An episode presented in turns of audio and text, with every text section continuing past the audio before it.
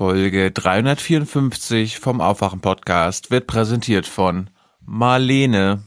Danke, Marlene.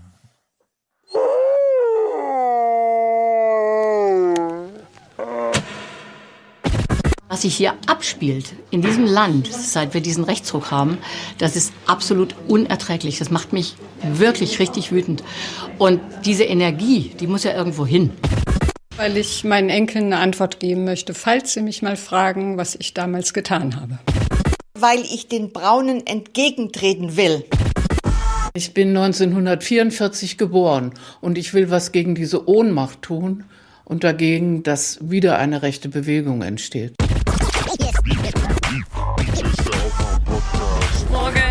Guten Morgen. Morgen. Moin. Hallo. Hier ist der Aufwach-Podcast. Wake up. Ein Adventskranz äh, in Ihrem Wohnzimmer hat nicht das geringste damit zu tun mit der Schadstoffbelastung auf einer Straße. Das sind zwei verschiedene Paar Schuhe. Wake up and clear your brain. Time to listen to what people are saying. Government is lying again and the media is acting insane. It's good to stay in bed. And I know they're talking heads, but you can sleep when you are dead, so wake up. In, in, in der Frage, äh, was ändert sich wann, kann Ihnen niemand etwas sagen. Also brauchen wir Flexibilität, Überprüfungsklauseln, Revisionsklauseln. Vielleicht geht es auch etwas schneller, vielleicht auch nicht. Das wissen wir nicht. Mhm. Vielleicht, vielleicht, vielleicht. Ja, Thilo ist ein Fuchs. Wieso? Ja, wir haben gestern schon 40 Minuten über Feinstaub, Stickoxide und jetzt haust du mir im Intro hier so ein Kontra rein.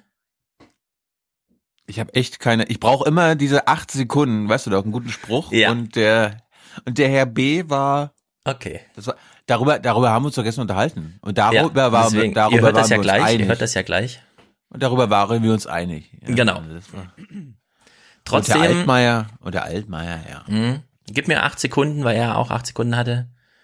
Auch aus dem Adventskranz kommen Stickoxide raus. Nicht nur aus dem Diesel. So, acht Sekunden vorbei. Kommen wir mal zu den wichtigen Sachen. Ähm, äh, wir sind ja hier ein medienkritischer Podcast und ich habe heute Morgen mein Google News aufgemacht und da war ähm, ging es ziemlich hoch her und durcheinander und es war aber auch sehr lustig und ich glaube, das sind auch nur acht Sekunden. Wir, uns, wir gucken da mal kurz rein. Die BBC macht eine Ansage hinsichtlich Brexit. Wir hören das einfach nur. Thilo beschreibt uns dann, was er gesehen hat. Und ja, es ist tatsächlich so über den Sender gelaufen, wie Thilo uns das gleich beschreibt.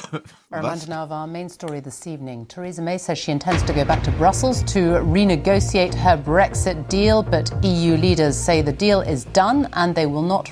So, das war der kleine Ausschnitt. Sie sagt also, sie liest die Top-Nachrichten vor, Headline, Theresa May geht zurück nach Brüssel und verhandelt nochmal. Was war zu sehen?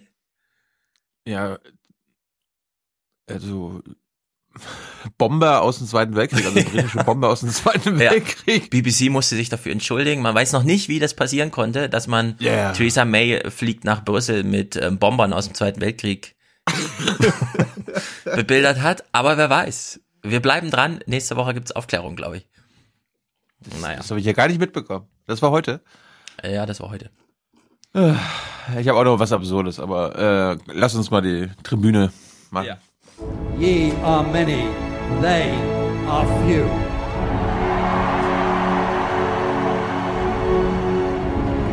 Willkommen im 1% Club.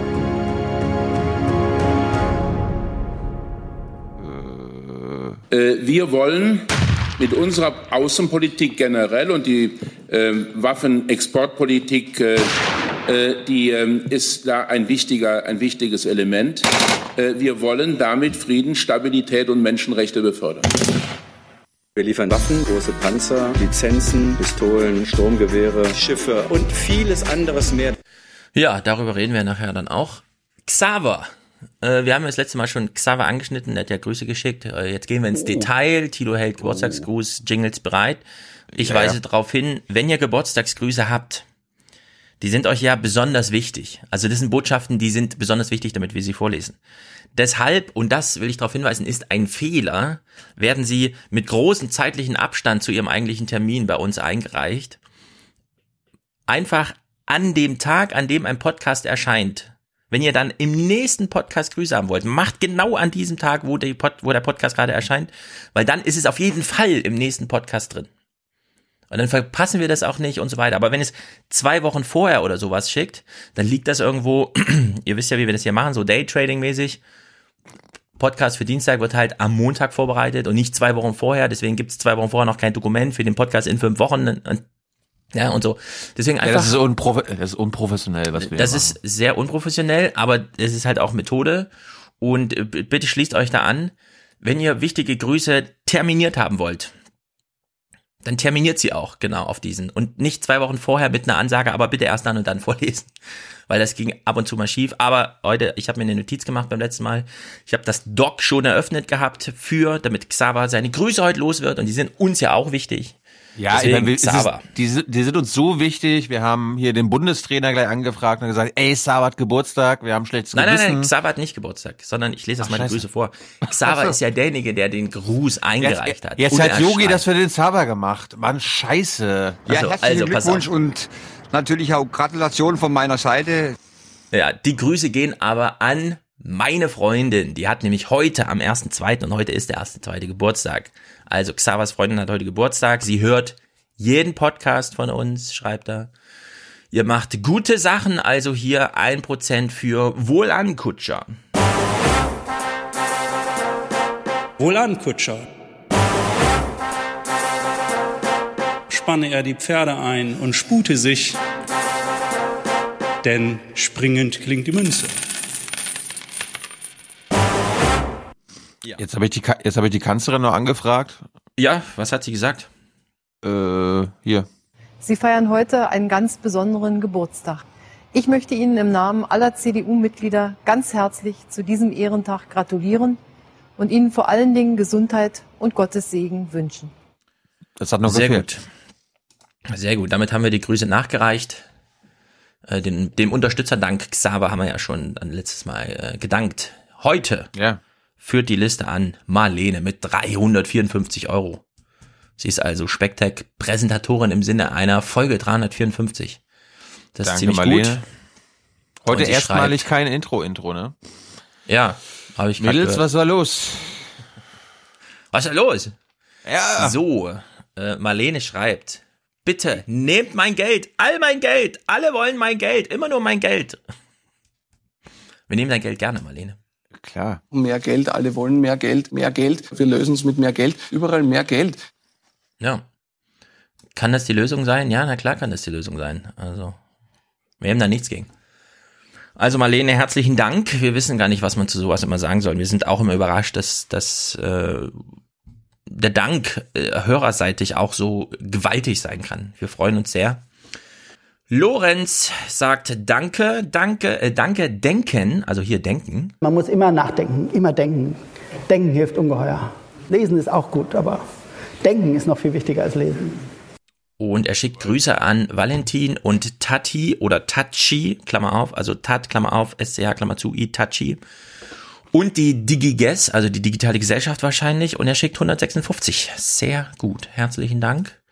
Wir freuen uns sehr. Ja, hier geht's immer nur ums Geld. Martin, 123, 123 Euro. Viele Grüße von Martin aus dem Schwarzwald. Ja, auch auf dem Land kann man gut leben. Ja, da gibt's wir das ja, mal. solange es da 5G gibt. Glauben wir Dort, das wo mal. 5G und Glasfaser ist, entsteht Leben und Wachstum. Und wo es fehlt, hat man kaum eine Perspektive. Ja, Erik schickt 100. Sehr gut, Erik. Ohne weiteren Kommentar. Dafür ist es sehr regelmäßig. Wissen wir auch nicht Danke. genau, was wir sagen sollen. Herzlichen Dank. Du Doch, hältst es doch, hier doch. am Leben. Da gibt's nur die eine Variante.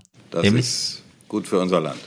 So eine Haltung. Richtig. Patricia, die macht einfach nur ein gutes Investment. 50 äh, GBP, also Global Britain Pfund. Solange das Pfund noch was wert ist, hier ein bisschen was zum Puffjes fahren. Danke, Angela Merkel. Oh Gott, das wird jetzt schwierig, aber Lust. Es waren so 45 Euro über den Schnitt. Bereut? Na, überhaupt nicht. Wir haben Riesenrad gegessen und haben schön Puffjes gefahren. Danke, Angela Merkel. Ja. Auch Patrick investiert 50 Euro in ein Jobsegen für Luca. Ja, klar. Übrigens, ähm, Ja. Ich habe mir ja gewünscht, dass es ein Schwarzhörer oder ein De-Douching-mäßiges Sound-Dingens gibt. Und Mhm. Markus und Matthias haben schon gesagt, sie sitzen dran. Aber Okay. hier ist der Job zu sehen.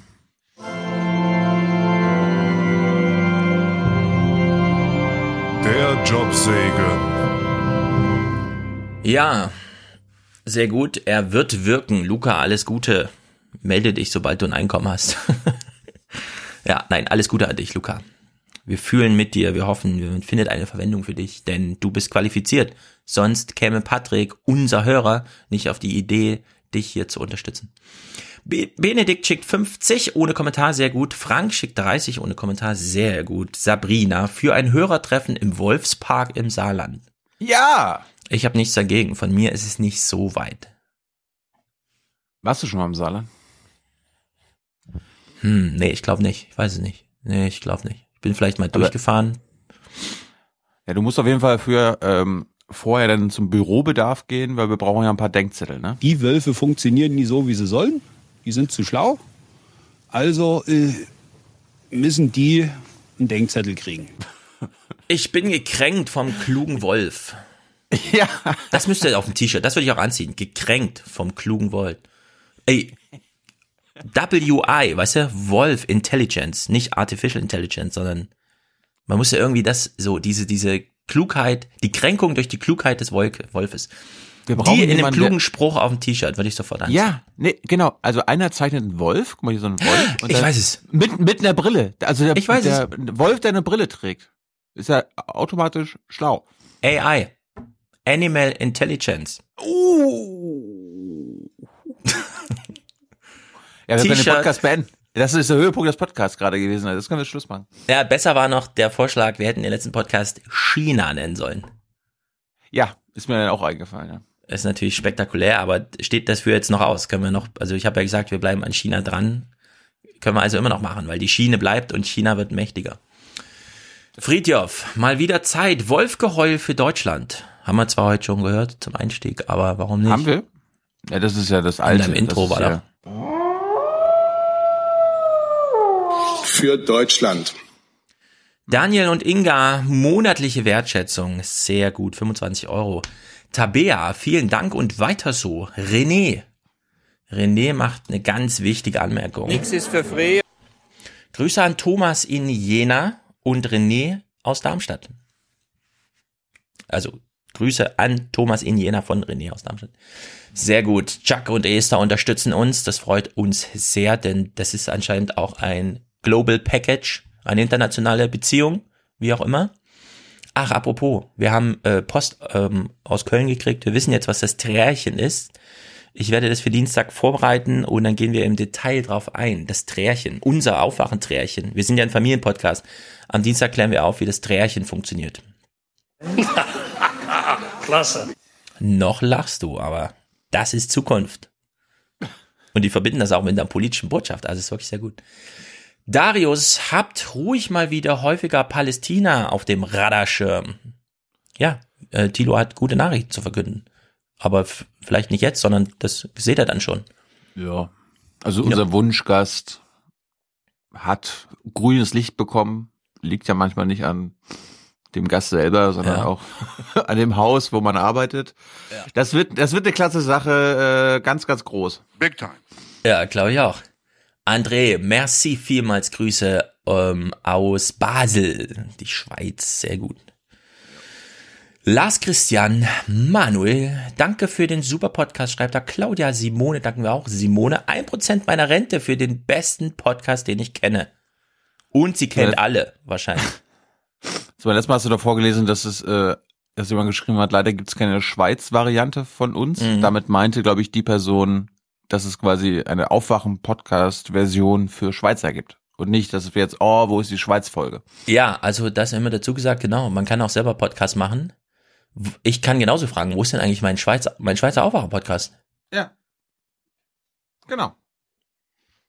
Ist doch mal eine legitime Frage. Liebe Schweizer, fühlt euch ermuntert. Wir haben hier schon einige Podcasts, also Lynn, Jenny und so weiter. Paul vielleicht so ein bisschen auch.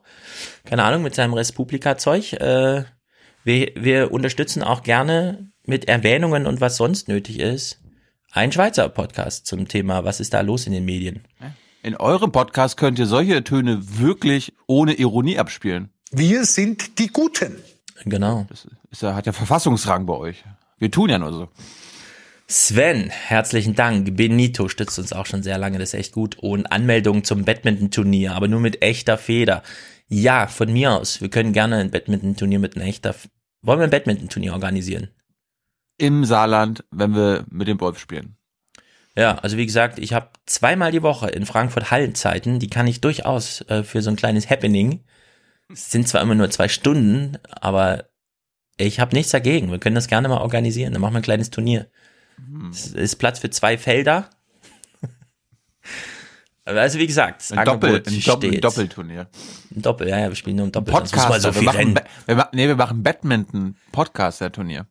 Also Ja, genau. Minkorrekt gegen Team Ja, richtig, Aufwachen. richtig, richtig, Irgendwie richtig. sowas.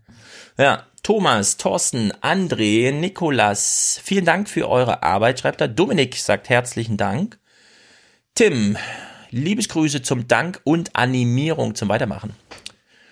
Lukas, springen klingt die Münze, ja, haben wir gerade schon gehört, sehr gut. Robert macht hier Podcast Landschaftspflege, das ist auch sehr gut. Samuel, mein Teil der aufgelösten Kirchensteuer für den Aufwachen-Podcast als Dauerauftrag. Bitte um Schulzchen Kirchensegen.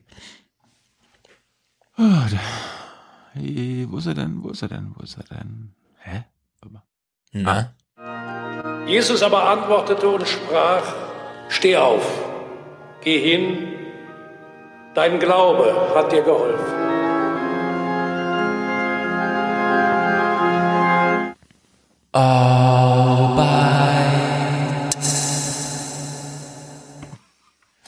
So, Hendrik Schwarz hat seine Schwarzhörerschaft beendet und schickt uns Liebesgrüße aus. Na, wo kommen Liebesgrüße her, wenn sie echte Liebesgrüße sind? Stadt der Liebe. Berlin. Richtig, Paris. Mhm. In Berlin gibt's auch einen Pariser Platz.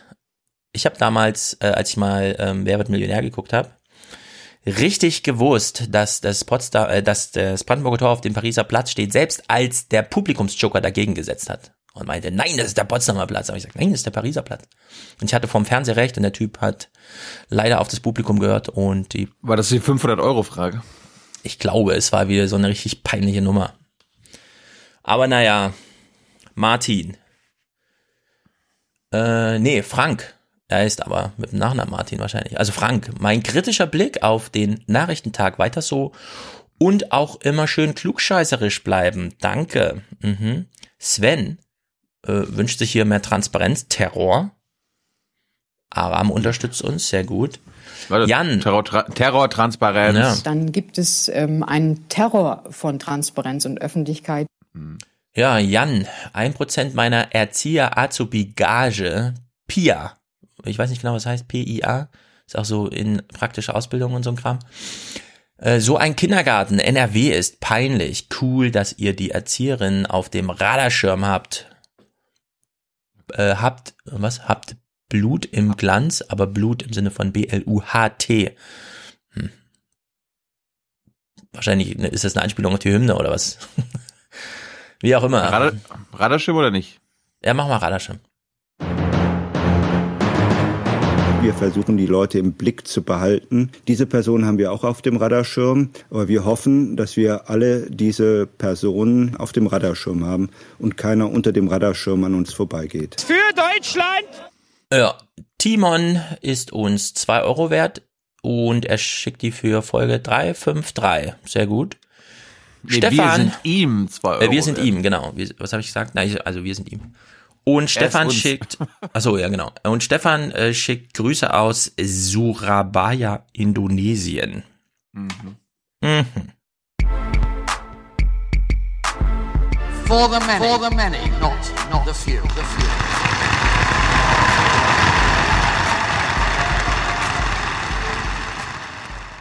Also auch, dass man da einen Konsens findet, mit dem wir alle leben können. So, wollen wir mal uns thematisch an 353 anschließen. Ich habe Mhm. nämlich äh, bei SAP was gefunden, was ein bisschen äh, unsere Diskussion in 353 über Herrn Köhler zusammenfasst. Die haben einen tollen Beitrag gemacht. Der Köhler ist ja dieser anerkannte Lungen NOx Feinstaubspezialist, wissen wir alle. Mhm. Der wird, der wird aber von uns falsch verstanden, auch von dir. Wir waren, wir waren ja, wir waren ja fälschlicherweise der Meinung, dass der vielleicht nicht so einen Platz in den Medien bekommen sollte. Ah, doch, doch, doch, doch, doch. Das wollte ich noch mal ein bisschen aufklären. Soll ich es jetzt machen oder später? Hm, wir gucken jetzt den Beitrag. Okay. Okay, erster Teil über äh, Sapp hat einen Beitrag gemacht und Professor Köhler mal ein bisschen porträtiert. Damit fing alles an. Die Welt hatte die Geschichte exklusiv. Lungenärzte gegen Grenzwerte. Es geht um seinen Aufruf. Lungenfacharzt Dieter Köhler. Mehr als 100 Kollegen haben sich ihm angeschlossen. Sie halten die Stickoxid-Grenzwerte für zu streng und hegen Zweifel an der Datengrundlage. Andere Medien springen sofort auf. Jetzt nimmt die Debatte noch einmal an Fahrt auf. Mehr als 100 Lungenfachärzte bezweifeln in einer Stellungnahme, dass die Grenzwerte für Stickoxid und Feinstaub wissenschaftlich gerechtfertigt seien. Keine Gefahr. Lungenärzte halten Grenzwerte für Feinstaub und Stickoxide für unsinnig. Und die Zeitungen titeln, werden wir für doof verkauft? Dieselhysterie, sind die Grenzwerte Quatsch? Aufstand der Ärzte gegen Feinstaubhysterie. Weltchef Ulf Poschardt ist bekennender Autoliebhaber und macht daraus keinen Hehl. Er freut sich über die Debatte, die die Lungenärzte mhm. auch in seinem Medium angestoßen haben. Warte mal, Moment. Das sehe ich jetzt erst. Guck mal seinen Instagram-Kanal an. Also die haben ja, Autos abgefilmt. Nur Autos. Und jetzt achte mal drauf, Guckt er in die Kamera? Guckt er den Autoren an oder wo guckt er hin? Ich glaube, dass die Erhitztheit der Diskussion auch damit zu tun hat, dass es hier nicht nur um Tempolimit und Fahrverbote geht, sondern generell das Gefühl, dass ein politisch und lebensweltlich privilegierter Bereich der Öffentlichkeit einer großen Mehrheit von Menschen vorschreiben will, was okay ist und was nicht.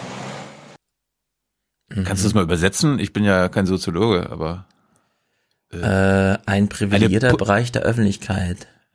Will also der, Politiker will der anderen was? was vorschreiben, ja. ja hm. Blöd, dass, dass die Politik immer Sachen entscheidet, die dann für alle gelten. Es ist irgendwie ungünstig, finde ich auch. Das, das, sti das stimmt. Haben die da oben, womöglich auch Journalisten, den Dieselfahrer da unten bislang was vorgeschrieben? Er sieht das anders. Kai Michael B., er leitet das Institut für Atemwegsforschung in Wiesbaden und kritisiert die Aktion seiner Kollegen scharf. Ich habe mich über die Stellungnahme und die mediale Weiterverbreitung sehr geärgert. Zum einen, weil ich glaube, dass es eine Debatte ist, die in diesem Umfeld und diesem aufgereizten Umfeld, äh, das wir haben, dass es eine Debatte ist, die zunächst mal in die Gremien und in den wissenschaftlichen Diskurs gehört und nicht in Talkshows. Aber das Thema was? Der mhm. Wissenschaftler will nicht, dass das in den Medien äh, läuft. Warum das denn nicht? Mhm. Immer bewegt viele Menschen. Deshalb landet es in den Talkshows. Doch immer ist es verbunden mit diesem Gesicht. Das von Professor Dieter Köhler. Seit Monaten schon ein beliebter Interviewpartner zum Thema. Genau. Herr Professor Köhler gibt sich als so ein Underdog, der sich jetzt traut, mal unbequeme Wahrheiten auszusprechen. Jawohl. Und Grundsätzlich hat er natürlich jedes Recht der Welt, seine Meinung äh, zu äh, kundzutun zu dieser Frage. Aber ich würde dann eben auch sagen, die Journalisten haben dann jede Pflicht der Welt, so eine Meinung auf Validität irgendwie zu überprüfen. Und ähm, daran hat es gemangelt, äh, aus meiner Sicht, bei manchen Medien. Zu Stickoxiden hat Köhler nie geforscht. Kein Eintrag in wissenschaftlichen Datenbanken. Und nur eine sehr kleine Minderheit unterstützt seine Initiative. Rund drei Prozent von 3800 angefragten Mitgliedern der Gesellschaft für Pneumologie. Dafür liefert Köhler den Medien das, was Wissenschaftlern oft schwerfällt. Eingängige, plakative Beispiele. Wo liegt so Pi mal Daumen dieser Adventskranz momentan beim Kubikmeter? Das hängt ein bisschen davon ab, wie weit man jetzt entfernt misst, aber man erreicht sicher 100 bis 200 Mikrogramm. Also man würde den doppelten bis vierfachen Grenzwert sicher messen. Das heißt, hier dürfen wir den Adventskranz anmachen, aber nicht an der Hauptverkehrsstraße. Da würden wir schon ein Fahrverbot auslösen. Ja, die Relationen sind doch sehr verschoben, das stimmt. Ein Adventskranz äh, in Ihrem Wohnzimmer hat nicht das geringste damit zu tun mit der Schadstoffbelastung auf einer Straße. Das sind zwei verschiedene Paar Schuhe. Sie können zu Hause auch die, die Vorhänge anzünden äh, oder Sie können einen Kamin anmachen oder können sich 15 Zigaretten gleichzeitig in den Mund stecken. Das ist aber, das löst das Problem nicht ob aktuelle gemessene Werte auf Straßen für die Allgemeinbevölkerung eine Gefahr darstellen oder nicht. Ganz einfach. Hm, da hat er wohl recht, der Herr Arzt. Herr B. Herr B. Der Köhler ist uns tatsächlich auch schon untergekommen hier. Vorher, vor seinem Brief. Ja, ja, ja, ich weiß. Auf eurem Podcast 339. Damals, ich habe den Clip gerade hier. Wenn ein Raucher an seiner Zigarette zieht, inhaliert er jede Menge Stickoxid, das dann mit Luft zu Stickstoffdioxid wird, dem Dieselgas. Und weil es Millionen Raucher gibt, sind diese Menschen für Dieter Köhler freiwillige Teilnehmer einer riesengroßen Studie zur Gefährlichkeit von Stickstoffdioxid. Köhler ist Professor für Lungenkrankheiten. Mhm. Er war mal Präsident der Deutschen Gesellschaft für Pneumologie und bezweifelt die Gefährlichkeit des Stickstoffdioxids im Verkehr. Sonst müssten die Raucher reihenweise umkippen. Ja, also bla bla, jetzt kommt irgendein Zitat von ihm, aber äh, Raucher fallen ja nicht reihenweise tot um, äh? das war damals ein Argument. Ja, aber Also in, dem Beitrag kam doch, in dem Beitrag kam doch bestimmt noch mal ein Experte zu Wort, der, wie Herr B. gerade betont hat, das eine hat mit dem anderen überhaupt nichts zu tun. Nee, damals eben nicht, deswegen bin ich also Yep. froh, dass es jetzt so eine Welle geschlagen hat, weil jetzt kommen natürlich alle und sagen noch mal was dazu. Das Einzige, was ich jetzt anmerken muss, ich habe ja, und wir haben ja auch gute Kontakte zu ARD-Lern. Ähm, jetzt hat Sapp das gerade so dargestellt, als ob die Welt und die Bild quasi eine Kampagne gestartet haben. Kurz zuvor gab es aber eine ARD-Doku, die heißt Das Dieseldesaster, ist am 7. Januar gelaufen und da ist Köhler auch prominent drin gewesen und daraufhin hat die Welt da was gemacht. Also das wurde, die Timeline wurde mir aus der ARD mitgeteilt. Das fand ich jetzt gerade interessant nur. Ja, also ich kenne Köhler auch nur, weil, weil er im Heute-Journal vorkam. Das da habe ich ihn zuerst gesehen. Ja. Und jetzt befassen wir uns nochmal mit seiner Gruppe. Es gab ja, es sollen ja 100 Lungenärzte gewesen sein, die da äh, sich aufgeregt haben. Lobby Control hat da nochmal nachgeschaut. Auch sie findet den Fokus vieler Medien nur auf Köhler problematisch. Christina Deckwirt von Lobby Control, eine Organisation, die den Einfluss von Lobbyisten aufdeckt. Auch sie hat nachgeforscht. Hinter der Initiative stehen vier Personen. Das sind zwei Lungenärzte, allerdings keine ausgewiesenen Experten auf dem, im Bereich der Stickoxidforschung. Die anderen beiden sind keine Mediziner, keine Lungenärzte, sondern sind Forscher im Bereich Verkehr und Motorenentwicklung. Einer der beiden war früher zehn Jahre Mitarbeiter bei Daimler. Und es ist sehr wichtig, dass das in der Medienberichterstattung auch benannt wird und hier wirklich noch genauer hingeschaut wird und vielleicht auch weiter recherchiert wird. Auf die Spitze trieb es die Bild-Zeitung in der Debatte um Dieselabgase. Mit dieser Schlagzeile. Was steht da, Stefan? Ähm, alles Lüge? Alles Lüge. Ich habe mich über eine Schlagzeile wie alles Lüge ganz besonders geärgert. Es geht nicht darum, dass man nicht Kritik üben darf. Unter dieser Überschrift werden Kollegen, seriöse Wissenschaftler, die sich seit Jahren mit dem Thema beschäftigen, schlicht und ergreifend der Lüge bezeichnet. Und das ist für mich ein nicht akzeptabler Vorgang. Doch auch der Exklusivartikel der Welt sorgt für Fragezeichen beim Taz-Redakteur. Auch die Kollegen von der Welt haben die praktizierenden Lungenärzte allesamt zu Wissenschaftlern geadelt und ihre Meinung wiedergegeben, ohne eine Einordnung, ohne eine Gegenmeinung. Weltchefredakteur Poschardt sieht keine Versäumnisse in seinem Haus. Dass es jetzt andere Wissenschaftler gibt als die, die die herrschende Meinung unterstützen, dem geben wir Raum.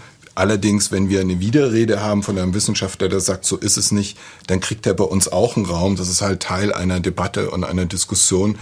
Fair and balanced. Die wir breit führen müssen. Keine Frage, die Debatte muss geführt werden, gründlich und sachlich. Die Aufregung vieler Medien führte zum Gegenteil.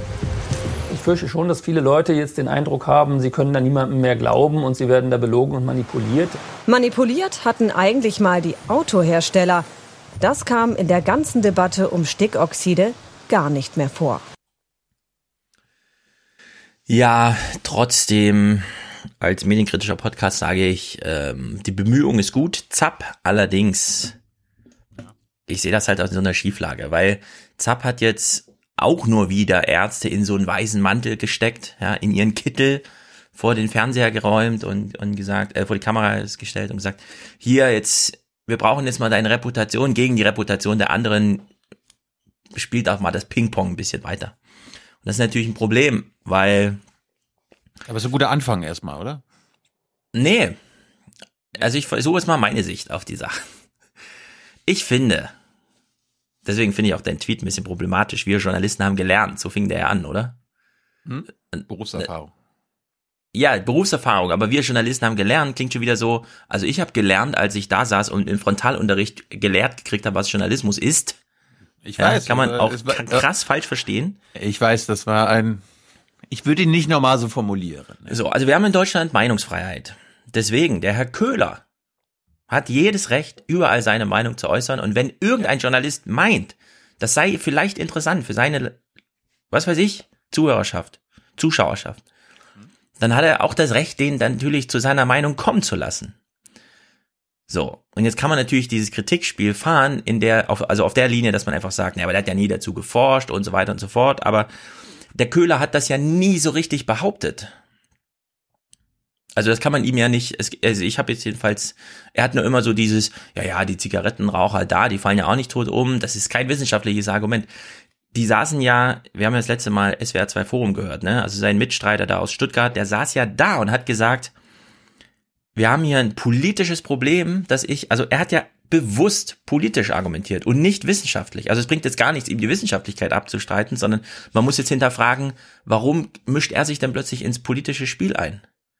Warum ist ihm jetzt plötzlich diese, wir haben es ja gehört, die, diese Güterabwägung und die, äh, seine Ethik, die er da reingeholt hat und so weiter, ja? Er möchte ja nicht, dass weiter Geld bezahlt wird, dafür die Luft zu schützen oder zu reinigen oder nicht zu verschmutzen.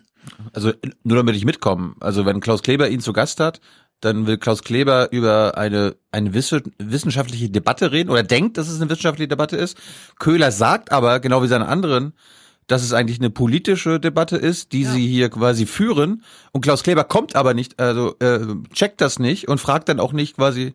Ja, Klaus Kleber bleibt dran kleben. Das haben doch Lungenärzte gesagt. Sie sind doch auch eine Arzt, Arzt, Arzt, Wissenschaft, Wissenschaft, Wissenschaft. Da gibt's übrigens auch nochmal, ja, also Ärzte sind Praktiker und erstmal keine Wissenschaftler. Wenn er also Leiter von, dann ist das auch mal so eine Frage, ja, fand da jetzt viel Wissenschaft statt oder nicht? Oder ist das jetzt eine Lungenärztevereinigung oder wie auch immer? Aber das mal beiseite, ja. Der Köhler hat nie in dem Maße, wie ihm vorgeworfen wird, behauptet, ich mache hier ein wissenschaftliches Argument. Er hat zwar die anderen Wissenschaften in Abrede gestellt, aber er hat kein eigenes wissenschaftliches Werk hingestellt und gesagt, das gilt jetzt mehr als das der anderen, sondern er hat nur das der anderen in Abrede gestellt. Das würde ich sagen, muss man einfach markieren und dann ihn fragen, was seine politische Motivation ist, unabhängig davon, was er von Beruf ist. Weil er hat ja eine klare politische Position geäußert, nämlich, das Geld soll anders verteilt werden. So, das ist sein politisches Anliegen. Aber, aber die Diskussion geht immer wieder auf diese Wissenschaftlichkeit. So, und wenn man jetzt nämlich jetzt diese Wissenschaftlichkeit ernst nimmt, also wir haben ja in der Soziologie und auch darüber hinaus eigentlich so einen Begriff dafür, wenn jemand aus dem einen Gebiet Reputation oder Popularität nimmt und die dann in einem anderen Gebiet, auf einem anderen Felde in Profit umschlägt. Ja? Also wenn zum Beispiel jemand politische Macht dafür benutzt, einen ökonomischen Vorteil für sich rauszuholen. Wie nennen wir das? Korruption. Wenn jemand wissenschaftlich Reputation einsetzt, um ein politisches Ziel zu erreichen, wie nennen wir das? Auch Korruption. Das ist genau die gleiche Grenzüberschreitung, nur zwischen anderen Feldern. So, und man kann aber dem Köhler nicht so richtig diese Grenzüberschreitung ähm, äh, unterstellen, weil in dem äh, Clip, den wir damals gehört haben, Pod, also Aufwachen-Podcast 339, da saß Köhler zu Hause an seinem Schreibtisch in so einem Pulli und hat erzählt, ja, die Raucher, die fallen ja auch nicht tot um. Ja. Erst jetzt fingen ja die ganzen heute Journal- und Tagesthemen Leute an, können Sie mal bitte diesen Kittel anziehen, können Sie mal an diese Krankenhaustür klopfen, können Sie mal voll einen auf Arzt machen, bevor Sie Ihr politisches Argument machen. Ja, also man hat sie sozusagen in diese wissenschaftliche Ecke reingedrängt. Die haben keine Framing. Studie vorgelegt, die haben auch keine wissenschaftliche Kommunikation gemacht, sondern die haben ganz klar gesagt, worum es geht. Hier wird Geld falsch politisch verwendet, aufgrund der und der Sachlage, dann Klammer auf, bei der kenne ich mich aus, weil ich war mal und so weiter, Lungenarzt, ja, und so weiter und so fort. Also ich finde, man sollte jetzt mit dem Köhler mal über seine politischen Ziele reden, statt weiter sich an diesem Streit, Wissenschaftlichkeit und so weiter. Weil wenn man Aber das die- macht, Aber die kennen wir doch schon. Jetzt können wir ihn einfach links liegen lassen. ja, aber niemand spricht ihn ja drauf an. Seine, seine wissenschaftliche Reputation Wir können die da immer so mitschwebt. ne, die, die kann man ja am weitesten zurückdrängt, indem man gar nicht gegen die wissenschaftliche Reputation ankämpft, im Sinne von, das ist schon zwölf Jahre her und hat auch nie dazu studiert oder publiziert oder was auch immer, sondern man muss ihn einfach nur jetzt als politischen Menschen mit einem politischen, ja, äh, also Klaus Kleber hat ihm die, wir haben damals bei- beim letzten Podcast die erste Frage von Klaus Kleber gehört und da haben wir keine wissenschaftliche Antwort von Köhler bekommen, sondern eine ganz klar politische, ja, einen politischen Meinungsbeitrag. Und an den muss man jetzt anschließen, weil dann muss er nur drei Sätze sagen und dann ist auch allen klar, dass das jetzt nicht besonders wissenschaftlich ist, wenn er einfach nur sagt, hier wird Geld falsch verwendet, ja. Also er, ich finde, das, was man ihm vorwirft, nämlich äh, zu behaupten, das sei irgendwie hochtrabend wissenschaftlich und so weiter, das hat er selbst nie unterstellt. Also das hat er selbst nie behauptet. Es wurde ihm nur immer von außen unterstellt. So im Sinne von, aber das ist doch ein Wissenschaftler und so. Aber die Behauptung kommt nicht von ihm selber so in dem Maße, ja. Ich habe sie jedenfalls nicht so offenbar. Der Vorwurf ist ja, dass er, dass er ein Feinstaubbelastungsleugner ist, ja, dass er NOx als Gefahr überhaupt nicht sieht. Genau, und darüber kann man ja dann viel besser reden, wenn man weiß, na, der hat halt eine, der hat halt einen politischen Willen. So wie jeder andere Mensch auch, ja. Ja, aber das haben ja Klimawandelleugner auch. Und die lassen wir ja auch nicht zu Wort kommen. Wir reden ja auch nicht, warum, ja, wir wollen jetzt nicht über ihre Leugnung des Klimawandels reden, aber sagen ja, Sie da uns sagst du jetzt so, hast politische du, Motivation. hast du die Rede von Broder gelesen, die die Welt groß abgedruckt hat? Also da würde ich jetzt nicht sagen, man lässt die Klimawandelleugner nicht zu Wort kommen, sondern Broder fährt zur AfD-Fraktion, hält da einen Vortrag. Im zweiten Absatz beginnt es gleich mit, ich leugne den Klimawandel, den menschengemachten, und es wird dann gedruckt in der Welt, ja. Also das ist mitten im Ja, inneren aber Mainstream. Ist, ist, ist halt Broder und Welt. Ja, ja, aber es ist, findet halt trotzdem statt. Also ich weiß, was du meinst, aber es ist halt trotzdem immer noch Meinungsfreiheit in Deutschland. Auch aus Gründen. Und ich meine, mit dem Bruder kann man halt mittlerweile ganz gut umgehen. Da weiß man, das ist ein alter Opa und der lässt sich dann halt nochmal von Weidel umarmen und lässt diese Rede da drucken und dann weiß nicht mal Poschardt, was er noch dazu sagen soll. Da muss ich trotzdem entschuldigen. Jedenfalls, er? Naja, ja, Poschardt meinte, wir Journalisten sollen uns nicht umarmen lassen oder sowas. Also er hat ganz konkret auf das Foto. Man umarmt keine Politiker. Journalisten umarmen keine Politiker oder lassen sich nicht von ihnen umarmen. Also so. Gibt bestimmt, gibt bestimmt mal Fotos von Christian Lindner und Ulf Poschardt. Ja, jedenfalls. Ähm, es gab einen extrem spektakulär guten H2 der Tag zum Thema grenzwertig, wie Wissenschaft Politik macht. Am Dienstag, glaube ich. Nee, Mittwoch. Ja, Mittwoch. Gestern. Also heute im Sinne von gestern, Mittwoch. Sehr aktuell jedenfalls. Da ging es um wissenschaftliche Kommunikation. Dazu muss man mal ganz klar sagen, Wissenschaft ist eine komplizierte Sache. Vor allem, wenn sie Das könnte ja jeder machen. Das zum einen und hinzu kommt noch, wenn man sie für eine politische Güterabwägung braucht, also ein Gutachten oder sowas, ja. Jetzt haben wir eben vom Umweltbundesamt und von der Umwelthilfe und so, alle haben ihre Gutachten geschrieben und die werden jetzt alle so pauschal in Abrede gestellt durch diesen zwei Seiten Meinungsbeitrag, der gar nicht von sich behauptet, Wissenschaft zu sein, sondern den auch nur den anderen die Wissenschaftlichkeit abredet, so wie wir jetzt ihm die Wissenschaftlichkeit, also äh, in Abrede stellen, ja. Also das könnte man jetzt ewig spielen. Jedenfalls, Wissenschaftskommunikation ist kompliziert, man kann sie aber trotzdem so machen, dass sie irgendwie attraktiv ist für so ein Publikum. Minkorrekt zum Beispiel. Ja, die, die reden halt einfach, die lesen sich die Studien vor, lachen ein bisschen darüber. Wir denken uns, haben wir noch nie gehört, was ist denn das für ein Krass, aber die können uns das erklären, also glauben wir denen und wissen am Ende des Podcasts ein bisschen mehr als vorher und so weiter. So, jetzt gibt's Podcasts leider noch nicht so lange. Und auch die Idee von, wir sitzen mal drei Stunden zusammen, gibt's noch nicht so lange. Wie hat das denn die Generation gemacht, die jetzt gerade Gutachten schreibt? Also, eine Vorlesung dauert maximal 90 Minuten, weil danach müssen alle irgendwie aufstehen und sich einen Kaffee holen und so weiter, ja. Texte liest man auch nicht so mega lang im Radio, im Fernsehen war jetzt auch nicht Zeit, ein mega Dings zu erklären. Wie hat man also wissen, wie kommuniziert die jetzt aktuell im Wissenschaftsbetrieb führende Kohorte an Wissenschaftlern? Wie wurde die eigentlich in den Wissenschaftsbetrieb sozialisiert, um Wissenschaft attraktiv zu machen?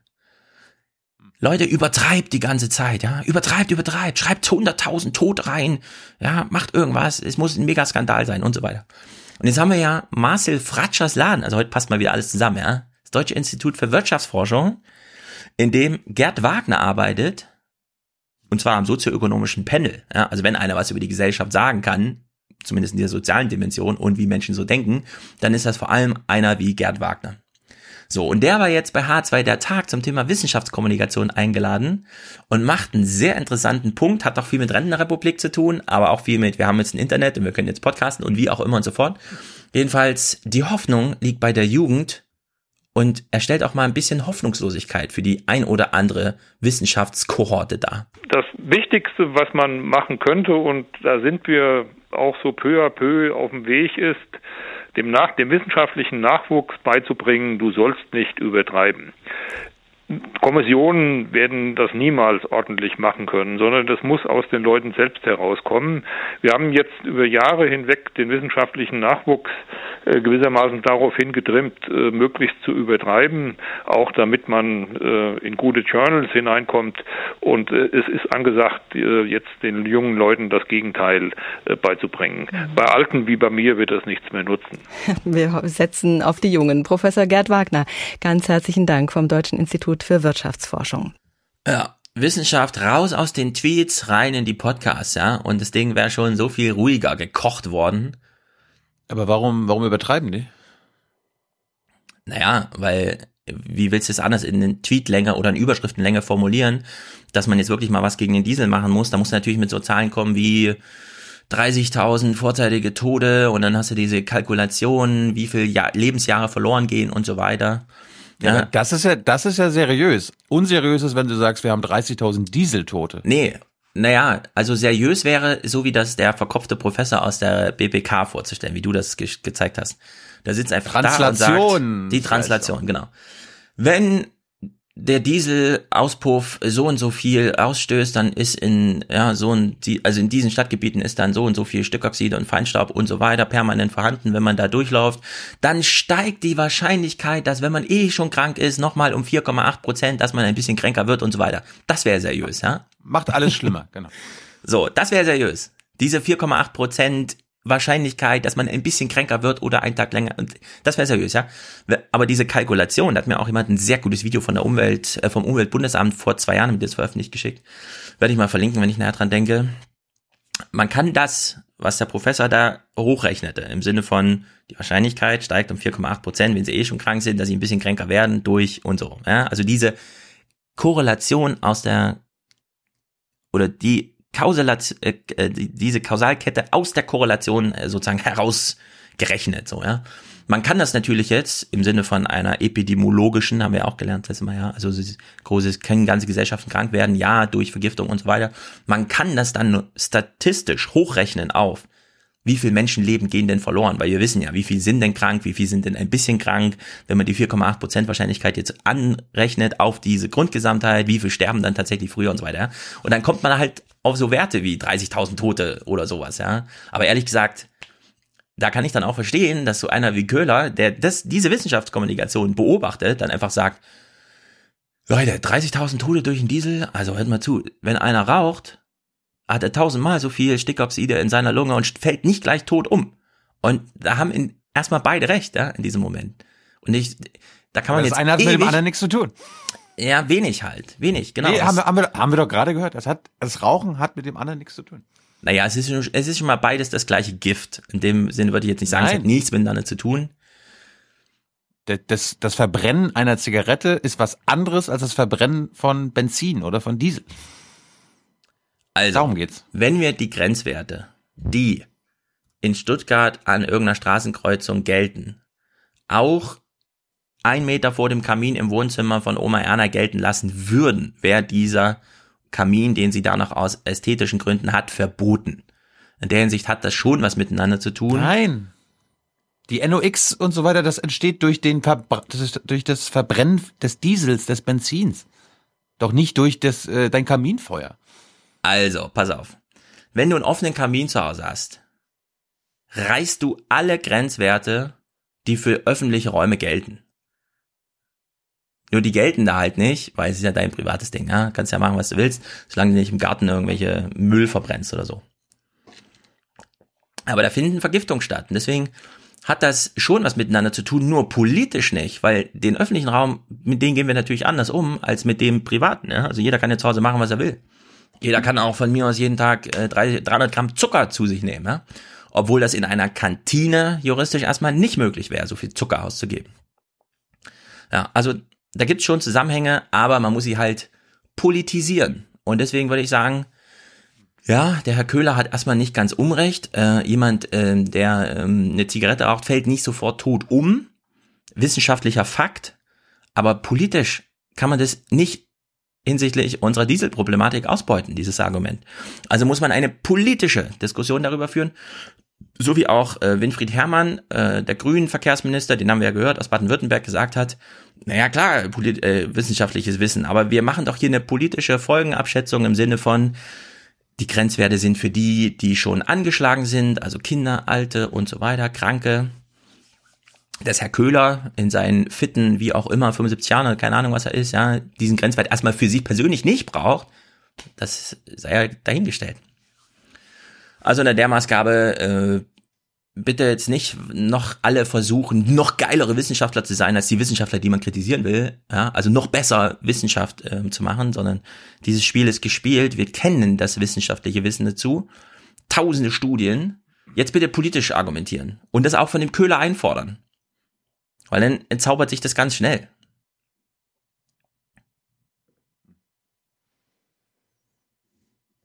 Was das? Ich dachte, du hast noch was zu, von HR2. Ja, diesen kleinen Clip gerade. Okay. Von Gerd Wagner. Und ansonsten hat mir natürlich Minkorrekt gefehlt. So als, wie könnte man denn auch mal so ein bisschen entspannt, aber trotzdem interessant wissenschaftlich kommunizieren, ohne dass immer gleich so ein Highlight und hier und da und Leuchtturm. Und ja. Harald Lesch soll mal was zu Köhler machen. Das fehlt mir noch am, also wirklich. Harald Lesch würde genau das machen, was jetzt alle erwarten, nämlich nochmal klüger, wissenschaftlich genauer er würde keine politische Diskussion führen. Aber ich finde, man sollte mit dem Köhler jetzt politisch diskutieren. Ja, aber nicht in den Medien.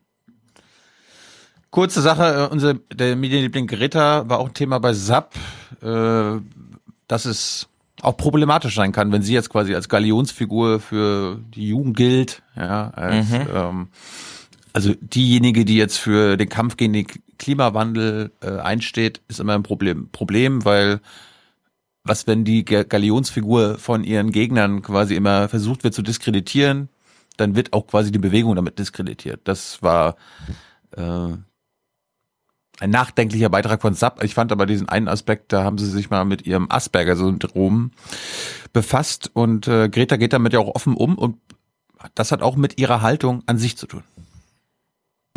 Doch in den sozialen Medien wird massiv gegen Greta Thunberg gehetzt. Persönlich vor allem von rechts.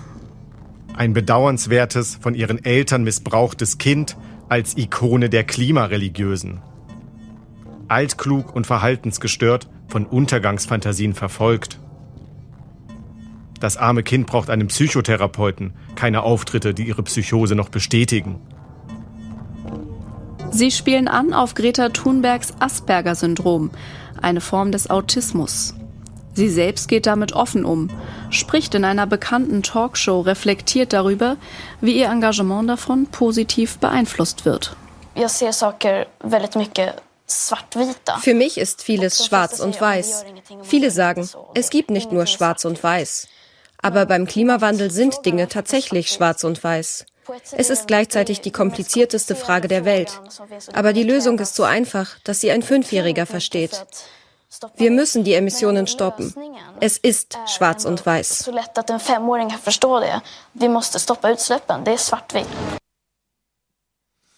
Mhm. Ja.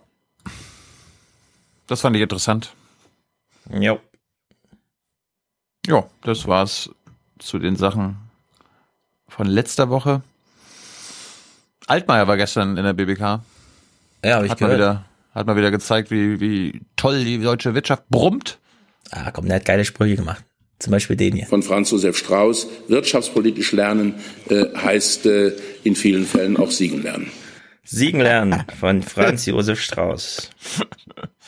Dann hast du das ja schon mit den Rüstungsexporten mitbekommen, ne? Ich habe mal, ich, ich hab's mal zusammengeschnitten, wie, also ich habe mich totgelacht darüber.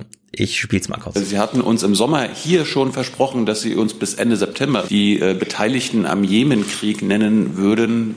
Haben Sie hier versprochen, Herr, Herr, Herr Altmaier. Wir haben das immer noch nicht. Wann bekommen wir das? Das ist skandalös. wir haben das immer noch nicht. Das ist skandalös. Ich bin voll auf ihrer Seite. Ich habe auch schon mit den Kindern über das Klima gesprochen. Ja. Ich wollte ja äh, wissen, wie hoch der Anteil der deutschen Waffen- und Rüstungsexporte, mhm. also der Rüstungsindustrie an der deutschen Wirtschaft ist. Liebe Hörer, ihr habt jetzt fünf Sekunden Zeit mal zu überlegen. Wie bedeutend? In Prozent? Ja, hat er ja gesagt. Puh, wie viel war's? Nee, keine Ahnung. Ein Promille oder so? Ja, fast. Äh, hier in etwa. Die restriktiver war als die unserer ähm, äh, meisten Verbündeten. Derzeit ist es so, dass äh, auf die Arbeitsplätze in der Rüstungsindustrie etwa 0,26 Prozent des Bruttoinlandsprodukts entfallen. Äh, das bedeutet ein mhm. durchaus überschaubarer Betrag. Aber als Bundeswirtschaftsminister lege ich großen Wert darauf, dass äh, ah. wir industrielle Arbeitsplätze, vor allen Dingen, wenn sie äh, hochwertig bezahlte Arbeitsplätze hoch und innovativ, äh, hoch innovativ sind, in Deutschland halten, weil geschlossene Wertschöpfungsketten dazu beitragen, dass äh, und Ah, die deutsche Rüstungsindustrie sorgt hm. dafür, dass wir so wettbewerbsfähig sind. Na, nicht ganz, hat er nicht gesagt. Er hat von geschlossenen Wertschöpfungsketten gesprochen. Das auch. Und es ist ein Innovationstreiber. Mhm. Aber es ist gleichzeitig auch ein gutes Argument für alle, die gegen die Rüstungsindustrie an sich sind. Es wären nur 0,26 Prozent unserer Wirtschaftsleistung. Ja, also das kann man ja auch mal historisieren kurz, ne? Wie lange ist der das Zweite Weltkrieg jetzt vorbei? 75 hm, Jahre. 75 Jahre. Es hat 75 Jahre gedauert, um den deutschen Rüstungsanteil am Gesamtwirtschaftsaufkommen von ungefähr 100 Prozent na gut, sagen wir mal, 20 Prozent ging noch für Ernährung der Restbevölkerung drauf. 80 Prozent, von 80 Prozent auf zwei Promille abzusenken. Ja. So, das ist schon nicht ohne. Das muss man auch mal, so wie wir den Hunger besiegt haben, ja, ist das, also besiegen könnten, wenn wir nur wollten, ja. ist das wirklich ein, also, was soll man sagen, ja, das hätte man sich zu keiner früheren Zeit mal vorstellen können, dass es mal zu sowas kommt. Geschlossene Wertschöpfungsketten äh, bedeutet natürlich auch eine gewisse technologische Unabhängigkeit. Also es ist ein bisschen blöd, wenn man vielleicht nicht ganz ausschließen kann, ob man noch mal ein Gewehr in der Hand eines deutschen Soldaten braucht und am Ende kriegt man es nicht, weil der Plastikgriff aus Taiwan kommt und die einfach die Lieferung einstellen und dann ist Deutschland nicht verteidigungsfähig. Im Ernstfall, so, ja. Mhm. Und das treibt ihn halt auch um, fernab von allen Zahlen, allerdings auch da, wo Zahlen so entscheidend sind, weshalb ich diesen Spruch hier von ihm auch wirklich nochmal bedenkenswert fand. Wenn künftig die ähm, digitale Plattform eines Automobils aus den USA und die Batterie aus Asien käme, dann hätten wir etwa 50 bis 55 Prozent der Wertschöpfung nicht mehr in Deutschland und Europa. Und das ist der Grund, warum ähm, ich an dieser Stelle einen industriepolitischen Akzent gesetzt habe. Ja. Akzent. Ja, also wenn dies, die digitale Plattform aus Amerika kommt und die Batterie aus Asien, dann bleibt für Deutschland gut 50 Prozent der Wertschöpfung immer noch, aber da ist es quasi nur noch gebogenes Metall, ja, also Karosserie und der ganze Kram, bisschen Stickerei auf dem Zeug, ja, auf dem man dann meine, sitzt wenn man sich mit der weltweiten Autoindustrie auskennt, dann ist die deutsche Autoindustrie führend im Motorenbereich, nicht in Karosserie und so weiter. Ja, und Motoren werden absehbar ähm, yep. wenig gebraucht und sind im yep. Zweifel nicht mehr komplizierter als ein Föhn, wie schon gesagt. Yep. Also das, also Altmaier, Altmaier ist in der Hinsicht schon ein guter Wirtschaftsminister als Wirtschaftsminister, weil er eben vor den Kindern steht oh. und sagt, also das, was ihr als äh, Klimarettung bezeichnet, das nenne ich eine offene Operation oder eine Operation am offenen Herzen der Volkswirtschaft. Und hier stimmt bei den ja Autos, beides. bei den Autos ist er auch ganz ehrlich. Ja, äh, was hast du gerade gesagt? Es stimmt beides. Es stimmt ja beides, klar. Das halte ich dir jetzt immer vor, wenn bei dir, also bei dir stimmt eigentlich immer nur das eine. Bei dir geht es immer nur um Klimarettung schon eine Schulpflicht oder so ist dir zu viel. Du willst nur Klimarettung. Wenn du jetzt sagst, das stimmt ja beides, ist das schon ich, ein echter Fortschritt. ich bin doch nicht gegen Schulpflicht. Ich bin aber dafür, dass äh, Kinder ihre Zukunft als wichtiger einschätzen, als die Pflicht zur Schule zu gehen damit sie ihre Eltern wie dich auf die, auf die hm. Barrikaden bringen, damit du ja. äh, zu deinem Politiker gehst und sagst, Alter, mach jetzt mal was, ich will, dass meine Kinder wieder zur Schule Ja, aber du kannst nicht sagen, äh, du hast nichts gegen Schulpflicht und dann gleichzeitig sagen, äh, aber Freitag soll sie nicht gelten. Also entweder es ist Schulpflicht oder nicht, ja oder nein, schwarz oder weiß, Na, die, wie bei Greta. Die gilt immer, aber Ja. es gibt Ausnahmen, wo ich sage, geht Ja, also nicht. gilt sie jetzt immer oder gibt's Ausnahmen? Sie kann Sie nicht gilt immer gelten Sie, und gilt, sie gilt natürlich, aber die Strafe für die Verletzung der Schulpflicht muss eingepreist werden. Klar. Ja, gut, was ist denn schon die Strafe? Außer, also kriegst ja keine Geldstrafe oder so. Es ist halt, baust halt deine eigene oder? Biografie ein bisschen auseinander. Ja, gut, ein Tadel, okay. Wer- Tadel wer ist ja nicht wirklich. Ich eine- habe auch, ich habe auch so viele Tadel bekommen, hat sich niemand, niemals interessiert für. Ja, deswegen würde ich sagen, gibt's erstmal keine großen Sanktionen, außer halt die du die dir selbst zufügst, indem du nämlich äh, Nee, aber Alt, Altmaier hat doch recht. Das ist nur, äh, sie machen es nicht. Natürlich muss unsere Wirtschaft und das ganze System umgebaut werden. Wenn es erhalten bleiben soll, also diese Art von Kapitalismus, dann muss er umgebaut werden. Ansonsten bricht er, wird er irgendwann zusammenbrechen, weil wir nicht mehr eine lebenswerte Welt haben. Ja, Da, deswegen ich, würde ich. da, da, ja. da hat er ja vollkommen recht. Nur sie machen nicht die nötigen Schritte, die in den nächsten elf Jahren zu gehen sind. Ja, Sie schieben, es, sie schieben es immer weiter vor sich her. Genau. Weißt du, das, das wäre wär ja schön, wie, er hat es ja auch mit der Mondlandung verglichen. Da hat ja Mhm. Kennedy auch Anfang der 60er gesagt, okay, bis zum Ende des Jahrzehnts müssen wir das geschafft haben. Mhm. So, so, und das, dieser Spruch kommt ja von außen, also von den Experten, vom IPCC, von Greta, von meinetwegen Leuten, die selbst nicht in der Regierung sind, keine Ahnung, Lagarde oder so weiter, oder der Klaus Schwab. Ja, ja, ja, ja, ja, ja. Aber es muss von einem Altmaier kommen. Es muss von Merkel kommen. Stell dir mal vor, Merkel äh, stellt sich vor die Deutsche und sagt, wir müssen bis 2030 die Mondlandung geschafft haben. Ich weiß noch nicht wie, wir müssen die auch äh, alle Menschen mitnehmen, wir müssen irgendwie unser Wirtschaftssystem umbauen, aber wir müssen das schaffen. Ja. Lasst uns das schaffen. Das greife ich jetzt auf und ich mache ein bisschen Gegenargument. Denn hier kann man jetzt wirklich zeigen, ob man ein Demokrat ist oder nicht. Also hinsichtlich, ja, wir haben ja, ja, spiel mal kurz. Ich will mal wissen, ob die in München Demokraten sind. Ich überlasse natürlich jedem Einzelnen, das anders zu sehen, weil ich ein großer Demokrat bin. So, weil du eben sagtest, das muss von Altmaier kommen und nicht nur von Greta. Jetzt gibt's ja dazwischen noch was. Nämlich, also Altmaier ist Regierung, Greta ist außerparlamentarische Opposition. Es gibt ja noch eine parlamentarische Opposition. Und in dem Falle sind wir in Deutschland vorbildhaft aufgestellt, weil wir haben nämlich Grüne, die genau das Argument sagen, also bringen, zu sagen, ja, Herr Altmaier, es ist eine Operation am offenen Herzen der Volkswirtschaft, die wir aber nur retten, wenn wir jetzt Greta entgegenkommen und sagen, wir gehen den Schritt, den alle übrigens machen, China zum Beispiel, mit und zwingen die Autoindustrie jetzt, auch wenn der Markt für sie angeblich noch nicht bereit scheint, jetzt diesen Schritt zu gehen. Anstatt noch weiter das tote Pferd zu reiten, weil irgendwer in Karlsruhe meint, äh, werden noch lange den Diesel als Antrieb genießen dürfen.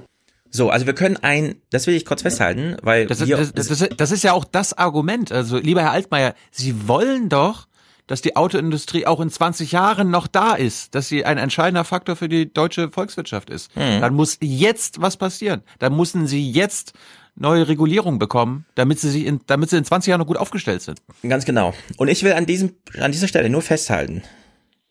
Wir müssen jetzt nicht die Systemfrage stellen, sondern wir müssen nur anders wählen. Es ist alles vorbereitet. Die Grünen stehen mit fertigen Plänen bereit. Wir müssen jetzt nicht die deutsche Demokratie in Abrede stellen. Wir müssen nicht äh, das ähm, Grundgesetz durch eine republikanische Europaverfassung ersetzen. Wir müssen einfach nur Grün wählen. Wenn die Schüler es hinbekommen würden, nachmittags zu demonstrieren, mit ihren Eltern zusammen und Altmaier unter Druck setzen hinsichtlich, ansonsten wählen wir alle und wir sind acht Millionen grün, dann fände ich das, dann, dann wäre ich absolut dabei. Das fände ich eine geile Aktion. Geil, geil, geil. Aber ich hoffe, es kommt noch dazu. Das ist deine Meinung. Aber wenn du grün wählen, dann wird alles gut. Glaube ich nicht. Haben wir, naja. Naja gut, aber die Pläne, die da liegen, sind erstmal genau die. Der Kohleausstieg ist im Greta-Sinne darin. Sie haben die besten, ganz so sie haben die besten, aber sie haben die besten politischen Pläne, aber nicht, die sind nicht gut genug. Und das Problem ist natürlich, wenn sie an der Macht sind, müssen sie Kompromisse machen, die vielleicht nicht reichen. Ja, diesen Pessimismus trage ich natürlich nicht mit, sondern ich bin demokratischer Realist. Vielleicht sollte Ja, ich aber, das mal auf nein, meine aber wenn du, Real, wenn du Realist bist, dann musst du doch anerkennen, wo die Grünen an der Macht sind, machen sie auch teilweise Scheiße. Und äh, guck dir äh, Kretschmann an. Das ist doch, das ist doch kein grüner Politiker, der macht doch keine grüne Politik.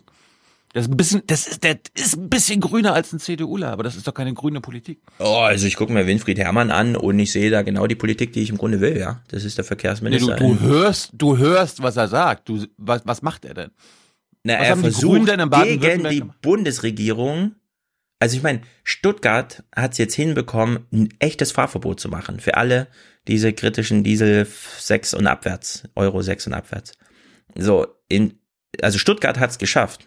Wer regiert denn in Stuttgart? Wer regiert denn in Baden-Württemberg? Also in, in der Hinsicht, da, da werden schon Siege eingefahren. Das ist immer ein Pessimismus bei dir. Ja, aber es ist nicht genug. Es reicht nicht, es ist, es dauert zu lange. Du, also de deine Gemütlichkeit finde ich immer äh, krass. Wir haben nur noch elf Jahre. Ja, was sollen wir jetzt machen? So, so, wollen wir jetzt beide der Meinung sein, äh, dass der Podcast sich darin erschöpft, dass wir einfach nur fünf Minuten lang darüber jammern, dass niemand genug tut und wir am besten Bescheid wissen und dann ciao bis zum nächsten Podcast? Also irgendwo muss man doch mal auch realistisch sein. Und du hast doch eben gesagt, der Altmaier Nee, hat ja recht, indem er sagt, vergesst bitte auch nicht die Volkswirtschaft dabei. Also hat er jetzt recht oder nicht damit? Ja. Weil wenn du wieder nur ans Klima denkst, was ich dir vorhin schon vorgeworfen habe, wo du sagst, nee, ich denke nicht nur ans Klima, ich denke auch, Ja, dass der Altmaier recht aber, hat, wenn er aber auf die das, was er, hinweist. Stefan, Stefan, das, was er sagt, passt nicht zu dem, was er macht. Sie versuchen immer noch die heutige äh, Volkswirtschaft und die äh, wichtigen Segmente darin zu erhalten, so wie sie sind. Und die, äh, das ist eine Selbsterhaltung.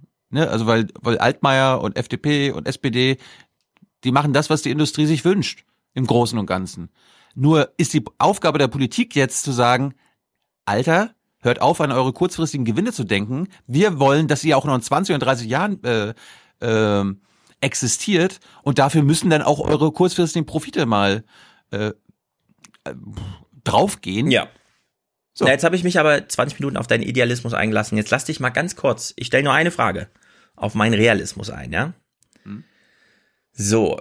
Das ist ja, ich finde das ja auch gut, dass wir uns beide da nicht einig sind, äh, damit es hier zwei verschiedene äh, Sichtweisen gibt. Wir haben ja auch wahrscheinlich Hörer, die eher so realistisch sind wie du und äh, Leute, die realistisch sind wie ich. Ist doch gut. Also find- das finde ich gut. Ja, nur. Das, das ist der Streit, liebe Hörer, den wir brauchen. Ja, auch in aber- unserer Gesellschaft. Genau, und jetzt stelle ich meine Frage. Wovon versprichst du dir wirklich mehr? Also ich gebe, ich sage dir erst zwei Varianten und du entscheidest danach welche. Variante eins: die CDU bleibt an der Macht. Der Wirtschaftsminister kommt weiterhin von der CDU, die Kanzlerschaft auch, so ist das alles gedeckelt. Und daneben demonstrieren acht Millionen Schüler jeden Freitag und sagen, dass sie das, was da passiert, nicht wollen. Oder Variante zwei: Wir wählen einfach alle grün und die nächste Bundesregierung hat einen grünen Wirtschaftsminister. Und du müsstest dich jetzt entscheiden zwischen acht Millionen Schülern, die einfach nur sagen, das Klima ist alles, aber niemals ein politisches Argument hinsichtlich, ach ja, wir haben eine Demokratie, da gibt's Parteien, wir könnten ja die Grünen wählen, die das einfach verschweigen. Ja? Also die einfach sagen, es reicht nie, 2030 ist schon morgen, wir müssen jetzt und wir wissen genau, na, der Bundesregierung ist es egal. ja. Oder alternativ, große Ruhe, alle gehen normal zur Schule, dafür allerdings bei der nächsten Bundestagswahl Grün 24 Prozent, nicht 50 plus 1, sondern 24 Prozent und sie ringen es tatsächlich durch, den Wirtschaftsminister zu stellen. Was wünschen dir mehr? Mega Demonstranten oder ich den hätte, grünen Wirtschaftsminister? Ich hätte erstens Präferenz Nummer eins, 50 plus eins für die Grünen, damit es eine grüne Ja. Regierung wäre. Aber nicht zur Wahl gestellt, weil das wäre Lieblingsvariante unrealistisch. zwei. Lieblingsvariante zwei. Natürlich ist es besser, Grüne in Regierungsbeteiligung zu haben, als außerhalb, gerade in der heutigen Zeit. Ja. Also ich möchte sehr dafür werben, dass man. Aber ich bin, Hm. ich, wäre dafür, wenn die grüne Bundesregierung, beziehungsweise ein Teil der, also wenn die Bundesregierung auch grün ist und sie nicht das macht, was sie machen muss, dass die Schüler dann wieder auf die Straße gehen, na klar. Ja, dafür bin ich dann allerdings auch.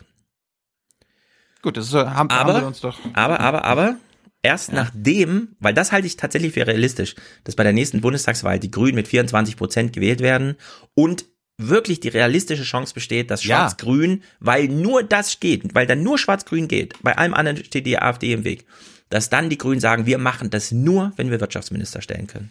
Das halte ich Ja. für realistisch und deswegen ist das ein Ziel, für das ja. ich gerne arbeite und vielleicht sogar ein bisschen Wahlkampf für die Grünen mache. Ich würde sogar mit auf eine Demo gehen, aber so wie ich den Protest jetzt, es ist einfach happening. Ich muss es nochmal sagen. Ich habe da, ich habe, ich habe das auch ein bisschen verfolgt und Ist es nicht. Das, Es ist äh, besten es Spruch, ist- den ich gehört habe, ist, dass so eine Belgierin meinte in Brüssel, äh, also als sie ihre Rede hielt, vielen Dank, dass ihr alle gekommen seid hier zur ähm, Beisetzung der Erde. Also sie hat quasi eine Beerdigung draus gemacht. Die ganze Veranstaltung hat sie als Beerdigung gelabelt. Und das fand ich gut. Aber ich bin sehr dafür, dass man irgendwie die Eltern, die Lehrer, wen auch immer mit ins Boot holt, weil Kinder leider Ja, das nicht ist doch der, wählen das, dürfen. das ist doch genau der Punkt. Die Schüler sollen an Schultagen blau machen, damit die Eltern, so wie du, ins Boot geholt werden durch ihren Frust, dass ihre Kinder nicht zur Schule gehen. Ja, aber du siehst auch, was die gerade machen, oder? Ähm, Sieht das gerade für dich so aus, als holen die die Lehrer ins Boot oder als würden die gegen ihre Lehrer das machen, was sie gerade machen? Ich finde ja, sie machen gerade gegen ihre Lehrer das, was sie gerade machen. Nö, das, also die Lehrerschaft, was ich jetzt an äh, Vox Pops gehört habe, scheint gespalten zu sein. Aber das Ding, das Ding ist doch, die, die- Frage ist doch, sollen die Schüler jetzt nicht bis zur nächsten Bundestagswahl mehr protestieren?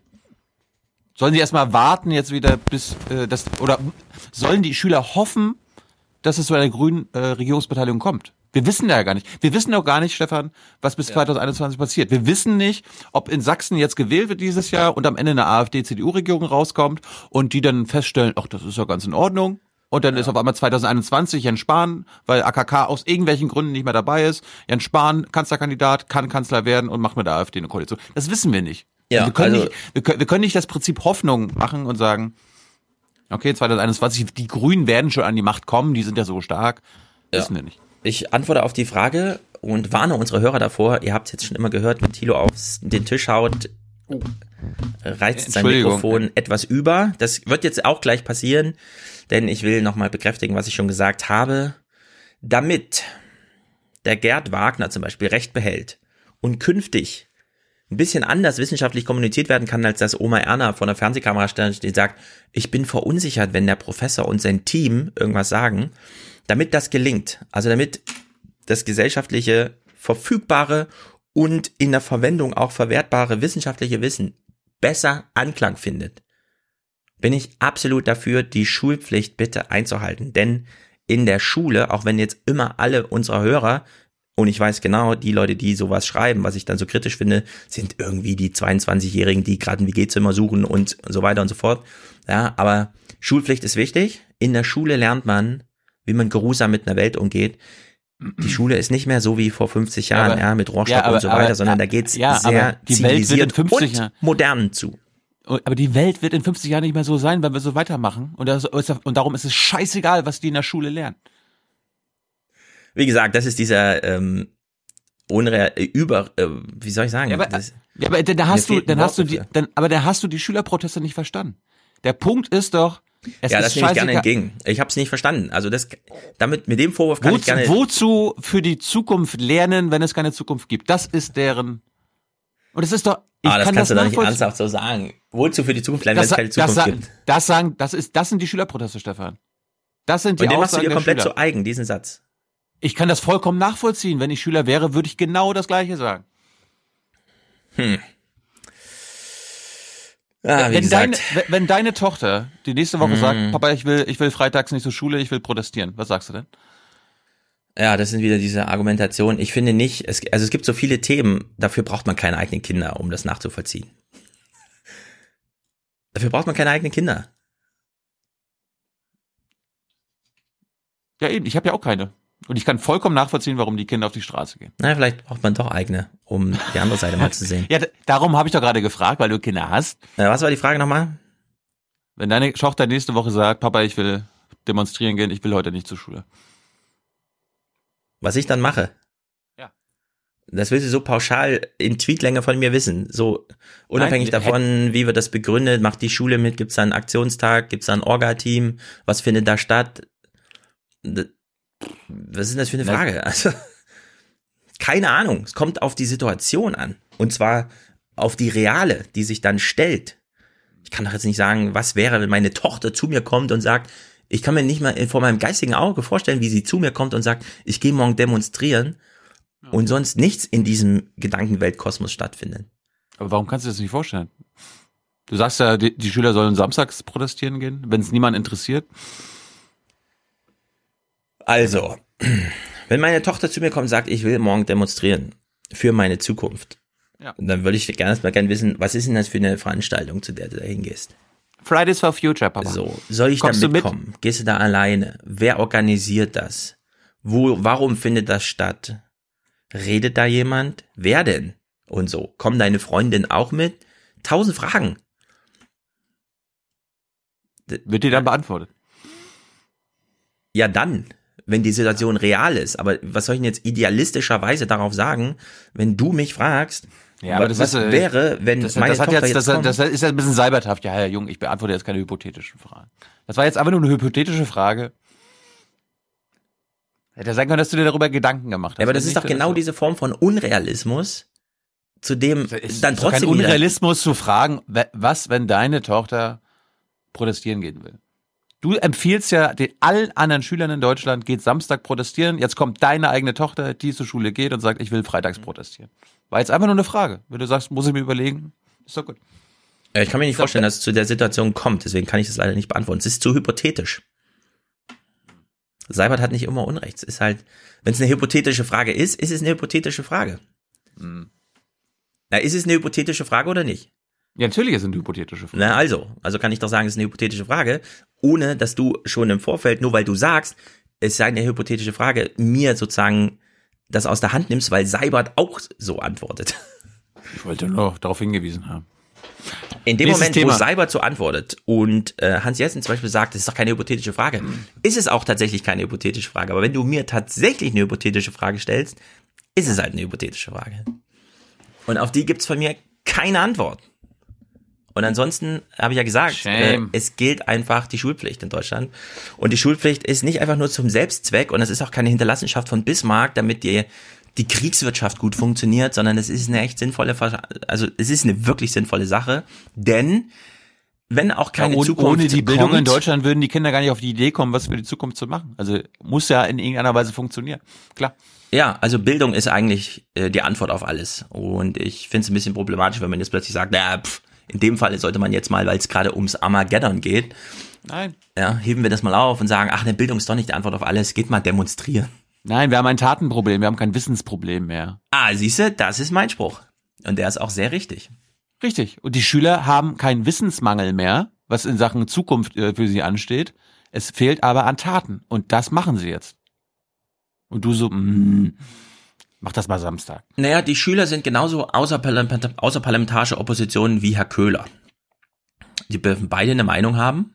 Du findest die eine richtiger und wichtiger als die andere. Okay, zugestanden. Das ist halt die Meinung Thilo Jung.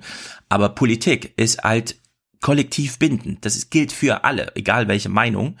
Deswegen mein Appell, äh, löst es demokratisch. Wenn ihr auf die Straße geht, macht auf jeden Fall ein Argument, das direkt auf den Bundestag abzielt. Weil Das das, ist das nun mal der, den doch. wir haben. Das größte Argument war Kohleausstieg bis 2030. Das war und ist das Argument. Und da es das, dass es das nicht gibt, muss es weitergehen. Und sie müssen eigentlich noch radikaler werden. Was meinst du mit Also radikaler? Ja, es ist ja IPCC-Bericht, der- diese Maßnahmen, die wir umsetzen müssen. Da ist ja nicht nur, dass wir ab 2030 aus dem Kohle rauskommen Mhm. müssen. Wir müssen bis 2050 geschafft haben, keine Emissionen mehr, äh, Emissionen, Emissionen mehr auszustoßen, industriell. Äh, das könnte, das könnte die nächste Forderung sein, die die, äh, diese Schüler aufbringen. Ähm, industrielle Landwirtschaft muss eingestellt werden. Die Ja. Waldrodungen müssen aufhören.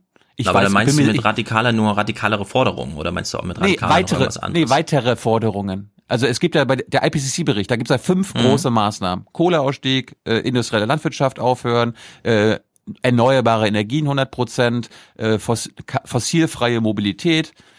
Die müssen alle umgesetzt werden. Nicht einer oder so weiter, alle. Und das muss vielleicht weiter in, den, in das Bewusstsein kommen. Ja.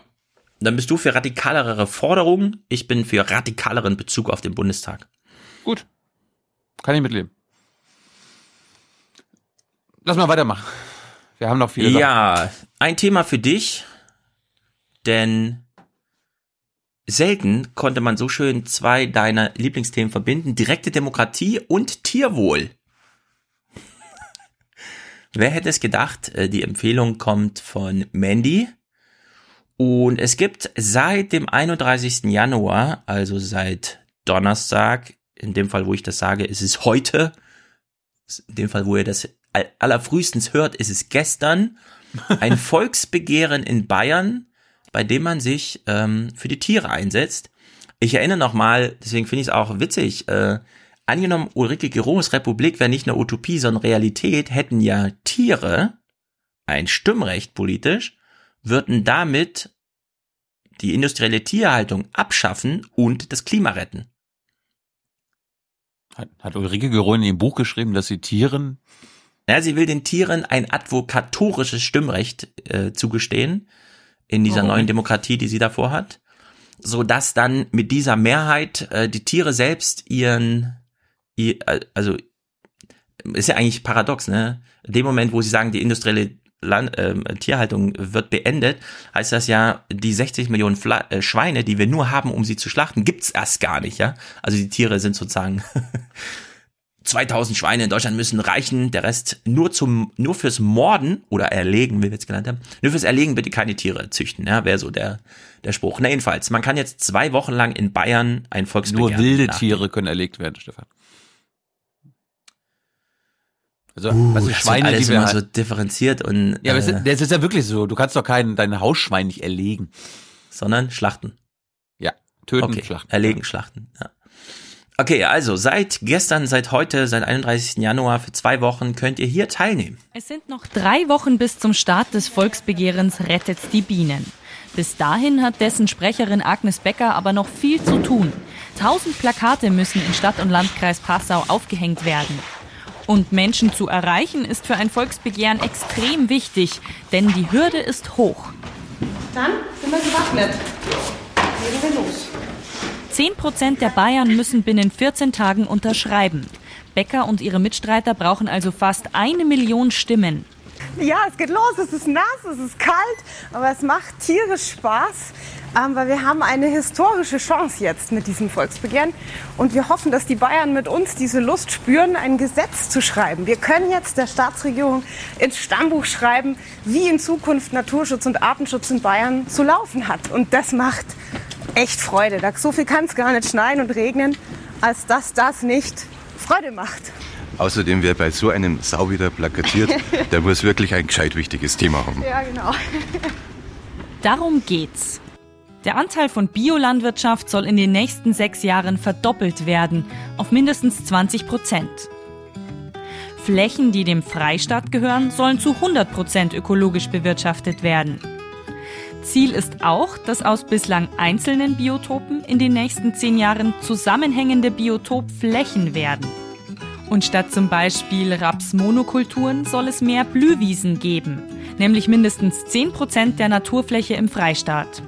Seit 1946 gab es in Bayern 20 Volksbegehren. Die meisten scheitern an der hohen 10-Prozent-Hürde. Doch ÖDP-Politiker sind Profis, was Volksbegehren angeht. Sie haben damit schon den bayerischen Senat abgeschafft und den Nichtraucherschutz gestärkt. Vielleicht ist Agnes Becker deshalb so optimistisch. Wir haben ein so großes Bündnis geschmiedet inzwischen, das auch nahezu täglich Zuwachs bekommt. Und ich glaube, mit diesem gemeinsamen Kraftakt werden wir diese 10 Prozent schaffen. Trotz Schnee und Regen. Wahlberechtigte, die das Volksbegehren unterstützen wollen, können sich von 31. Januar bis 13. Februar in ihren Rathäusern eintragen. Bis es soweit ist, hängt Agnes Becker aber noch hunderte Plakate auf. Ja. Ich glaube ich glaub ja, die ÖDP ist die erfolgreichste Partei, die es nie in irgendein Parlament geschafft hat. Die hat ja, wie gesagt, den, also die haben es geschafft, dass der strengste Raucherschutz in Deutschland oder in Europa, glaube ich sogar, in Bayern ist.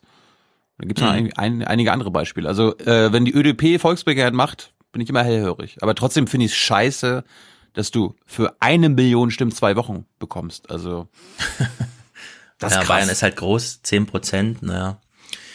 Ja, allerdings muss man noch mal dazu sagen, Bayern ist, äh, soweit ich weiß, das einzige Land oder eins der wenigen, das, in dem das überhaupt so möglich ist.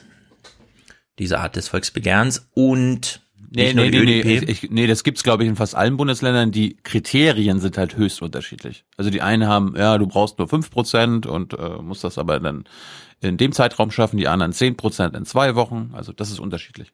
Ja, liebe Hörer, klärt uns nochmal auf. Ich glaube, Bayern ist hier so ein bisschen noch Vorreiter, weil man das dann irgendwann mal nicht abgeschafft hat. Und die, die, wollen die wollen es ja ausbauen. Die CSU ist ja die einzige Partei in Deutschland, die gegen direkte Demokratie ist. Das ist die CDU. Ja.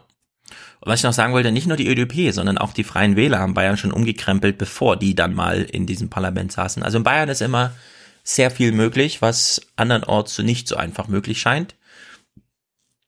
Wenn man Leute zu Wort kommen lässt, äh, äh, bringt das das Land wirklich voran. Und was mir jetzt noch eingefallen ist, wir haben doch gelernt, die CSU nach ihrer Wahlniederlage möchte sich jetzt wieder den urbanen und den grünen Wählern und den ÖDP-Wählern widmen. Da könnte die mhm. CSU jetzt mal sagen, wir unterstützen das. Machen sie aber nicht. Warum nicht? Wegen den Bauern. ja. Zu viel Skin in the Game wirtschaftlicher Natur. Mhm. Aber gut, mal gucken. Es läuft jetzt zwei Wochen. Vielleicht können wir auch unseren kleinen Beitrag leisten und noch ja, wenn 50 wir, wenn Stimmen wir was mehr, tun können. 50 ja. Stimmen mehr produzieren, provozieren, ermuntern. Ja. Liebe Bayern, mach doch da mal mit. Ja, Max, Max, du hörst zu. Ja, Max macht da Im Rasenfunk aufrufen, ne? Das ist halt das Blöde. Wir erreichen die, die eh schon überzeugt sind und die ihre Unterschrift jetzt schon längst gegeben haben. Stimmt. So, es gab. Das ist witzig. Das, ja. Ja, wir waren ja gerade bei, bei Tieren. Willst du Tiere? Ja, naja, bleib komm. mal bei Tieren. Nee, lass, nee, wir machen ein bisschen politisch. Okay. Das war jetzt was Politisches. Ja. Dann ist das jetzt auch was Politisches hier.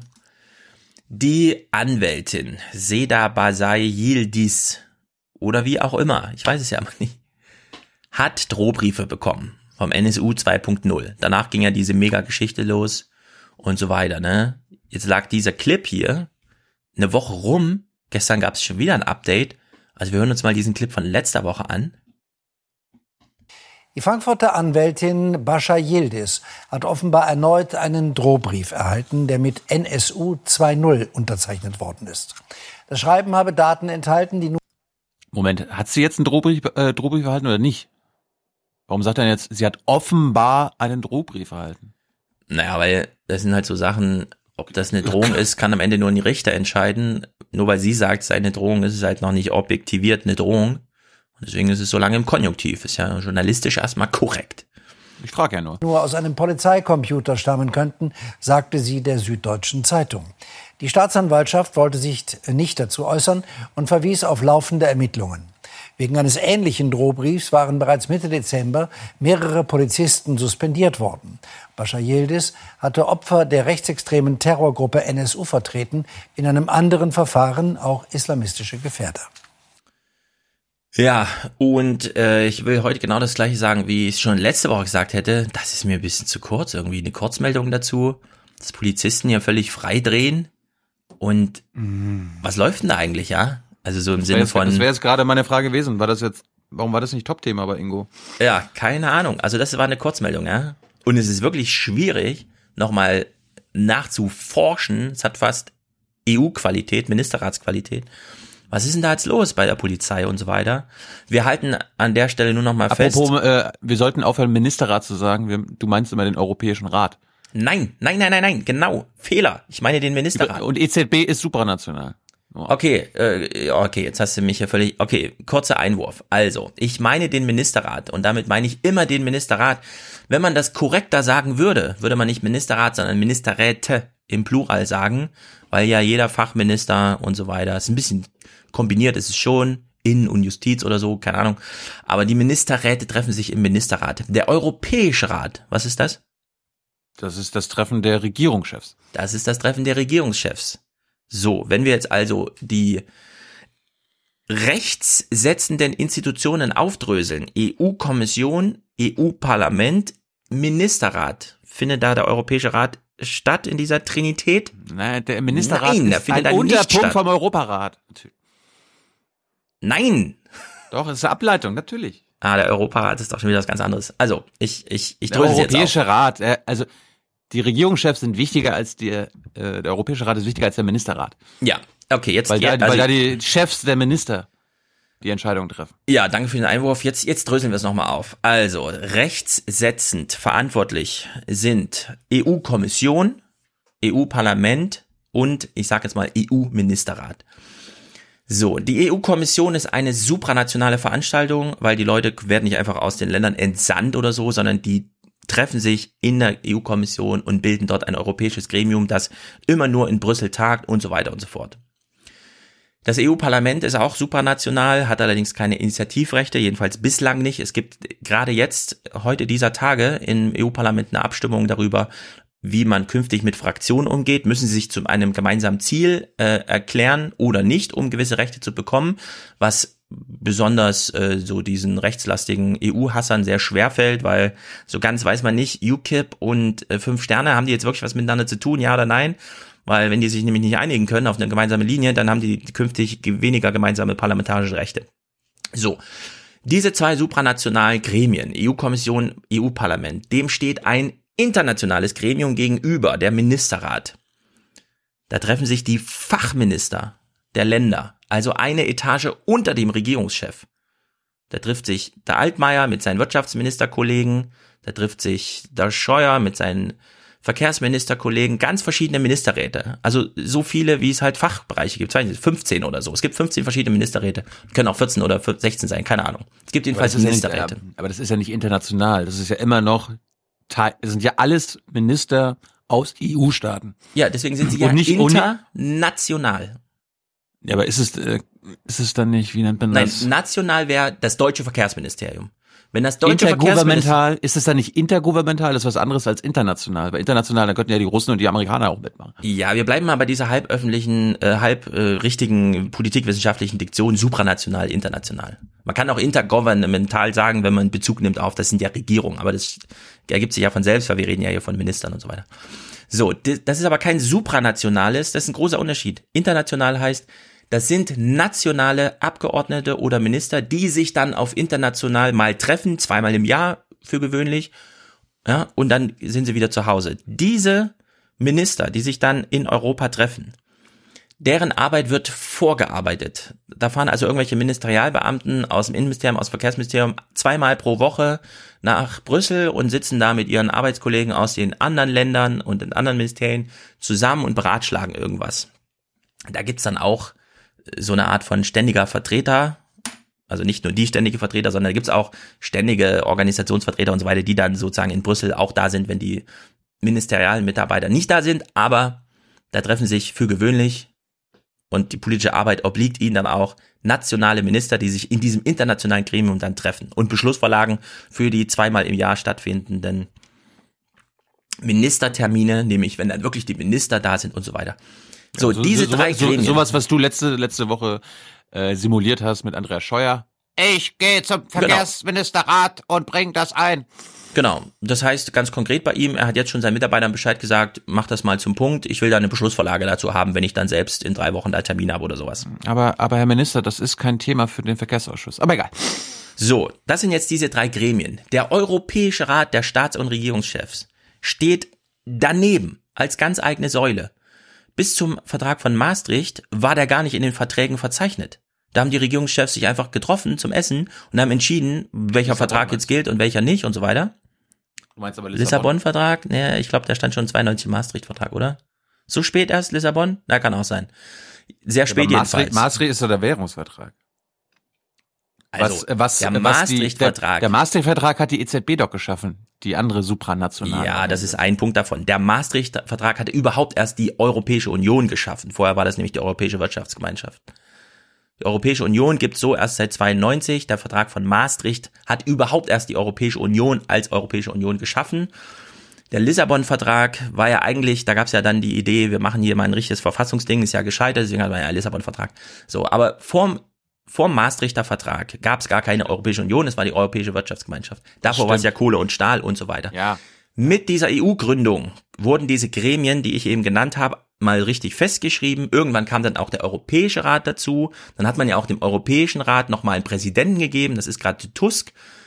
Bisher war das dann einfach immer nur der jeweilige Staats- und Regierungschef, der gerade, ja, also in dem Fall teilt man sich das jetzt gerade. Jetzt ist der rumänische da, da weiß ich nicht, wie der heißt. Vorher war es eben Tusk und Kurz die diese Geschäfte nee. geführt haben? Zwei verschiedene Sachen. Was zwei verschiedene Sachen? Tusk ist der, der Europa, europäische Ratspräsident und Sebastian Kurz hatte die europäische, also immer halbjährige Ratspräsidentschaft. Aber es sind zwei verschiedene Sachen. Naja, aber wenn du sagst, ähm, Kurz hat die Ratspräsidentschaft inne und ähm, Tusk Nein, ist der Öst Präsident Österreich, des Europäischen Österreich, Österreich hat als EU-Mitglied ja. die Ratspräsidentschaft. Deswegen sage ich ja, der Europäische Rat, da treffen sich die Staats- und Regierungschefs. Die Präsidentschaft wechselte eigentlich, also die wechselt alle halbe Jahre. Da übernimmt das ein Land. Der jeweilige Staatschef dieses Landes war sogleich Präsident des Europäischen Rats bis man dann entschieden hat, wir stellen mal den Tusk so als ständigen, also die Rolle Tusk, diesen Präsidenten, nicht nur die EU-Kommission hat jetzt einen Präsidenten, sondern auch der Europäische Rat hat jetzt einen Präsidenten. Das ist dieser Tusk. Der ist aber auf Augenhöhe mit dem jeweiligen ähm, Staatschef des Landes, nee. das gerade halbjährlich. Nein. Wieso sagst du denn immer nein? Tusk ist doch nicht auf Augenhöhe, der ist doch gar kein Regierungschef, der ist derjenige, der die, die Meetings einberuft. Der, der ja, quasi, das sage ich doch. Aber er hat ja gar keine Macht. Ja, genau, du hast doch gerade gesagt, er ist auf einer Stufe. Ja, ja pass Tusk auf. hat faktisch gar keine Macht. Also, die EU, die Staats- und Regierungschefs sind ein internationales Gremium. Dann hat man sich überlegt, warte mal, wir bauen da mal eine supranationale Komponente ein, nämlich eine, die die Ratspräsidentschaften, die halbjährlichen, überdauert. Das ist dieser Posten, den Tusk gerade innehat. Der nennt sich Präsident des Europäischen Rats der steht formal Augenhöhen gleich mit dem Staatschef des jeweiligen Landes, das gerade die EU-Ratspräsidentschaft innehat. Das war zuletzt der Kurz. Und ich nenne immer nur den Kurz, weil ich den aktuellen Namen von dem Rumänen nicht weiß. So. Die EZB ist jetzt kein rechtsetzendes Organ. Deswegen finde die in diesem Gefüge erstmal nicht statt, steht aber mit in den Verträgen als Währungsbeaufsichtigende und so weiter. So. Jetzt hatten wir das letzte Mal drin, weil du einen Termin bei Weidmann hattest und die Bundesbank und die EZB und so weiter. Aber wenn wir von der Europäischen Union sprechen, also auch bei der Frage zum Beispiel demokratisch ja oder nein oder wie soll man das weiterdenken, wer hat da welche Ideen, Micha Roth zum Beispiel oder Röke Gero, dann geht's immer um die Frage, wo wird denn jetzt das Recht gesetzt?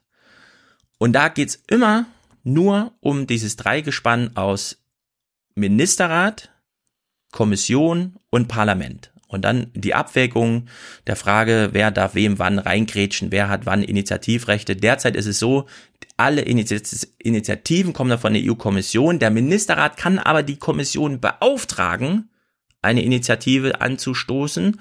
Und der künftige, wahrscheinliche, also sehr wahrscheinlich künftige EU-Kommissionspräsident Manfred Weber hat ja in der Pressekonferenz gesagt, ich gestehe dann auch dem Parlament ein Initiativrecht zu, sodass auch das Parlament sagen kann, wir haben hier eine tolle Idee, zu dem möchten wir gerne ein Gesetz, da muss sich das, die EU-Kommission dazu verhalten. Wenn die sich verhalten hat, kommt dann die nationalen Regierungen über den Ministerrat rein und müssen dann in diesem Trilog da irgendwas verhandeln. Auch dieser Trilog ist übrigens nicht so richtig in den Verträgen zu finden. Der hat sich einfach so gefunden. Man hat halt gedacht, na gut, dann treffen die sich halt nochmal zwei, äh, zwei Wochen lang und klungeln so aus, also die jeweiligen Vertreter also der Kommissar, der dafür zuständig ist, die Initiative überhaupt zu schreiben, dann der Berichterstatter des Parlaments und der Ministerrat muss halt eine gemeinsame ähm, Haltung dazu finden, was da auf dem Tisch liegt. Das haben wir jetzt beim Copyright gesehen, das klappt nicht immer. Dann zerfällt sowas auch mal. Da ist das dann in den Verträgen nicht so klar. Ja, was ist denn das jetzt eigentlich? Es ist im Trilog gescheitert. Im Trilog steht nicht so richtig im Vertrag drin. Ja, hm, was ist denn das jetzt so? Ja, deswegen ist das so erstaunlich, dass man dazu überhaupt nichts lesen kann, weil sich auch kein Journalist daran traut, uns er zu erklären, ja, was ist denn jetzt eigentlich passiert mit dem Copyright? Weil, woran soll man sich halten? Ja? In Deutschland ist es einfach. Da lernt man in der Schule, wie ein Gesetz entsteht und dann geht man das einmal durch, addiert dann noch Fraktionsdisziplin drauf. Die kriegt man ja nicht gelernt, weil die nirgendwo steht. Und dann weiß man halt, wie ein Gesetz entsteht. So, und so ist das in Europa. Die EZB ist also ein, wie es gilt, supranationales EU-Gremium, aber ja gut, sie steht in den Verträgen drin und ist supranational, weil die Mitglieder nicht aus den Ländern entsandt werden und eigentlich die Notenbankchefs sind, sondern die EZB hat einen eigenen Notenbankpräsidenten, der nicht ein Notenbankpräsident eines anderen Landes ist, wo das dann halbjährlich durchrotiert, wie bei der EU-Ratspräsidentschaft. Aber in der Rechtsetzung, die wir diskutiert haben, findet die EZB jetzt erstmal so nicht statt, weil ihre Aufgabe ist, das Inflationsziel einzuhalten und Geldpolitik ist ihre Aufgabe. Nur, nur mal so, Ma machen, Maastricht ja. hat die, das Parlament erschaffen, also die Legislative, hat die Exekutive erschaffen mit der Kommission, hat die Judikative geschaffen mit dem Europäischen Gerichtshof und hat die geldpolitische Ebene geschaffen, die ja nötig war für den Euro mit der EZB. Das waren ja. die vier supranationalen Organisationen, Institutionen, die Maastricht geschaffen hat. So, und die, die, der Ministerrat, das ist so absurd. Wenn, der, wenn die Minister sich treffen, heißt das Rat der Europäischen Union. Wenn sich die Regierungschefs treffen, heißt das Europäischer Rat. Ja. Ja, das ist einfach kompliziert. Und dann gibt's ja noch Es den. Europarat, den du vorhin auch noch aus Versehen an. Das Der ist ja nichts mit der EU zu tun hat. Genau, der steht völlig neben der EU, macht aber beispielsweise die ganzen Menschenrechtsgerichtshofsachen und so weiter. Da wird dann auch immer gern verwechselt. Der EuGH hat entschieden, nee, es war der Menschenrechtsgerichtshof. Ach so, ah, es ist gar kein EU-Gremium. Ah, ähm, ist verwirrend, ja. Also es ist halt wirklich verwirrend. Aber äh, jetzt haben wir es ein bisschen gerade gezogen. Äh, Ministerrat ist das, was mich am meisten interessiert.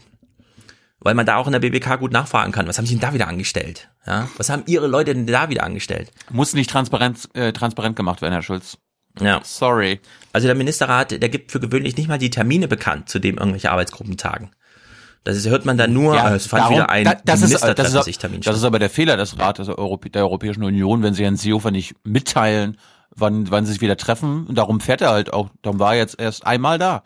Weil Ja. ihm nie gesagt wurde, wann die sich treffen. Ja, also wenn Das sich die Minister treffen, dann weiß man das schon, aber wenn die Arbeitsgruppen der Ministerien sich zusammensetzen, um die Beschlussverlagen, die dann im Ministerrat nur noch abgehakt werden, äh, arbeiten, da, da weiß man gar nichts drüber. Das ist halt, Ja. da, da geht's halt alles verloren, ja. Selbst in so Triloggeschichten kurz vorher, ach, am Montag ist Trilog, Pff, keine Ahnung.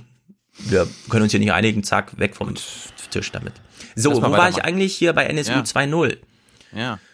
Weil das ist ja auch so eine intransparente Veranstaltung. Was ist denn da jetzt los? Und erstaunlich finde ich, dass man da auch so wenig drüber erfährt. Diese Polizisten, wenn die jetzt Drohbriefe schreiben. Ich meine, jeder kann Drohbriefe schreiben, oder? Es ist, man könnte ja fast noch sagen, es ist, äh, jeder hat, kann diese Meinung haben. Wenn es dann justiziabel wird, geht man nach. Aber Polizisten haben doch vielleicht sogar eine besondere Rolle, ja? Also wenn die Drohbriefe schreiben, dann ist es doch vielleicht besonders gefährlich und sollte man dann justizmäßig besonders hinterherräumen. Aber wir lassen uns das von Mandy noch mal kurz vorlesen. Die einzige meine, Textstelle. Die werden ja nicht ohne Grund vereidigt. Du musst aufs Grundgesetz Beispiel, ja. schwören und Ja. laut Grundgesetz darfst du niemandem drohen. Ja. Also, Also da, da gibt's irgendwie kleine Probleme, würde ich so sagen. Ja? Strukturelle Probleme. Aber wie auch immer, ähm, Mandy hat uns den einzigen Snippet gelesen, wo es nochmal ein bisschen interessant wird. Zumindest, was ist denn jetzt eigentlich vorgefallen? Weil so wie das hier gerade vorgelesen wurde, also sie wurde wieder bedroht, keine Ahnung, ciao. Ja, nächste Kurzmeldung geht's ja auch nicht. Das erste Schreiben hatte Basa Yildiz erhalten, nachdem sie den als Gefährder eingestuften Sami A. verteidigt hatte. Das Fax enthielt den vollen Namen der zweijährigen Tochter und die genaue Wohnadresse der Familie. Behörden fanden daraufhin heraus, dass die Daten der Anwältin an einem Computer im ersten Polizeirevier Frankfurt abgerufen worden waren. Im Zuge der weiteren Ermittlungen wurde eine mutmaßliche rechtsextreme Chatgruppe der Frankfurter Polizei aufgedeckt. Fünf Beamte wurden vom Dienst suspendiert. Das neue Schreiben stützt sich dem Bericht zufolge wieder auf Daten, die nicht öffentlich verfügbar seien. So enthalte das Fax etwa den Namen ihrer Eltern, ihres Mannes und ihrer Tochter. So etwas kann man nicht über soziale Netzwerke herausfinden, sagte die Anwältin der Zeitung. Mein Vater ist 79, der ist nicht auf Facebook oder sonst wo aktiv. Ja, also du bedrohst das Leben eines zweijährigen Kindes mit dem Tode und wirst danach vom Dienst suspendiert und das war's. Das kann nicht richtig sein. Ich ja gut, aber nee, nee, das ist nee, nicht. das so gehört sich das aber auch im Rechtsstaat. Solange er es kein nee, aber ohne Scheiß, solange es kein Urteil gibt, kann er nur ähm, suspendiert werden. Ja, aber er wurde nur suspendiert. Es gibt gar kein Verfahren gegen ihn.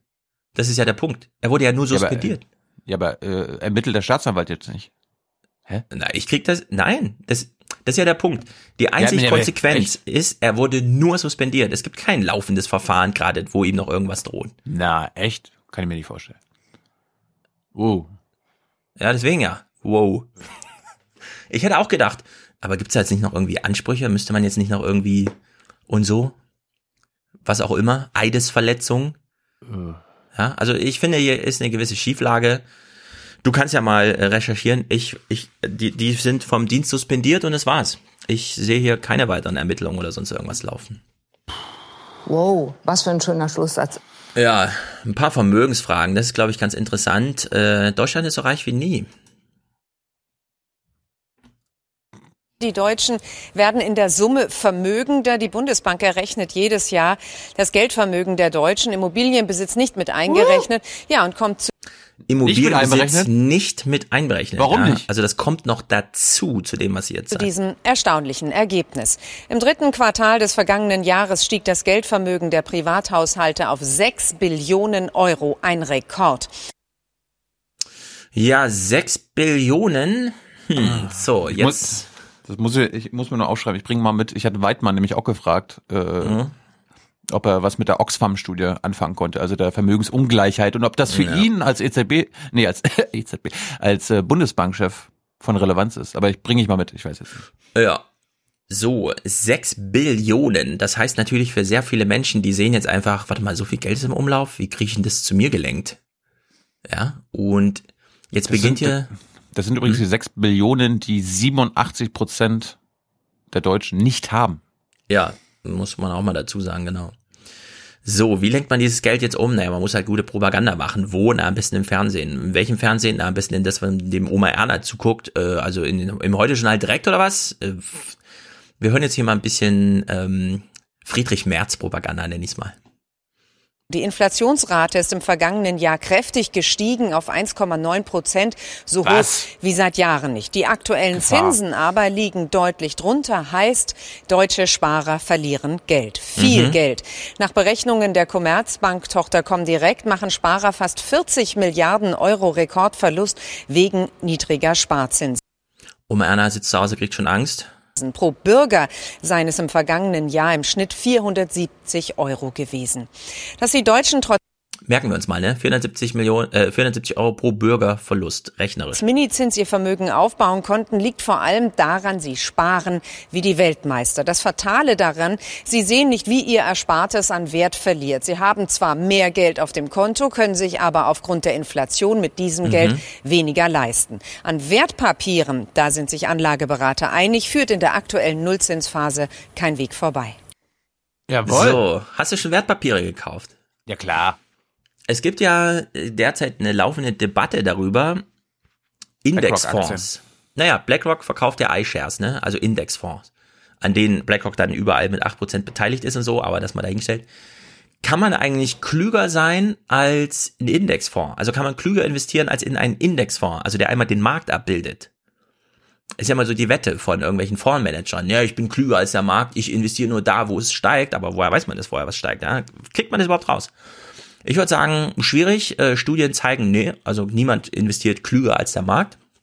Sich an sich bewegt. Wenn der Markt hochgeht, geht's halt für alle nach oben, wenn nach unten, für alle nach unten.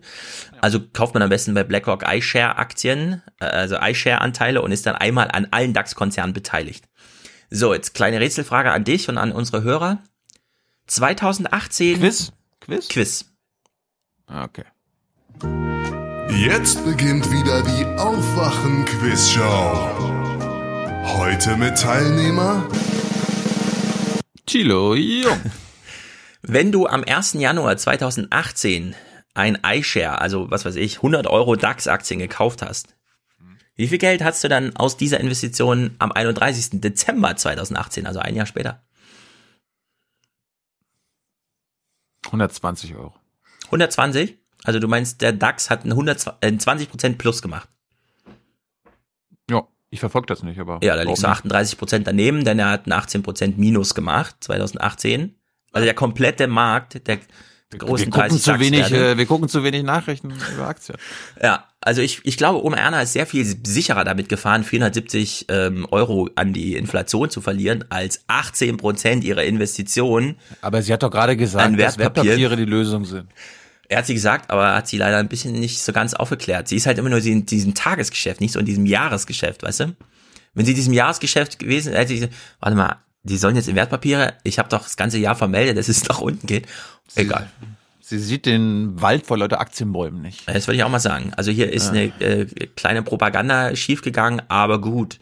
Ich kläre gerne auf, liebe Hörer, vielen, also bitteschön an euch, kauft keine Aktien, ja. Ich weiß nicht, ob es 2018 jetzt, wo die Wirtschaftsprognosen schon nach unten gehen, irgendwie anders für den DAX aussehen sollte als 2018. Naja. Investiert ins Rudel. Investiert ins Rudel. Steuervermeidung, nächstes großes Thema, denn die 6 Billionen sind ja irgendwo. Also die Unternehmen, die hier so viel Gewinne einfahren, die gehören ja jemandem oder werden von jemandem gelenkt, der diese 6 Billionen irgendwo hat. Ich vergleiche es ja mit dem Adel, ja, und der Adel wurde auch mal von den Steuern befreit. Ne? Also ich, ich, I Mhm. don't blame the companies, dass sie äh, Steuervermeidung machen, weil es ihnen ermöglicht wird von der Politik. Ja, der Adel wurde nicht von den Steuern befreit, sondern er bekam die Steuern. Die wurden ja nur eingerichtet, damit der Adel die Steuern bekommt. Nee. Oder? Nee, der wurde du befreit und die, und die Steuern gingen an, an, die, an die Exekutive, an den König. Ja, ist ja auch Adel. Der Oberadel, ja. Oberadel. Hochadel, gut. Hochfinanz und Hochadel. Uiuiuiuiui.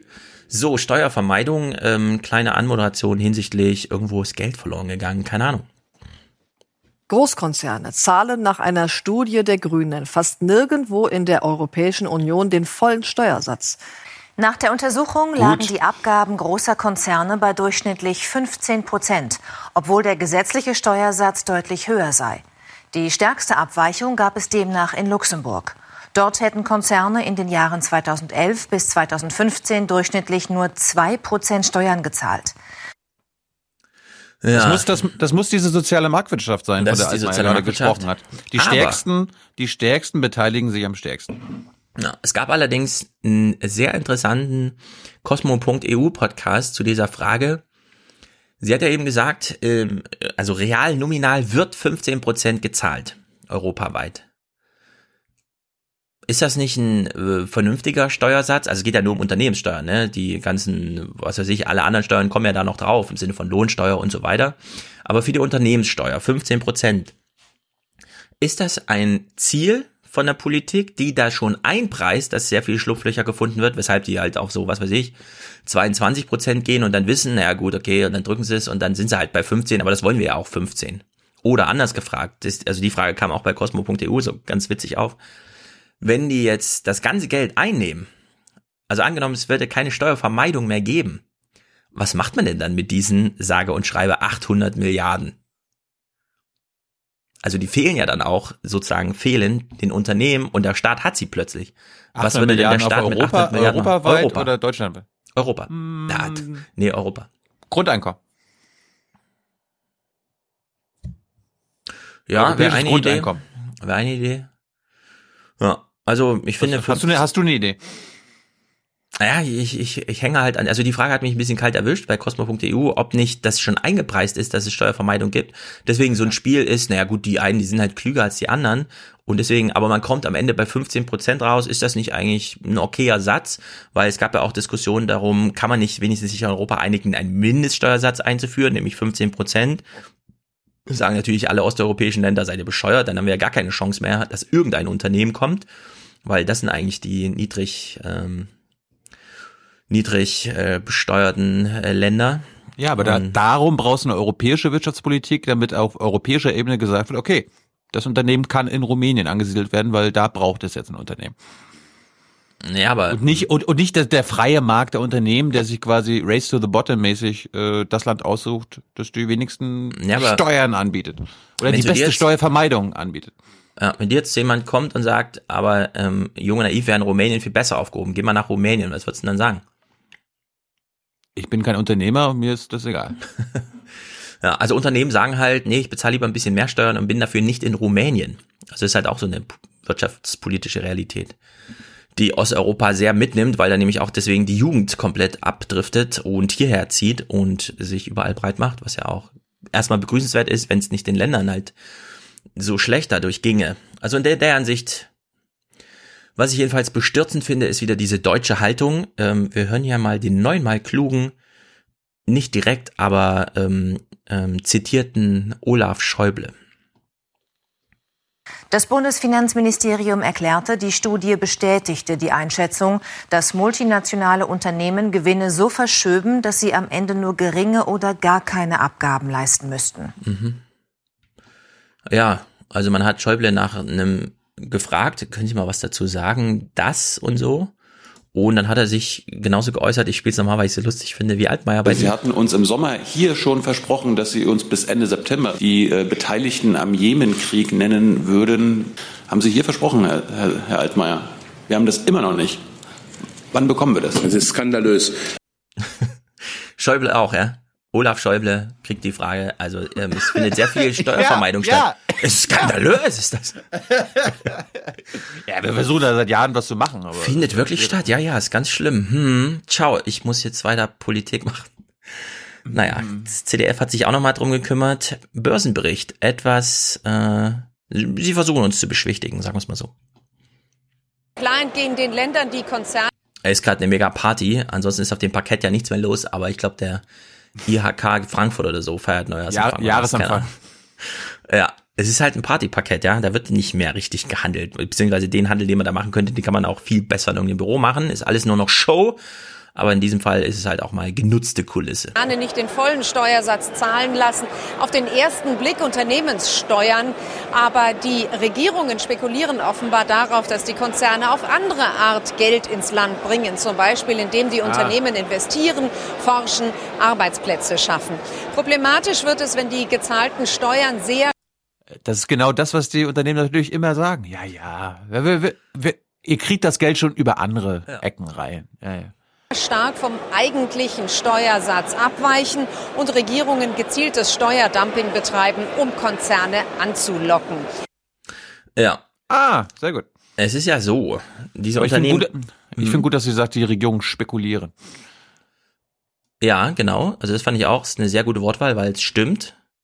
Und, das muss man ja dazu sagen, die Unternehmen bezahlen ja tatsächlich nicht nur ihre Unternehmensgewinne irgendwas Steuern, die halt am Ende so abfallen, wenn die Bilanz fertig geschrieben ist, sondern sie kaufen Zeug ein, das kostet Mehrwertsteuer, ähm, sie bezahlen Gehälter aus, das kostet Lohnsteuer, Einkommenssteuer und der ganze Kram. Ja? Also es fällt ja sehr viel davon ab. Nur es ist halt ein bisschen ungleich verteilt. Ja? Also die Unternehmen werden gar nicht mehr belastet und dafür mit 1,5 Prozent über dem medianen Einkommen in Deutschland du schon Höchststeuersatz beim Einkommen und so weiter und so fort.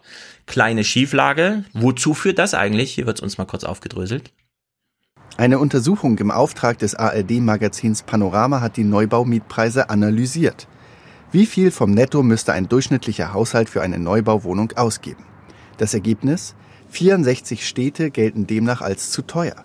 In Berlin etwa müsste der Durchschnittshaushalt 41,3 Prozent seines Einkommens für die Anmietung einer Neubauwohnung ausgeben. In Frankfurt am Main 40,7 Prozent. In Kiel 36,4 Prozent. In Jena 32,6 Prozent. Dabei sollten laut Experten maximal 27 Prozent des Einkommens für die Miete bezahlt werden. Ja, also Mietstress äh, schlägt sich langsam nieder.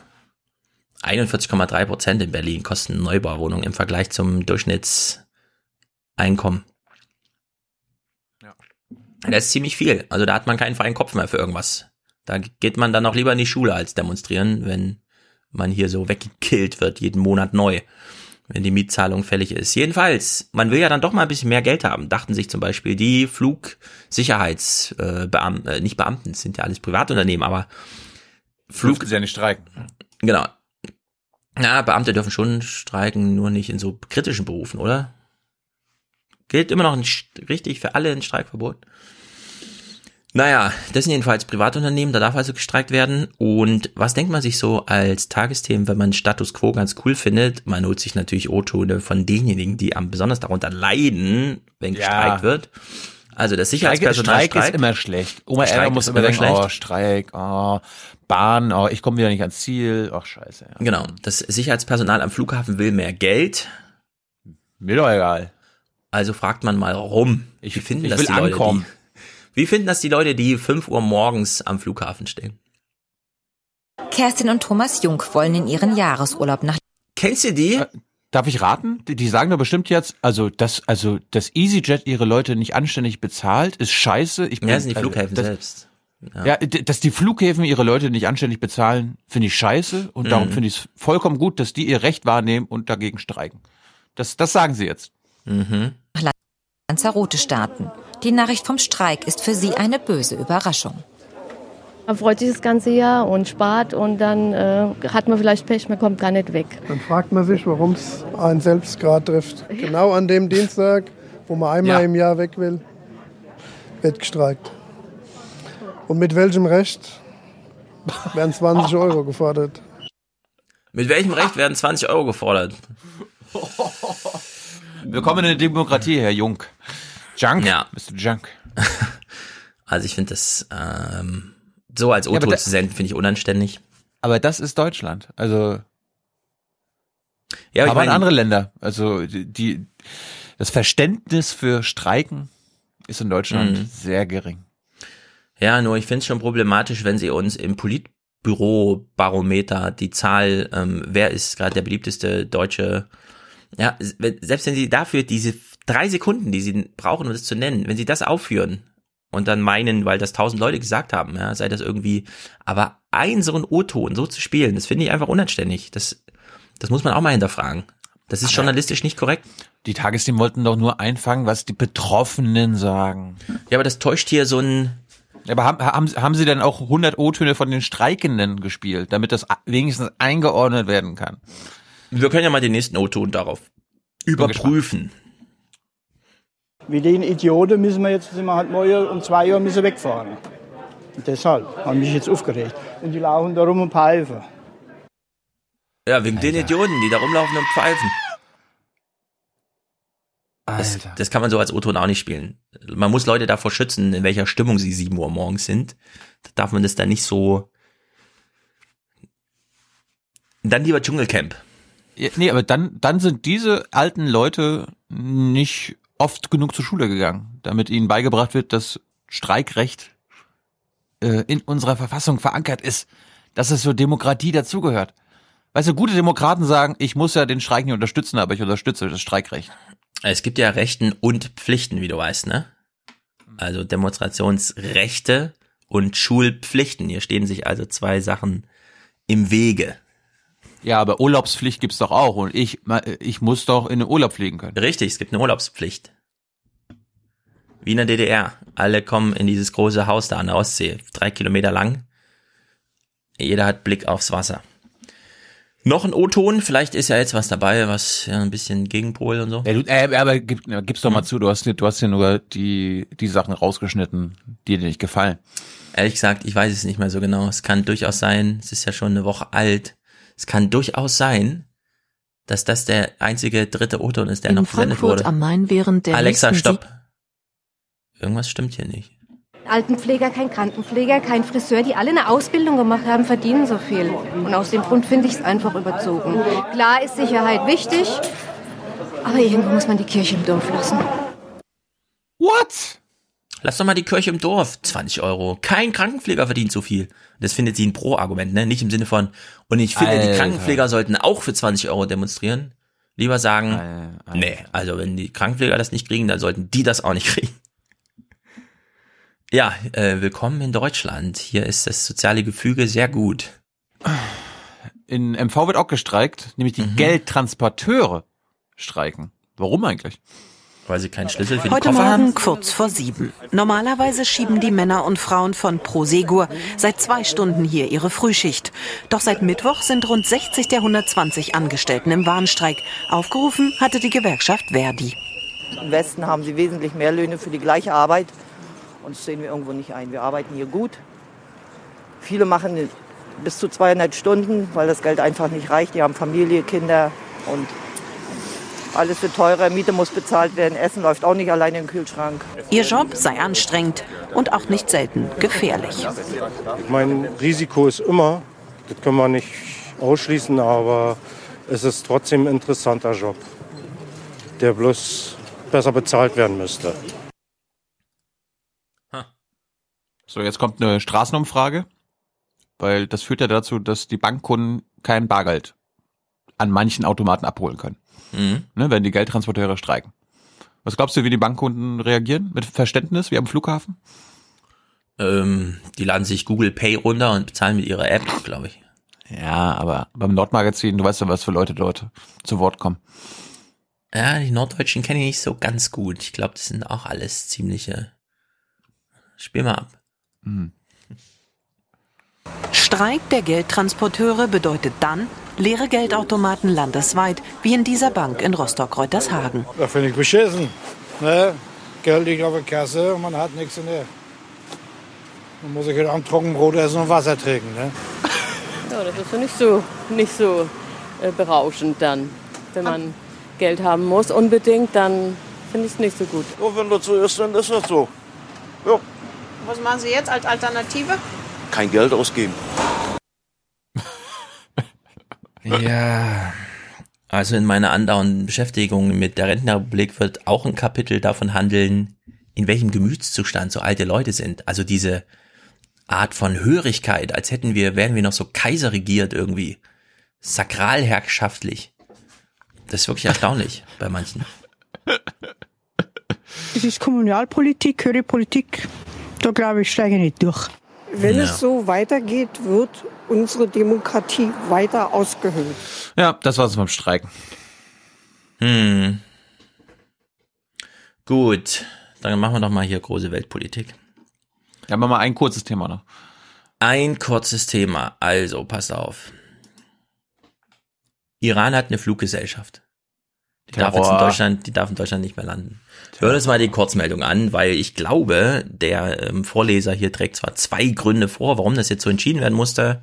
Ich glaube, es gibt noch einen dritten, ungenannten. Ich kann, ich kann ja mal erzählen, die. Aber warte, dann gucken wir erst den Clip. Wir gucken mal erst Okay. den Clip. Die iranische Fluggesellschaft Mahan Air darf nicht mehr in Deutschland starten oder landen. Das Luftfahrtbundesamt entzog dem Unternehmen die Betriebserlaubnis. Das Auswärtige Amt begründete den Schritt mit der Wahrung außen- und sicherheitspolitischer Interessen.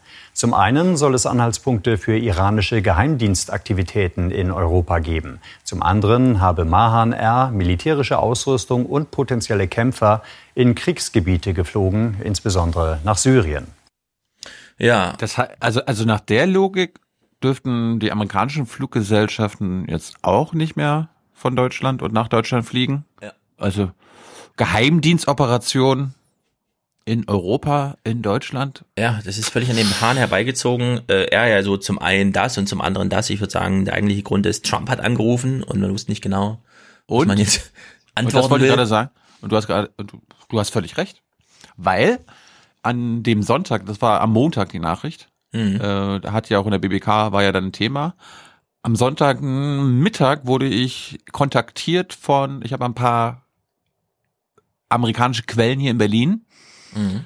und die haben sich, die haben mir mich gefragt, sag mal, äh, streamt ihr das morgen live? Ich so, was denn? Ja, in der BBK. Ich so, nee, RecBK wird nicht live ge. Ah, ja, aber können wir danach sofort das Video haben?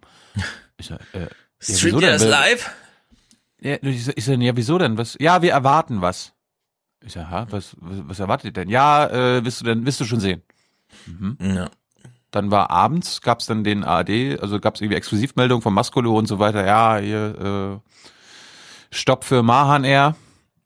Ich dann so, mhm, meint ihr das? "Mm, Ja, vielleicht, vielleicht, vielleicht. Und dann kam raus, nach mehreren Nachfragen, dass genau das, was du gerade gesagt hast, die US-Botschaft hat sich bei der Bundesregierung erfolgreich eingesetzt und hat jetzt freudigst das Ergebnis ab, äh, abgewartet und wollten das ja quasi für das Weiße Haus haben.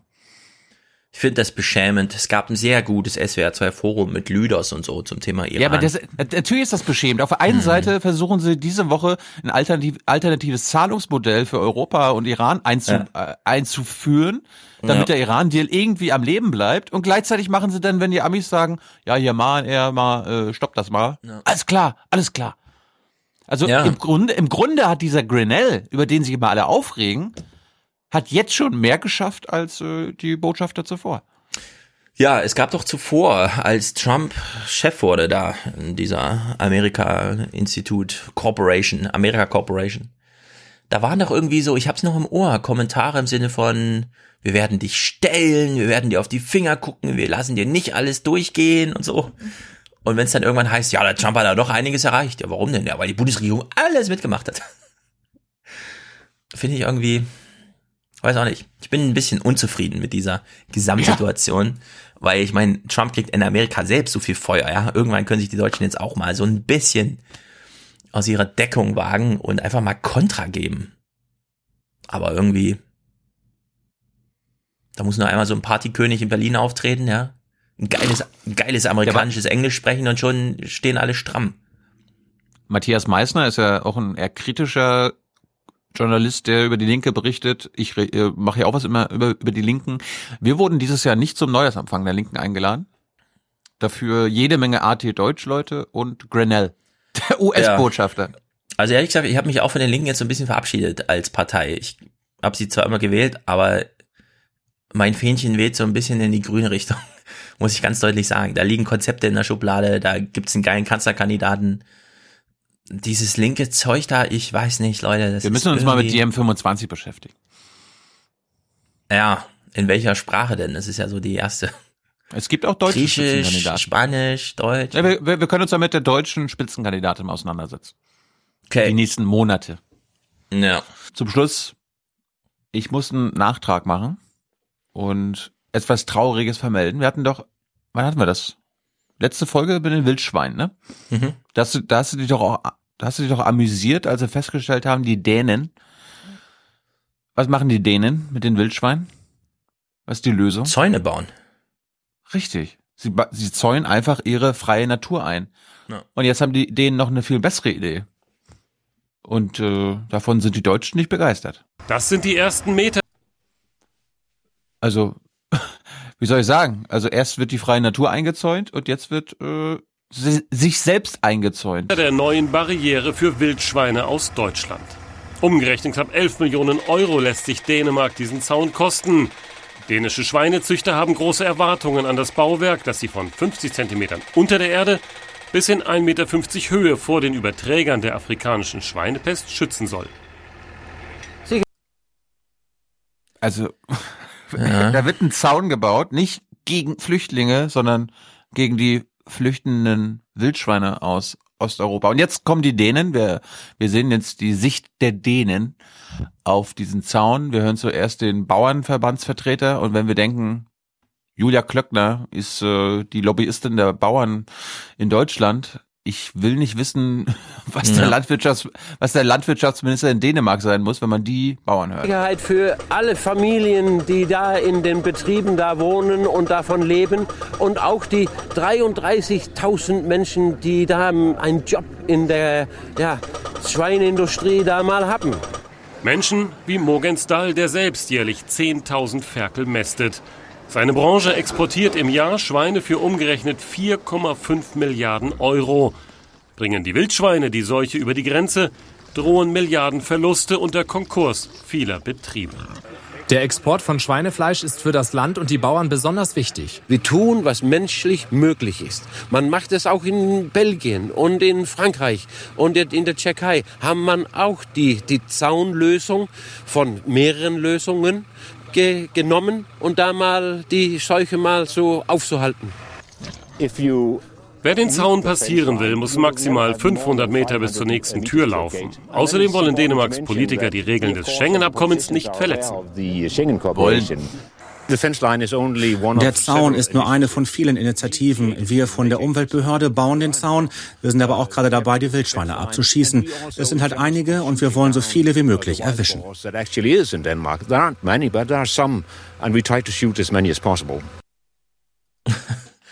Also was ich gelernt habe, die Dänen, die knallen alles ab, was nach Wildschwein aussieht.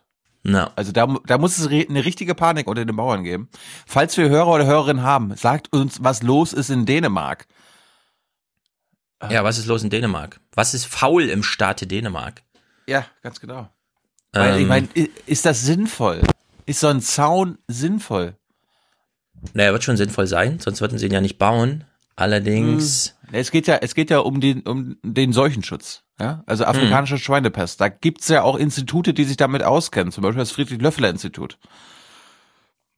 Die afrikanische Schweinepest ist bisher vor allem in Osteuropa ausgebrochen. In Deutschland gibt es bislang keine Fälle. Experten bezweifeln, dass der neue Zaun den Erreger aufhalten kann. So heißt es vom Friedrich-Löffler-Institut für Tiergesundheit, das größte Risiko sei der Mensch, der das Virus bei Transporten, Reisen und über weggeworfene Lebensmittel verbreite. ja. Ja, also ich bin grundsätzlich gegen Zäune. Also so richtig grundsätzlich, dass ich sage, äh, wir müssen mal wieder auch ein bisschen an Freiheit einfach. Grundsätzlich Freiheit. Gut. Dann hörst du jetzt nämlich Stimmen und das ist echt, wo du denkst so, wow, wenn, wenn Deutschen wieder ein Zaun vor die Nase gesetzt wird, also wirklich so ein Grenzzaun, was es ja ist, dann wird man, dann kann ich diese Sicht verstehen, die wir jetzt hören, ja. Straßen und Bahn Also ich habe ein bisschen gesammelt in verschiedenen Formaten. Bahntrassen bleiben also geöffnet. Wenn der Zaun im Herbst fertig ist, werden die Menschen in den Grenzdörfern aber wieder sehen, dass sie in unterschiedlichen Ländern wohnen. Es ist ein bitterer Beigeschmack, auf jeden Fall. Und vielleicht äh, in den schwierigen Zeiten, in denen sich Europa gerade befindet, äh, kein, kein, kein schönes Symbol. Wir in äh, den nördlichen Gemeinden von Schleswig-Holstein äh, sehen den Zaun als Barriere. Wir hatten gehofft, dass die Grenzen überwunden werden in einem gemeinsamen Europa und finden das sehr negativ. Äh, zudem glauben wir nicht, dass dieser Zaun die Schweinepest abhalten wird. Die Schweinepest ist ja auch erst in Polen festgestellt worden und noch überhaupt nicht Deutschland erreicht. Und wir glauben, dass der Zaun kaum geeignet ist. Vor allen Dingen, weil die Schweine auch über äh, Flüsse und über kleine Bäche und über Straßen weiterhin nach Dänemark gelangen können. Wir glauben, dass dieser Schutzzaun gegen die Schweinepest ähm, überhaupt nichts bringen wird. Wir halten das für eine Schnapsidee, denn man weiß überhaupt nicht, von welcher Seite der Eintrag kommt. Ich kann das nicht verstehen, dass, dass, dass man so einen Zaun äh, baut. Das kann ich nicht. Ich habe den Eindruck, dass nicht ordentlich geplant, ordentlich. Da, das ist nicht so ordentlich, mit, auch mit der Zusammenarbeit mit den deutschen Leuten. Das, da war ja gar nichts. Äh, und das finde ich nicht schön. Das, was diese Grenzregion ausgemacht hat, war, dass es keine Grenze gibt. Ein Zaun macht eine Grenze wieder sichtbar. Das ist eine äh, ein Signal äh, der Abschottung zum, nicht, äh, zum Nachbarn, eigentlich das, was wir nicht wollen, wenn wir auch bedenken, dass wir in zwei Jahren den Jahrestag der Volksabstimmung feiern, dann ist das eigentlich genau das falsche Signal. Ja, vor allem der Zaun wird ja, so ich das jetzt verstanden habe, aus ökonomischen Gründen also aus betriebswirtschaftlicher Sicht eines Unternehmers hingebaut. Ja. Und das geht nicht. Da bin ich auch dagegen. Ja, aber jetzt haben wir ja gerade von dem einen Opa gehört, der Gemeindevertreter, da meinte er, die Schweine, ja, die halten sich nicht an so einen Zäune, die gehen über Straßen, die nutzen Wasser. Also, Stefan, Schweine, ja. die schwimmen können. Also die nehmen einfach den Fluss und äh, ignorieren den Zaun, aber das ist doch unmöglich. Habe ich noch nie gesehen. Also Tja, in Deutschland schwimmen die Schweine auch im Wasser. Äh, Stefan, was siehst du? Schweine, die schwimmen? Schwimmende Schweine. Wildschweine, ja. Schleswig-Holstein.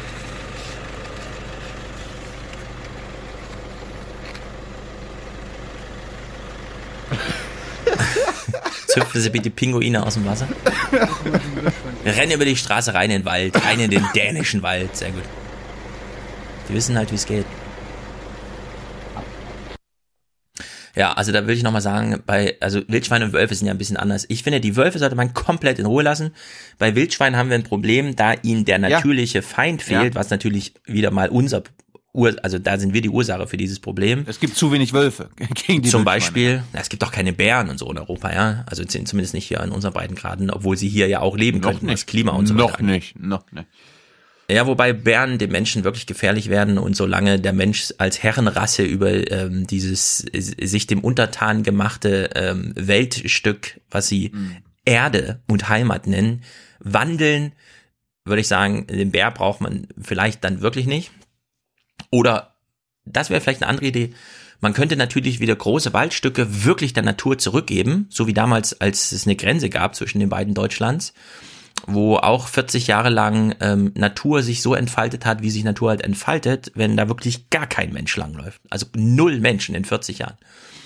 So könnte man auch ähm, Teile Deutschlands wirklich zurückgeben an die Natur. Und einfach sagen, hier kann sogar der Bär denn da geht kein Mensch rein. Also wir verbieten einfach ja, in großen Waldflächen. aber, aber wir, wir als Menschen können doch nicht den Kontrollverlust akzeptieren. Ja, da fühlen wir uns wieder gekränkt, das ist auch nicht gut. Naja, also so äh, würde ich das insgesamt sehen. Deswegen äh, ähm, bin ich bei den Wildschweinen dann auch wie bei den Wölfen, ja, abschießen und so weiter. Also dieses qualitative Eingreifen, ja, aber dieses pauschale, wir setzen hier einen Zaun hin, das ist wirklich eine Bankrotterklärung auch. Also eine richtige Bankrotterklärung. Keine Amen. andere Ideen gehabt außer ein Zaun. Das ist Trumpesk, dafür haben wir sogar ein Wort. Kurz nochmal zum Wolf, heute nicht so viel. Ähm, du musst uns mal dieses Framing bewerten. Also ich finde das sehr problematisch. Beitrag von Hallo Niedersachsen.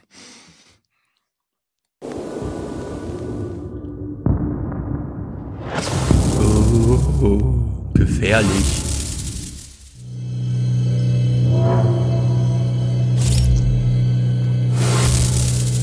Oh.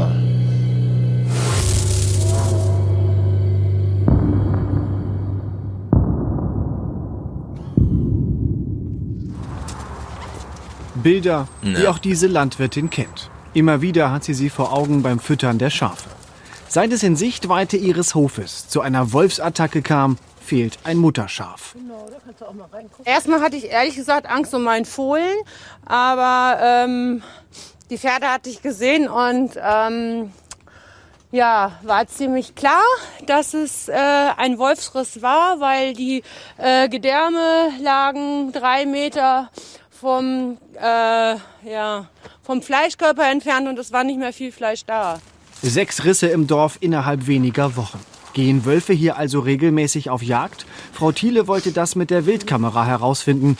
Die dokumentierte das, was sie bis dahin nur vermutet hatte.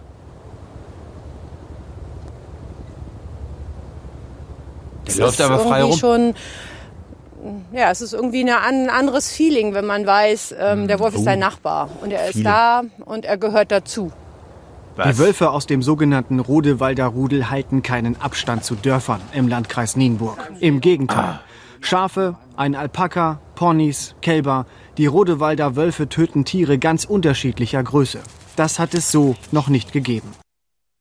Ja, also äh, hört mal zu, lieber Wölfe, ja. Diese Tiere, die halten wir uns so, wie wir sie uns halten, damit die auf unserem Präsentierteller liegen, nicht auf eurem. Das ist unserer Präsentierteller, ja. Wir töten die. nicht Genau. du.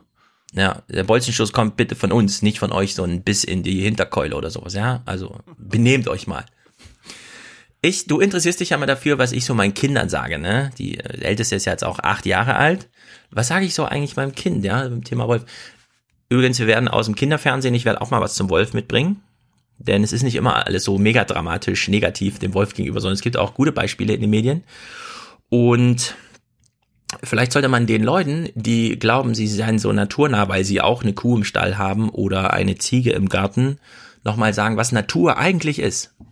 Gestern zum Beispiel haben wir Pur Plus zum Thema Schildkröten geguckt, Wasserschildkröten, also wilde Wasserschildkröten, 220 Millionen Art, äh, Jahre alt als Spezies, im Einzel teilweise 170 Jahre alt, also ein sehr resilientes, widerstandsfähiges Tier, das sich nun wirklich über durch die Zeiten durchgeschlagen hat.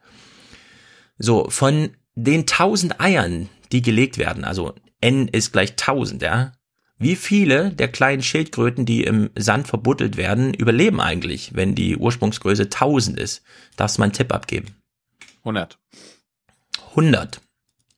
Tja, um den Faktor 100 verschätzt sind nur ein. Einer von 1000. Ein kleines Ei von 1000 verspricht Wow. Erfolg. So, das ist Widerstandsfähigkeit in dieser Natur über 220 Millionen Jahre. Die Evolution Ja, hat sich gedacht, das muss ich mal nicht verbessern. Ein Promille ist schon ziemlich gut.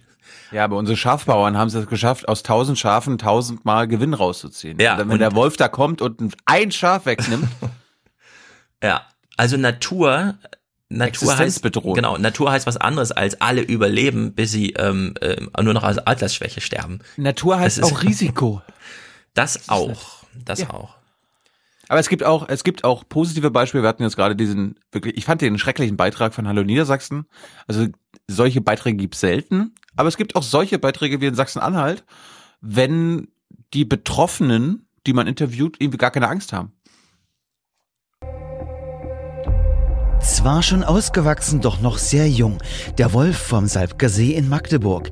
Er ist auf der Suche nach einem neuen Revier. Der Geruch von Reh und Wildschwein haben ihn bis hierher an die Siedlung gelockt. Sandra Gauck stand zufällig am Fenster und griff geistesgegenwärtig zum Handy. Mein erster Gedanke war, wow, weil ähm, es ist ein Geistesgegenwärtig finde ich ja, wäre heute nicht zum Handy zu greifen. Ja. Aber gut. Tier, das lange Zeit nicht hier in Deutschland und Europa war. Und ich war einfach, ich habe mich gefreut, in live, in live einen Wolf zu sehen und war eher überwältigend. Also ängstlich war ich gar nicht, weil ich eigentlich schön finde, dass er da ist. Die Wolfsfilmerin vom Salbker See jedenfalls ist glücklich, den Isegrim einmal in Natura gesehen zu haben. Da wir sehr viele Wildtiere hier laufen haben, ähm, hätte ich nichts dagegen, wenn er wiederkommt. Einfach weil es schön ist. Man ist hier mitten in der Stadt Was? und trotzdem so ländlich. Und ähm, ja, wie gesagt, das war einfach nur so ein überwältigendes Gefühl, dass ein Wildtier, wie ein Wolf, hier rumläuft. Ob der Jungwolf hier noch einmal herkommen wird, das ist eher sehr unwahrscheinlich. Es war vielleicht eine Aufwachenhörerin. Sehr mutig. Ja, ich wollte jetzt einen fiesen Witz machen, aber den erspare ich mir selbst. Ach komm. komm. Na, ich denke mir, äh, so sehr viele AfD-Fuzis, die ähm, immer verwechseln, in welcher Diskussion sie gerade sind, gegen den Wolf oder gegen die Ausländer, die sehen ja hier auch einen erwiesenen, wie man so schön sagt, Bärendienst durch diese Frau, die plötzlich als ganz starke, ich sehe die Natur und bin beeindruckt, sich darstellt, statt angstvoll äh, nach Hilfe der Parlamentarier, die auch mal sich trauen, die Wahrheit zu sagen, ruft. Ja? Und in der Hinsicht finde ich das natürlich besonders bemerkenswert, denn ich würde auch gern mal einen Wolf sehen und ich kann es sehr gut nachvollziehen, denn ich habe schon mal Wölfe gesehen, allerdings immer nur in Gehegen, wo ich so ein bisschen weiß, na gut, okay, die werden hier durchgefüttert und mhm. ab und zu baut man ihnen mal ein kleines Spielzeug ein, damit es mit dem Futter nicht allzu leicht fällt, aber dass so ein Wolf, von dem man dann weiß, dass er irgendwie schon tausende Kilometer rumgelatscht ist und jeden Tag mehrere zig Kilometer äh, spaziert, einfach mal an deinem Gartentor vorbeikommt, ist doch schon mal, warum nicht? Ich wünsche dir jedenfalls viel Glück. Vielleicht hast du ja am Wochenende, wenn du wieder Fahrrad fährst, den ausgebrochenen zu kalt zum Fahrradfahren. hessischen Wolf irgendwo im Blick. Ja. Gru Grüße ihn von uns. Derzeit bin ich zu Machen Fuß Foto. unterwegs und hoffe immer wirklich, also ich hoffe wirklich immer, weil ich manchmal auch es nicht schaffe, noch in Helligkeit zu gehen, dass mir Wildschweine erspart bleiben. weil die als Herde und so, das ist auch nicht schön. Nee. Gut, das war's. Ja. Mhm. Sind wir mit Folge 354. Ja, Kurzer ich habe ja noch ein paar Sachen offen. Nächste Woche machen wir mal ähm, Gelbwesten. Informiert euch, wenn ihr wollt, mal über rote Schals. Ich mache politische Argumente. Venezuela auch nächste Woche. Venezuela, Frankfurt, die U-Bahn und so weiter, wollte ich auch nochmal ansprechen. Gut. Ja, Musik heute. Sehr, sehr gut. Matthias hat uns Dieselpunk gemacht. Sensationell, habe ich schon gehört, ja. Ja. Mit uns sogar und so. Das ist gut. Mhm. Ja. Mhm. Sonntag gibt's äh, 100 Minuten mit Thomas Ruttig, Update aus Afghanistan. Wie Hat er zu China, da- äh, konnte er zu China was sagen? Auch zu China, gut, zu, sehr zu. Pakistan, haben wir geklärt. Ja. Äh, Und ansonsten Hinweis, 11. Februar, 18 bis 22 Uhr, der, unser Filmabend. Mhm. Wolfgang M. Schmidt und Hanna-Maria Heidrich sind die äh, Stargäste. Hanna-Maria Heidrich ist eine der führenden jungen ähm, Regisseurinnen in Hollywood aus Deutschland. Sie macht unter anderem jetzt gerade die Pepsi-Werbung. Hm. Und wir werden mit ihr über natürlich Alltagsrassismus und darüber sprechen, wie zum Beispiel durch die Gillette-Werbung der Kapitalismus soziale Bewegungen auffrisst. Ja. 11. Februar im Basecamp und äh, wir brauchen für Folge 355 noch Unterstützung. Wir brauchen Prä äh, Produzenten und Produzentinnen und Präsentatoren und Präsentatorinnen und wir brauchen ein Intro-Intro. Und diesmal Haben wir das nicht schon in dem Fall? Ja, Ich glaube, in den Mails haben wir ich, schon äh. Ja, ich habe mir aber trotzdem gesagt, ich werde es jetzt immer wieder ansagen, Ach so. damit quasi auch Ah, ja. 356 und Den 57 Druck 58 gleich- aufrechterhalten. Ja, sehr gut. Ja, weil heute nach zwölf Folgen haben wir mal wieder ein Nicht-Intro-Intro gehabt. Das ist nicht gut. Mhm. Ja, das war's. Ansonsten, ach so, die Hausaufgabe für den für den Filmabend, ich habe ja ich habe ja schon angedeutet, ist äh, ihr könnt mit uns den Brexit-Film gucken. Also wir werden über den Brexit-Film reden mit Benedict Cumberbatch. Ja, bitte redet auch über Filmmusik. Weiß ich nicht. Ich sag vorher noch mal hier im Podcast Bescheid, weil es kommen ja viele, die den Podcast vorher hören. Ja. Es dürfen auch, auch Fragen gestellt werden, ne? Ja. Okay. Gut. Ich denke mir alles andere, aus, die ich dann alles andere nächste mitgebe. Woche. Gut, ja, sehr gut. Gut, bis dann. Ciao. Herzlichen Dank und Ihnen und Ihren Zuschauerinnen und Zuschauern einen schönen Abend. Herzlichen Dank und äh, Deutschland alles Gute. So viel heute von uns. Ihnen noch einen schönen Abend bei uns im Ersten. Selbstverständlich werden Sie die Tagesschau und die Tagesthemen auf dem Laufenden halten. Machen Sie es gut. Die Wölfe funktionieren nie so, wie sie sollen. Die sind zu schlau. Also äh, müssen die einen Denkzettel kriegen. Ich bin dagegen, dass es hier alles den Bach runtergeht. Ganz einfach. Und wir müssen handeln, sonst funktioniert das hier nicht mehr. toller Nachmittag, der allen Beteiligten richtig Spaß gemacht hat. Nee, ich kann nicht, ja, ich kann nicht meckern. Bin zufrieden. Mir geht's gut. Tschüss zusammen. Wiedersehen. Ciao, vielen Dank.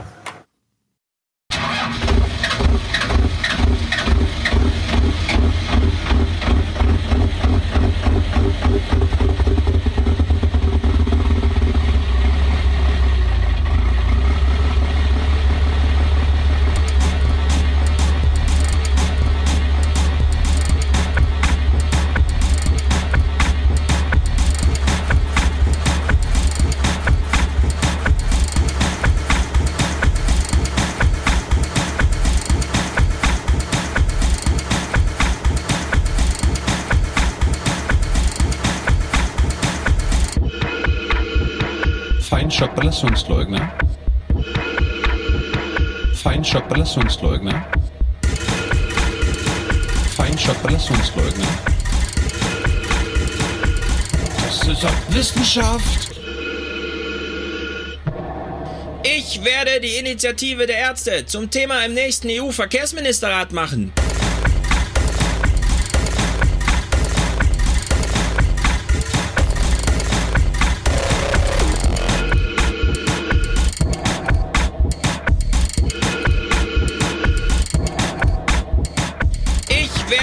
Initiative der Ärzte zum Thema im nächsten EU-Verkehrsministerrat machen. Ich. So, ja, also er nimmt das Thema einfach mal mit. Ach, und es gibt doch einen Ministerrat. Da können wir das doch alles zerschießen. Ja, geil, danke für den Zettel. Nimmt dann also mit, ja? Wem sagt er das? Der Bild am Sonntag. Das ist doch Wissenschaft.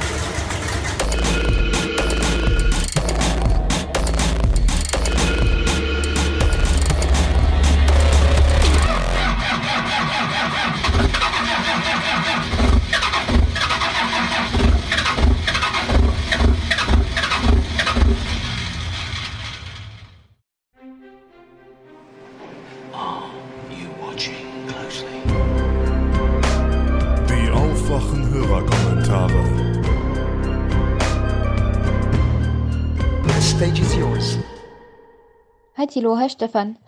Zu dem Thema Kohle und Lausitz nur kurz nachgeschoben. Also in Brandenburg war ja die Re Regierung so clever, nachdem Vattenfall sich hier in der Lausitz zurückgezogen hat, dem Nachfolger der LEAG jede Menge Subventionen und Fördermittel und Steuervergünstigungen über Jahre zu versprechen und das auch natürlich, weil die LEAG ja auch nicht blöd ist, ähm, rechtlich festzuhalten, also mit Vertrag und allem drum und dran. Und das geht weit in die Zukunft, weswegen sie hier ja gar nicht aus der Kohle rauskommen, weil das sauteuer werden würde, weil sie das ganze Geld, was der LEAG über Jahrzehnte versprochen haben, was sie hier aus der Erde buddeln können, ja versprochen haben. Und anstatt zu sagen, gut, dann machen wir halt früher zu und wir bezahlen euch das Geld, weil dafür würden sie wahrscheinlich ja dann, das war ja das Argument, wählertechnisch wirklich geköpft werden, indem die Leute dann alle zur AfD gehen. Also, die haben sich hier vor Jahren schon in diese Situation manövriert und jetzt kommen sie da nicht raus und deswegen sitzen wir hier auf dem Kohle-Nicht-Ausstieg sozusagen fest, weil sie schon vor Jahren so bekloppt waren und so blöd und sich über den Tisch haben ziehen lassen, weil sie unbedingt an der Kohle festhalten wollten und nichts, wirklich gar nichts infrastrukturtechnisch gemacht haben. Und im Großen und Ganzen ist es ja das, was ihnen jetzt auf die Füße fällt, weil den meisten in der Region, die wollen eigentlich nur wissen, wie geht's denn weiter, geht's überhaupt weiter und was kommt danach. Und jetzt haben sie halt geschlafen und jetzt schüttet die Bundesregierung unter anderem auch die Lausitz mit Geld zu und du weißt gar nicht, wohin damit. Da hätte man ja vor ein paar Jahren mal einen Plan machen können, aber die sind ja total planlos. Also ja, das Ergebnis Lausitz und Kohle weiter ist halt vor Jahren schon passiert. Das war aber auch absehbar und ja, da saß Herr Platzek unter anderem mit am Tisch. Da saß Herr Woidke mit am Tisch und das wird aber jetzt auch nicht verhindern, dass die AfD nächstes Jahr im Brandenburg auch gut abschneidet. Also pff, herzlichen Glückwunsch dafür, liebe SPD. Und sonst, ja, ich freue mich auf weitere Podcasts zum Thema Kohleausstieg. Bis dann. Tschüss. Ach, noch eine kleine Info zu Herrn Platzek. Der war ja Ministerpräsident jahrelang für die SPD.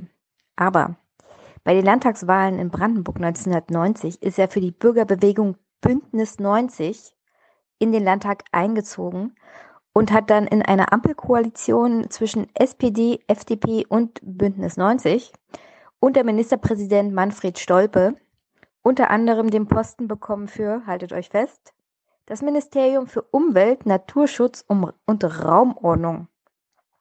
1993 gab es dann die Vereinigung von Bündnis 90 mit der Partei Die Grünen, daher das Bündnis 90 Grüne. Und die Mitglieder Bündnis 90 haben dann diese Fraktion aufgemacht.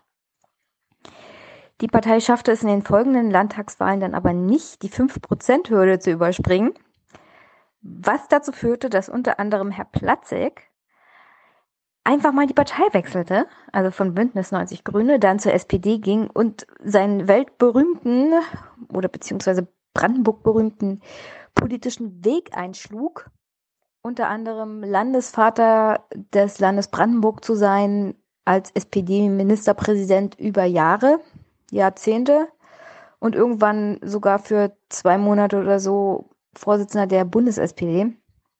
Aber ja, das ist so ein kurzer politischer Hintergrund von Matthias Platzek. Hallo Aufwachenrudel, ich bin der Daniel und Thilo hatte in A353 nach Informationen zur chinesischen Rente gefragt und da nun schon öfter Fragen in die Richtung auftauchten, dachte ich mir, ich versuche euch mal das Sozialversicherungssystem in China so kurz und knapp wie möglich näher zu bringen. Vorweg als Disclaimer, meine Informationen stammen von 2016, als ich in einer chinesischen Unternehmensberatung gearbeitet hatte. Deshalb kann es sein, dass sich der ein oder andere Prozent geändert haben mag, äh, aber das sollte hoffentlich nicht allzu schlimm sein. So, das chinesische Sozialsystem ist gar nicht allzu unterschiedlich von dem deutschen. Äh, Arbeitgeber und Arbeitnehmer müssen ihre Beiträge leisten, wobei der Arbeitgeber zur Zurückhaltung und Abführung des Beitrags verpflichtet ist, also so wie hier auch. Äh, die Abgabenhöhe richtet sich dabei nach der Höhe des Gehalts und dem Standort des Unternehmens, ist also von Stadt zu Stadt leicht unterschiedlich. In Peking kann man da ungefähr mit 40 Prozent des Gehalts rechnen. So, dieser Anteil fließt nun also in die fünf verschiedenen Versicherungen. Da hätten wir dann einmal die Rentenversicherung, die Arbeitslosenversicherung, die Krankenversicherung, die Arbeitsunfallversicherung und eine Mutterschaftsversicherung für Frauen.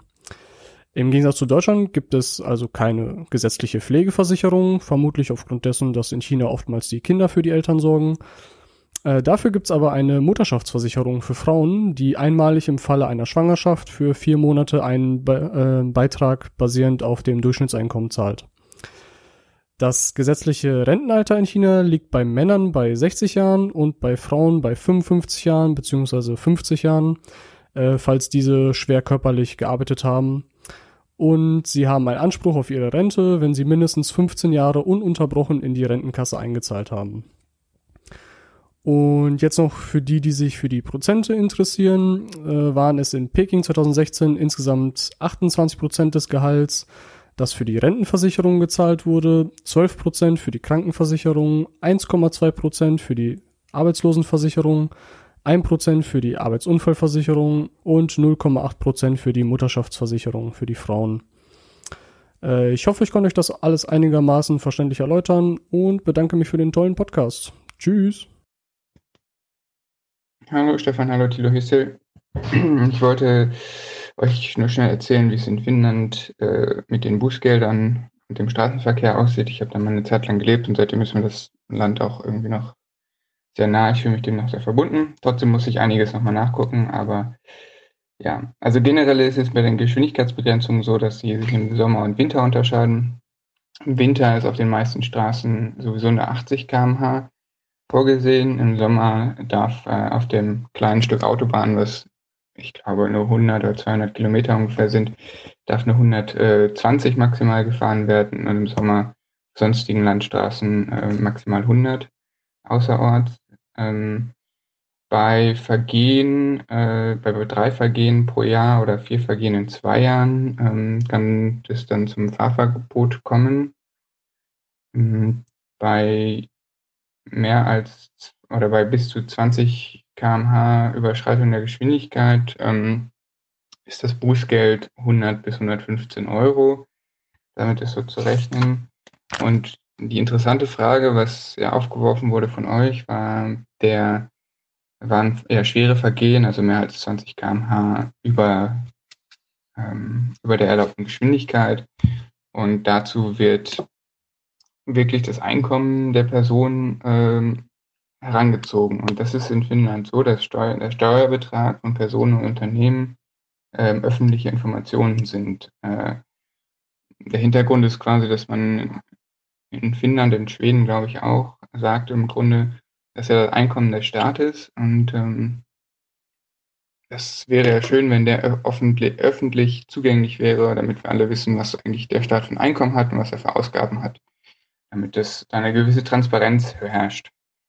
Äh, und genau, diese mm, Steuerinformationen kann man dann heranziehen, um dann die, äh, das Bußgeld des jeweiligen ähm, Rasers zu berechnen. Das ist dann die genaue Formel, äh, kenne ich jetzt leider nicht, müsste ich nochmal nachgucken, aber ich hoffe, da habe ich euch schon ein bisschen weitergeholfen.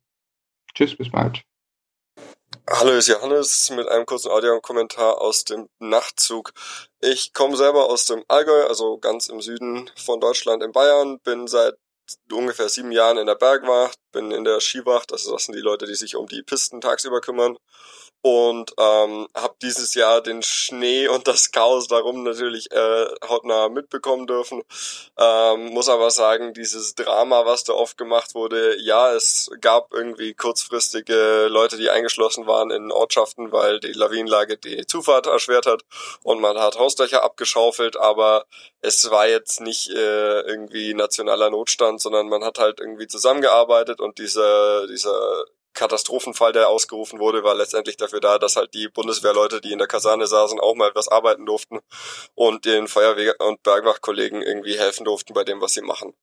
Ähm, was dieses Risiko angeht, auf was er, dieser Moderator die ganze Zeit raus wollte, da konnte ich letztendlich auch nur lachen.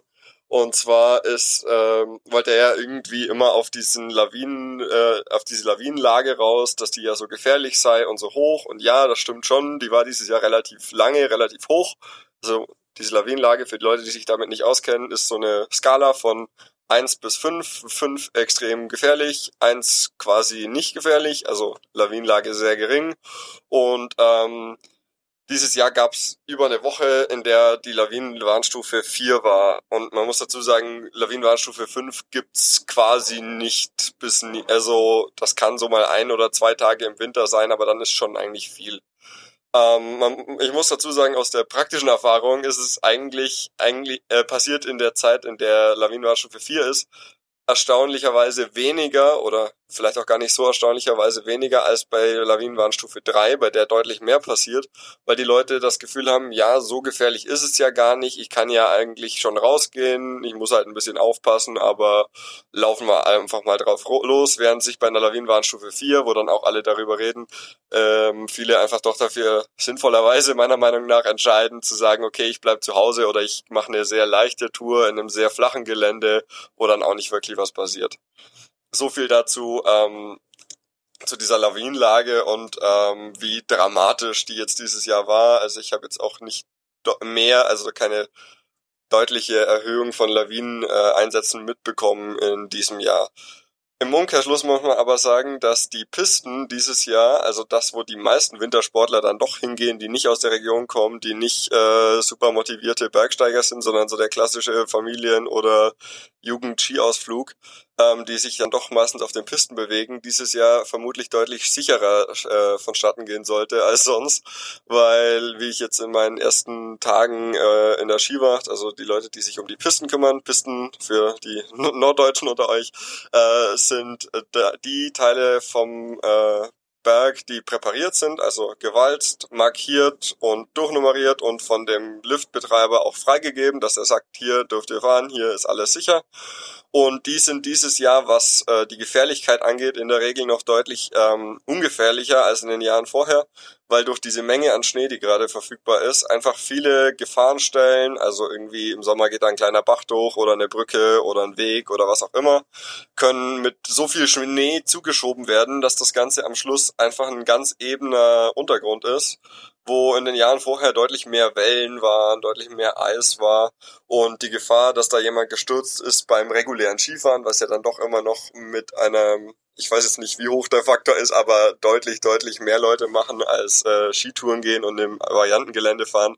Da ist die Sicherheit dieses Jahr tatsächlich ähm, zumindest das äh, Unfallrisiko, nicht unbedingt Sicherheit, aber das Unfallrisiko deutlich geringer. Ähm, ja, so viel eine kurze Anmerkung. Hallo Thilo, hallo Stefan. Ähm, Kommentar zur letzten Folge ist es 352, keine Ahnung. Ähm, zwei Dinge. Das eine ist bei, bei Klaas Relotius ist mir aufgefallen, das, was ihr da vorlesen lassen habt, erinnert mich sehr an ein Buch. das es schon länger gibt. Das ist so dieses Standardwerk über Urban Legends, ja, die Spinne in der Yucca-Palme. Und alles, was da vorgelesen wurde, ist genau die Geschichtenstruktur, die man aus dieser Art von Urban Legend erfährt. Also es ist immer ein Ding toller. Ne? Das sind diese Sachen mit, mit, mit der Familie, wo dann der Opa auf der Reise stirbt und sie ihn in äh, einen Teppich einwickeln und über die türkische Grenze schmuggeln und solche Geschichten. Das ist also anscheinend der, der Reportagestil von Herrn Relotius gewesen. Und da muss ich dann aber auch wirklich mal die, die, die, die, die, die Presse wie auch irgendwie die Rezipienten fragen, warum sie denn eigentlich in einem Erzeugnis wie dem Spiegel sowas lesen will, geschweige denn, warum sie Menschen, die sowas produzieren, überhaupt Geld geben, und zwar als Journalisten und nicht als Belletristiker. Also das finde ich sehr, sehr lustig, insbesondere weil aus so einer literaturwissenschaftlichen Sicht so und so jeder Text erstmal Fiktion ist, solange man nicht na nachweisen kann, dass in dem Text etwas steht, das in der Realität was zu tun hat. So, das zweite ist Schulpflicht und Fridays for Future. Also aus der, aus der Lehrerperspektive. Ja, ziviler Ungehorsam ist gut, die Leute sollen auch irgendwie mitarbeiten und ich als Sozialkundelehrer werde mich mit dem Thema jetzt auseinandersetzen dürfen, weil ist ja mein Job. Aber, aber, Stefan hat leider vollkommen recht. Die Kinder riskieren ihre private Zukunft und diese private Zukunft riskieren sie für ein politisches Mittel, von dem nicht sicher ist, dass es irgendeine Wirkung hat. Demonstrationen haben grundsätzlich wenig Wirkung. Ja, sieht man jetzt an der Sache mit Altmaier. Ja, das, der, der geht halt vor sein Ministerium, redet mit denen fünf Minuten. Ihr glaubt doch nicht, dass das irgendeinen Einfluss auf seine Politik hat. Erinnert ihr euch noch, eine Viertelmillion Menschen waren in Berlin auf der Straße, um gegen ACTA, CETA und TTIP zu demonstrieren. Da waren nicht mal die Presse da, weil die keine Ahnung hatten, dass das stattfindet. Diese Viertelmillion Leute waren irrelevant. Solange das über die Medien gespielt wird, haben die Schülerinnen und Schüler noch eine gewisse Menge an Schutz, insbesondere weil die Schulen sich dem, dem Ärger aussetzen, dass dann die Medien gucken, was wir jetzt eigentlich mit den äh, ach so tollen äh, demonstrierenden Schülerinnen und Schülern gemacht haben. Wenn in vier Wochen die Medien nicht mehr hingucken, und so lange wird es gar nicht dauern, ja, dann werden wir alle Repressionsmaßnahmen durchführen, die wir durchführen wollen. Und das können wir problemlos machen. Und jetzt kommt der nächste Witz. Wir müssen das sogar machen, weil nämlich am Ende wieder Eltern und die Gesellschaft sich darauf verlassen, dass wir das durchsetzen. Ja, es ist ja nicht so, dass wir nicht die ganze Zeit Stress von Eltern bekommen. Ja, und es ist auch nicht so, dass Schulen und, und äh, äh, dass, dass Schulen als eine Aufsichts- und Aufbewahrungsanstalt für Schülerinnen und Schüler sind. Ja, das ist ja die zweite Dimension. Eltern wie Stefan möchten gerne wissen, dass ihre Kinder bei uns sicher aufbewahrt sind und dass auf sie aufgepasst wird. Wir haben eine Aufsichtspflicht. Wir können nicht einfach sagen, ja, ja äh, weiß ich nicht, was jetzt mit mit dem, mit dem kleinen Peter ist, ach so, der ist jetzt zwei Stunden vom, vom Parlament demonstrieren. Ja, wenn dem in den zwei Stunden vom Parlament beim Demonstrieren was passiert, dann ist die Schule dran. Ja, dann ist der Lehrer dran, der ihn losgelassen hat. Und ähm, das wird da vollkommen vergessen. Und das ist einer der Gründe, warum wir das machen müssen. Das ist eine Erwartung der Gesellschaft an uns. Dazu gibt es dann noch so ein paar Feinheiten, die wieder mal keiner kennt. An meiner Schule in meiner Schulart ist es so, dass wenn Menschen unentschuldigt mehr als fünf Tage im Prüfungsjahr fehlen, sie nicht mehr zur Fachabiturprüfung oder zur Abiturprüfung zugelassen werden. Ihr werdet es nicht glauben, ja, wenn man mir keine Entschuldigung abgibt, ist es ein unentschuldigter Fehltag. Wenn man mir eine Entschuldigung abgibt, wo drauf steht, ja, ich war jetzt irgendwie äh, auf einer Demo, dann darf ich die nicht werten, weil es zählt nur Krankheit und dann gibt es als nächstes eine Attestpflicht und dann muss man mir Atteste bringen und wenn man mir kein Attest vom Arzt bringt, ja, dann hat man da auch ein Problem. Und wenn man auf die Entschuldigung draufstellt, ich bin, auch, ich bin beim Streik, dann, äh, dann hat man genau fünf Wochen Zeit, nämlich fünf Freitage. Und nach den fünf Freitagen kann man nicht mehr zu, äh, kann man nicht mehr zu seiner Abiturprüfung zugelassen werden und darf den ganzen Kram nochmal machen. Und nein, so eine zwölfte Klasse an der beruflichen Oberschule ist nicht angenehm. Das ist etwas, was die meisten Leute nicht wiederholen wollen. Ja, also die, die Idee jetzt irgendwie zu sagen, das muss so richtig durchschlagen, ja, also Thilos Vorschlag irgendwie, ja, dann bleibt eine Woche weg. Das ist schön. Wenn die Leute eine Woche wegbleiben, dann habe ich eine Klasse, die ich nicht zum Abitur zulassen kann. Ja, und wir können dann auch nicht hingehen und auf Kulanz das irgendwie alles machen. Ja, weil es gibt halt nur mal Gesetze und, und es gibt Regeln und die nächste Generation kommt dann an und sagt, ja, warum galten denn die Gesetze für die nicht? Ja, und dann müssen wir uns die Frage stellen, welche Präzedenz setzen wir? Und da kann ich sagen, das System wird diese Präzedenz nicht akzeptieren. Da gibt es gute Gründe für, nämlich die Erwartung, dass äh, das Schulsystem kind, Kinder A bildet und B verlässlich unter, unter bestimmten Regeln, also unter Rechtssicherheit, schulische Abschlüsse rausgibt. Ja, die das ist, wie gesagt, es ist alles schön, schön und gut. Man darf gerne demonstrieren und ich bin ja immer für politische Mitwirkung. Ja, das bin ich allein schon von Berufs- und Inhaltswegen her. Aber die Methode ist eine, die am Ende nur die jungen Menschen übers Knie fickt und niemanden anders. Ja, da, das interessiert das System nicht. Da wird sich äh, politisch nichts tun.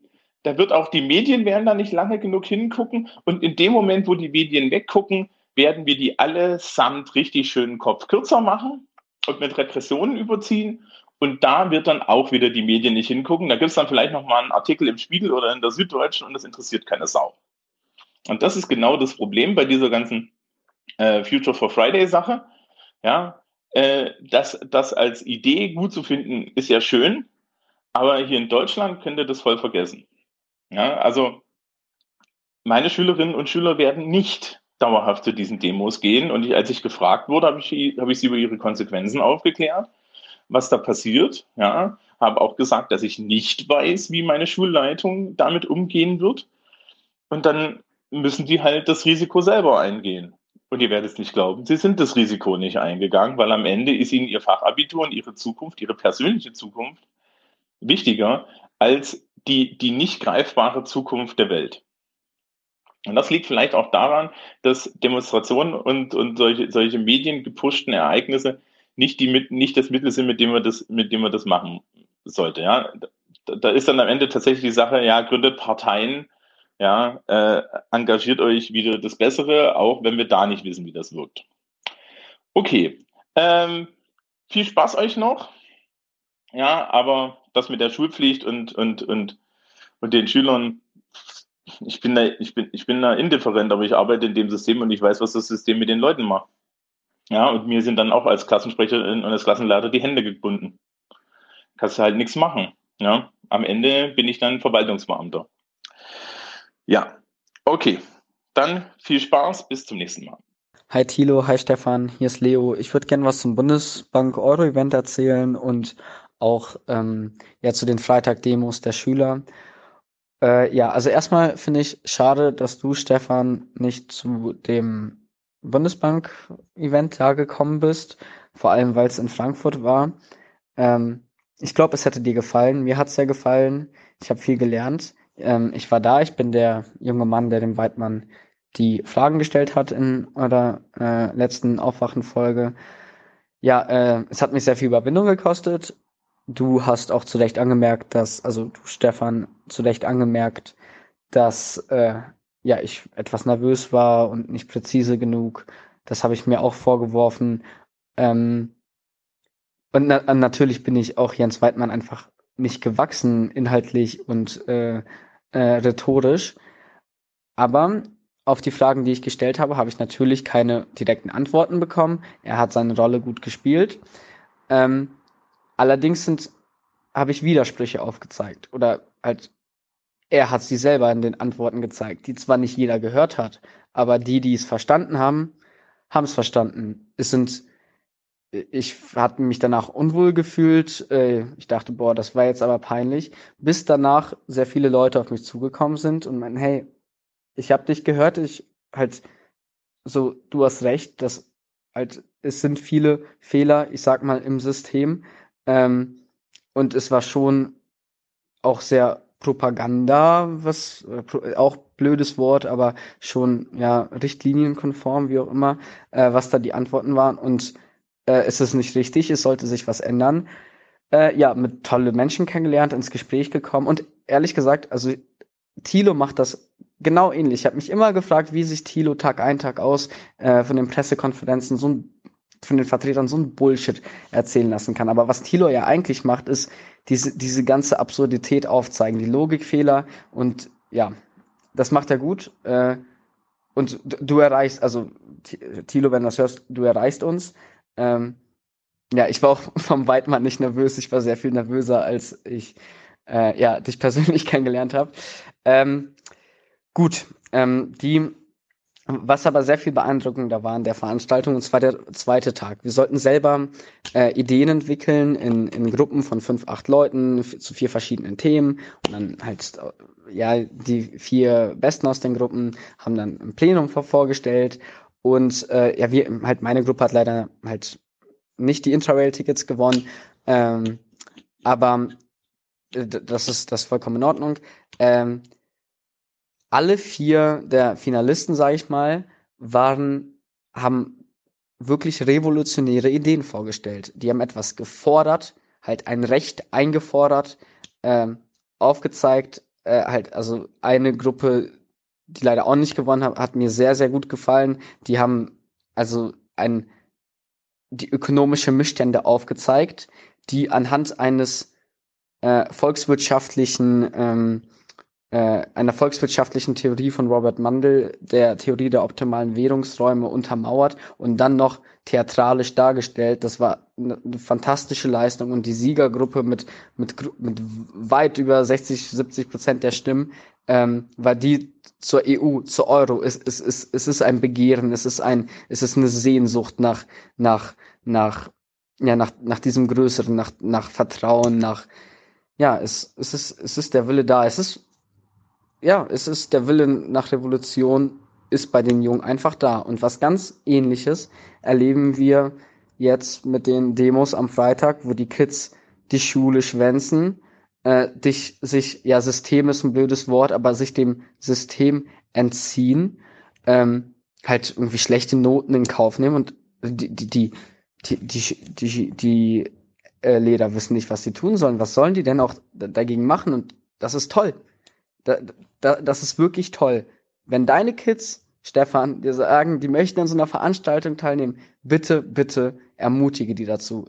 Lass die, lass, wir müssen Kinder Kinder sein lassen und ähm, Ideen entwickeln. Die halt, wir, müssen weg von der, ja, das, von der Problemebene hin zur Ideenebene, äh, hin zur Ideenebene, weg von, von der Ratio hin zur Kreativität. Zu, halt, da, das sind die Kids, nur von den Kindern, von, von der Jugend.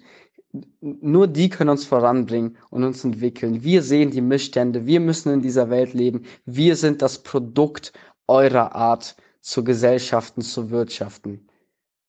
Wir erleben in, ähm, in, in meinem Alter so viele halt psychische Krankheiten nehmen so drastisch zu. Es ist halt äh, Ärzte kommen damit nicht klar. Es ist äh, es ist es ist ein Symptom dessen halt ph- physisch Kranke sind nicht krank. Die sind ein Beweis dafür, dass es dass das System krank ist. Wir zwingen Kids mit mit fünf, sechs in die Schule, Deutsch, Mathe, Englisch, äh, Sachkunde, bilingual, Bullshit äh, zwölf Jahre lang, dann kriegen die einen Schein, sollen studieren gehen. Die, die, denen wird jegliche Kreativität geno- genommen. Halt uns, mir wurde, den Kids jetzt wird dieses, dieses fremde System, dieses unmenschliche System aufgezwungen. Halt, wer sich dagegen wehrt, wird zum Loser, zum Versager, wird, wird ausgestochen, kriegt halt eben psychische Probleme, wird kriminell, halt es halt wird ausgestoßen aus der Gesellschaft. Und das ist der Fehler von den Kids, die jetzt sich trauen, sich dagegen an, halt, ich konnte mir das nicht, ich hatte dieses Begehren auch, aber ich konnte mir doch nicht vorstellen, tatsächlich alleine aus der Klasse, weil irgendwelche anderen Leute zu äh, protestieren, aufzustehen und was zu, zu machen, aufwachen, aufwachen, das ist doch der Wille nach Revolution. Und da kommst du jetzt auch wieder ins Spiel, Stefan. Bei, bei dem halt euer thematisch war das Treffen mit der Giron von Lucke, mit den Vereinigten Staaten von Europa, also der Idee von ähm, Giraud, sehr, sehr, sehr ähnlich. Es gibt dieses Begehren, es gibt diese, diesen Wunsch, diese, diese Idee. Ähm, und es geht nur mit einer Revolution. Und es muss keine, es, äh, keine Revolution im, im Sinne ähm, äh, ja, der Dezemberrevolution sein, äh, wo dann Merkel aufgespießt wird. Nein, Schwachsinn natürlich. Ähm, ja, mit, mit einer Art, Art ähm, ja, mit einer Art neuen Philosophie wahrscheinlich. Ich weiß es nicht. Aber Stefan, du, du kritisierst wirklich, ich, ich höre eure Podcasts seit zwei Jahren. Zweimal die Woche kritisierst du die Medien, das Mediensystem, halt die Institution, die Menschen, die daran gefangen sind, arbeiten, dann natürlich die Politik, die Politik auf der inhaltlichen Ebene, das politische System, du kritisierst es, du schreibst Bücher dazu, du redest mit Leuten, erreichst sie, holst dir Gäste. Warum willst du nicht, also du kritisierst du nur, aber siehst du keine Zukunft? Wir sehen alle eine Zukunft. Halt, da, frag mal deine Kids, was die denn lieber machen wollen, statt, statt Hausaufgaben zu machen. Halt, das ist die, das ist doch die Antwort. Ähm, ja, halt, lass uns dich wieder begeistern auf, äh, auf eine Revolution.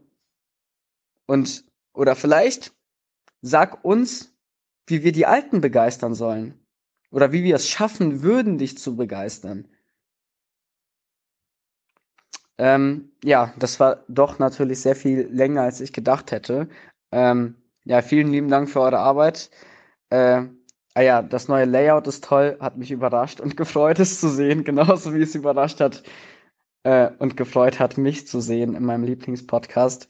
Vielen lieben Dank. Ciao. Hallo Aufwachen, Team und Hörer, Jürgen hier aus München.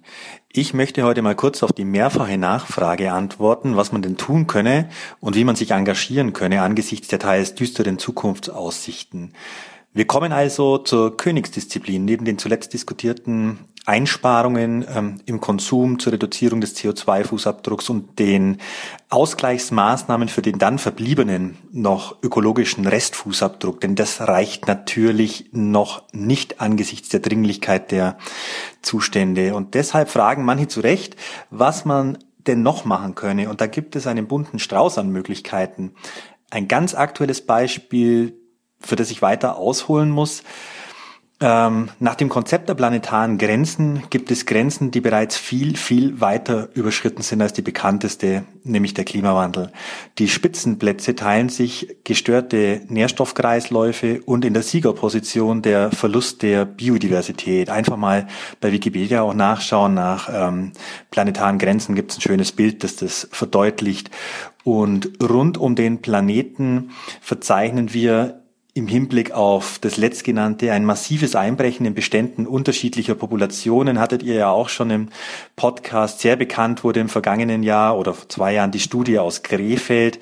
Ähm, die Zahl der Fluginsekten ist danach in Teilen Deutschlands erheblich zurückgegangen und in den vergangenen 27 Jahren nahm die Gesamtmasse um mehr als 75 Prozent ab. Und manche sprechen vom äh, größten Massenaussterben seit dem Aussterben der Dinosaurier und das vollzieht sich mit einer unglaublich schnellen Geschwindigkeit. Und schuld daran sind diesmal nicht irgendwelche Kometen oder Vulkanausbrüche oder sonst irgendwas, sondern wir Menschen und deshalb wird auch vermehrt vom Anthropozän gesprochen, ein Begriff, der sich immer mehr durchsetzt, also einem Erdzeitalter, in dem sich der Mensch zu einem der wichtigsten Einflussfaktoren auf die biologischen, geologischen und äh, atmosphärischen Prozesse auf der Erde aufgeschwungen hat. Und jetzt kommt es noch etwas dicker.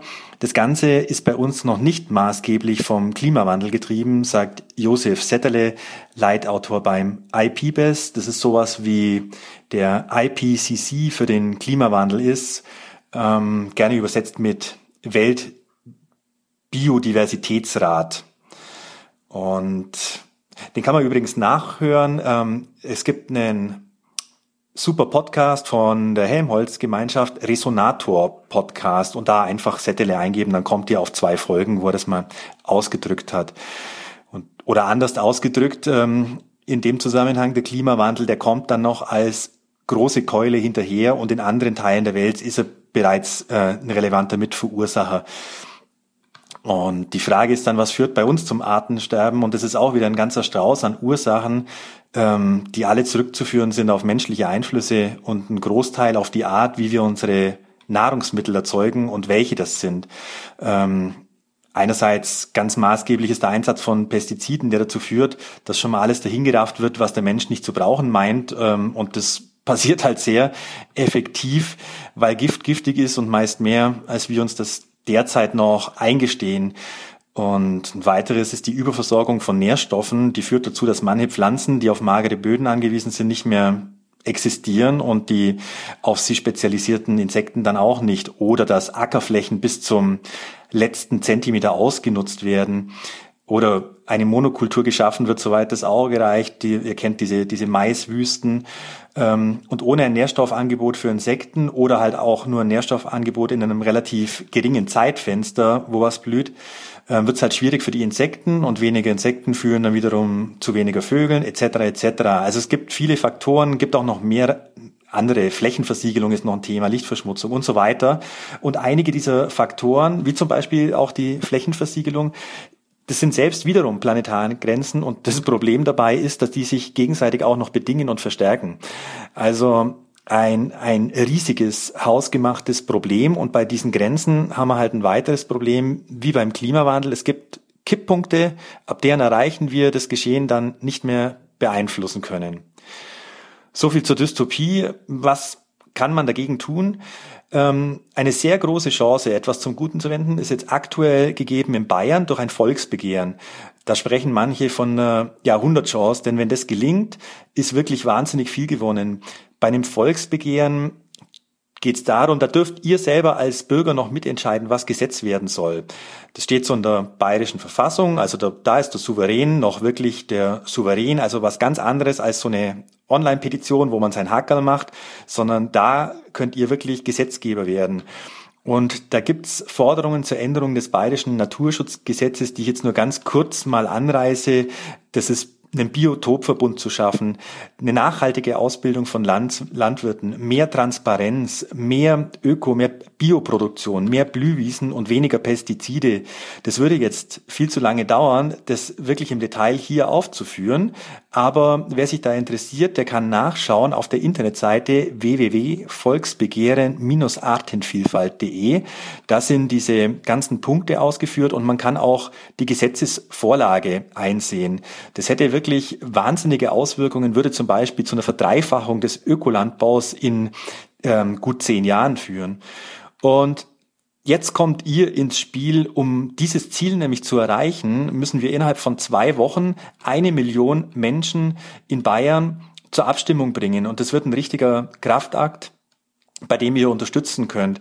Geht also bitte zwischen dem 31.01. und dem 13. Februar zur Abstimmung und nehmt eure komplette Familie und Freunde mit, also solange sie äh, volljährig sind und seit mindestens drei Monaten in Bayern wohnen, ähm, in Hauptbundsitz haben. Ähm, und des Weiteren könnt ihr über die ähm, oben genannte, gerade genannte ähm, Homepage Infomaterial beziehen, könnt Werbung machen, überall, wo ihr seid, also in ähm, Clubs, Cafés, beim Arbeitgeber, in der Arztpraxis, egal wo.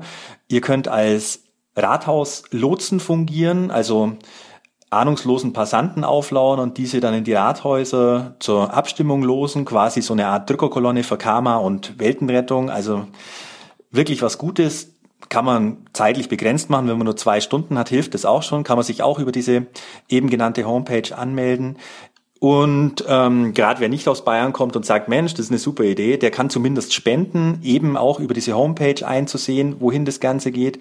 Und für mich ist das Ganze auch wirklich motivierend, weil das ein Riesenbündnis verschiedenster gesellschaftlicher Gruppierungen ist, die hier an einem Strang ziehen und genauso ähm, muss für mich Transformation aussehen. Da gibt es ein ganz bekanntes Zitat von Rob Hopkins, den ähm, man vielleicht von den Transition Towns kennt. Wenn wir auf die Regierungen warten, wird es zu spät und zu wenig sein. Wenn wir alleine handeln, wird es zu wenig sein. Aber wenn wir in Gemeinschaft handeln, dann könnte es gerade noch ausreichend und gerade noch rechtzeitig sein. Und das trifft es eigentlich ganz gut. Macht's also mit. Und wenn ihr von außerhalb von Bayern kommt, beobachtet es, und wenn es ein Erfolg wird, schmiedet ein Bündnis in anderen Bundesländern, wo dies möglich ist, und macht es nach. Das war's. Danke fürs Zuhören und Servus. Hallo liebes Aufwachen-Team und Rudel. Das ist mein erster Kommentar. Kleinere Makel sind natürlich Absicht. Ähm, ich höre gerade Folge 353. Ähm, da gab es ja viel zu Fridays for Futures, äh, Fake Meets und auch dieser Studie von Rockström und so weiter. Ähm, als langjähriger Aktivist und jemand, der sich viel mit Nachhaltigkeit beschäftigt, wäre mein Appell, Jeder fähige und reflektierte Mensch sollte vegan werden, um das Beste für seine Gesundheit, unschuldige Lebewesen und auch die Zukunft allen Lebens auf diesem Planeten zu erreichen. Zu den drei Hauptbereichen. Erstens Gesundheit. Also mit viel pflanzenbasierter Ernährung können wir den häufigsten Todesursachen und Zivilisationskrankheiten vorbeugen. Hier wären als Beispiel Dokus wie Gabel statt Skalpell, Vorträge wie Uprooting Leading Causes of Death oder auch einfach aktuelles wie auch das neue Buch von Nico Rittenau zu empfehlen. Bezüglich möglicher Natürlichkeitsbedenken von Stefan, Zahnpasta ist auch nicht sehr natürlich und Wasserhähne haben wir auch noch nicht so lange. Wir haben uns einfach weiterentwickelt. Zusätzlich gibt es noch sehr große Vergleichsstudien und Statements der größten Ernährungsgesellschaften, dass vegan, richtig gemacht, einige gesundheitliche Vorteile bietet. Zweitens, Zukunft, Klimawandel, Umwelt etc. Hier habt ihr in den letzten Monaten schön die vielen Umweltprobleme der Tierhaltung herausgearbeitet. Es gibt da ja eine Menge Studien, wo allein die Tierhaltung regelmäßig als zweit- oder sogar schlimmste Industrie- und Konsumentscheidung bezüglich diverser Umweltprobleme landet. Im Detail kann man sich ja immer streiten, aber das Gesamtbild sollte, könnte eindeutiger nicht sein.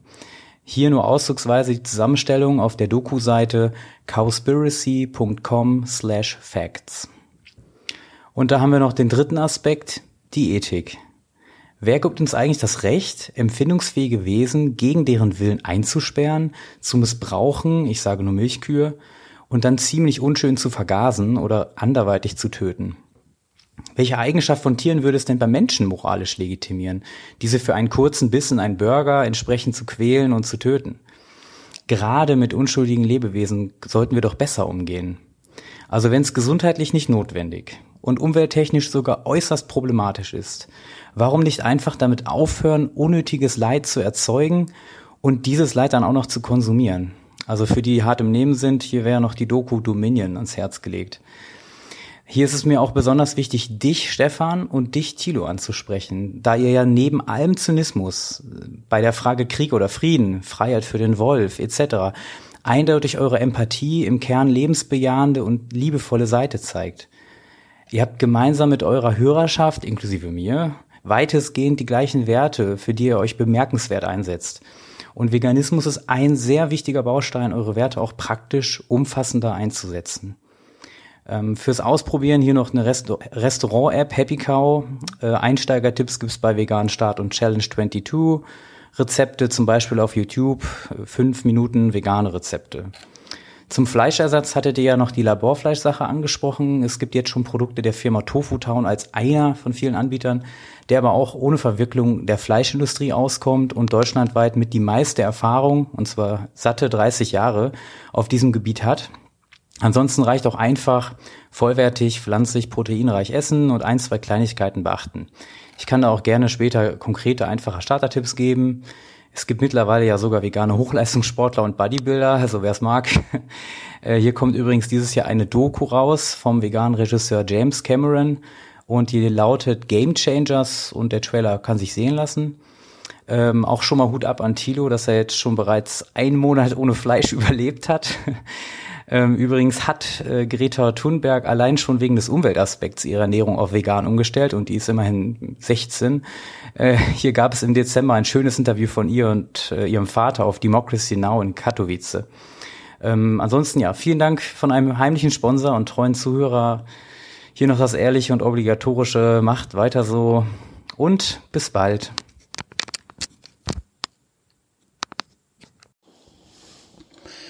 So, hallo, wertes Aufwachen-Team und werte Aufgewachte.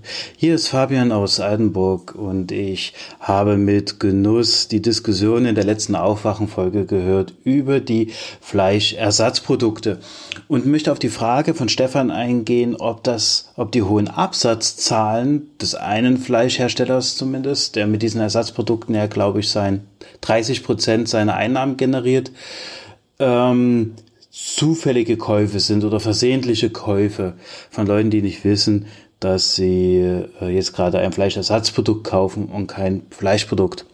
Aus zwei Gründen lässt sich die Frage verneinen. Zum einen heißen in den seltensten Fällen die Produkte genauso wie das, was sie imitieren sollen, also die Originalprodukte.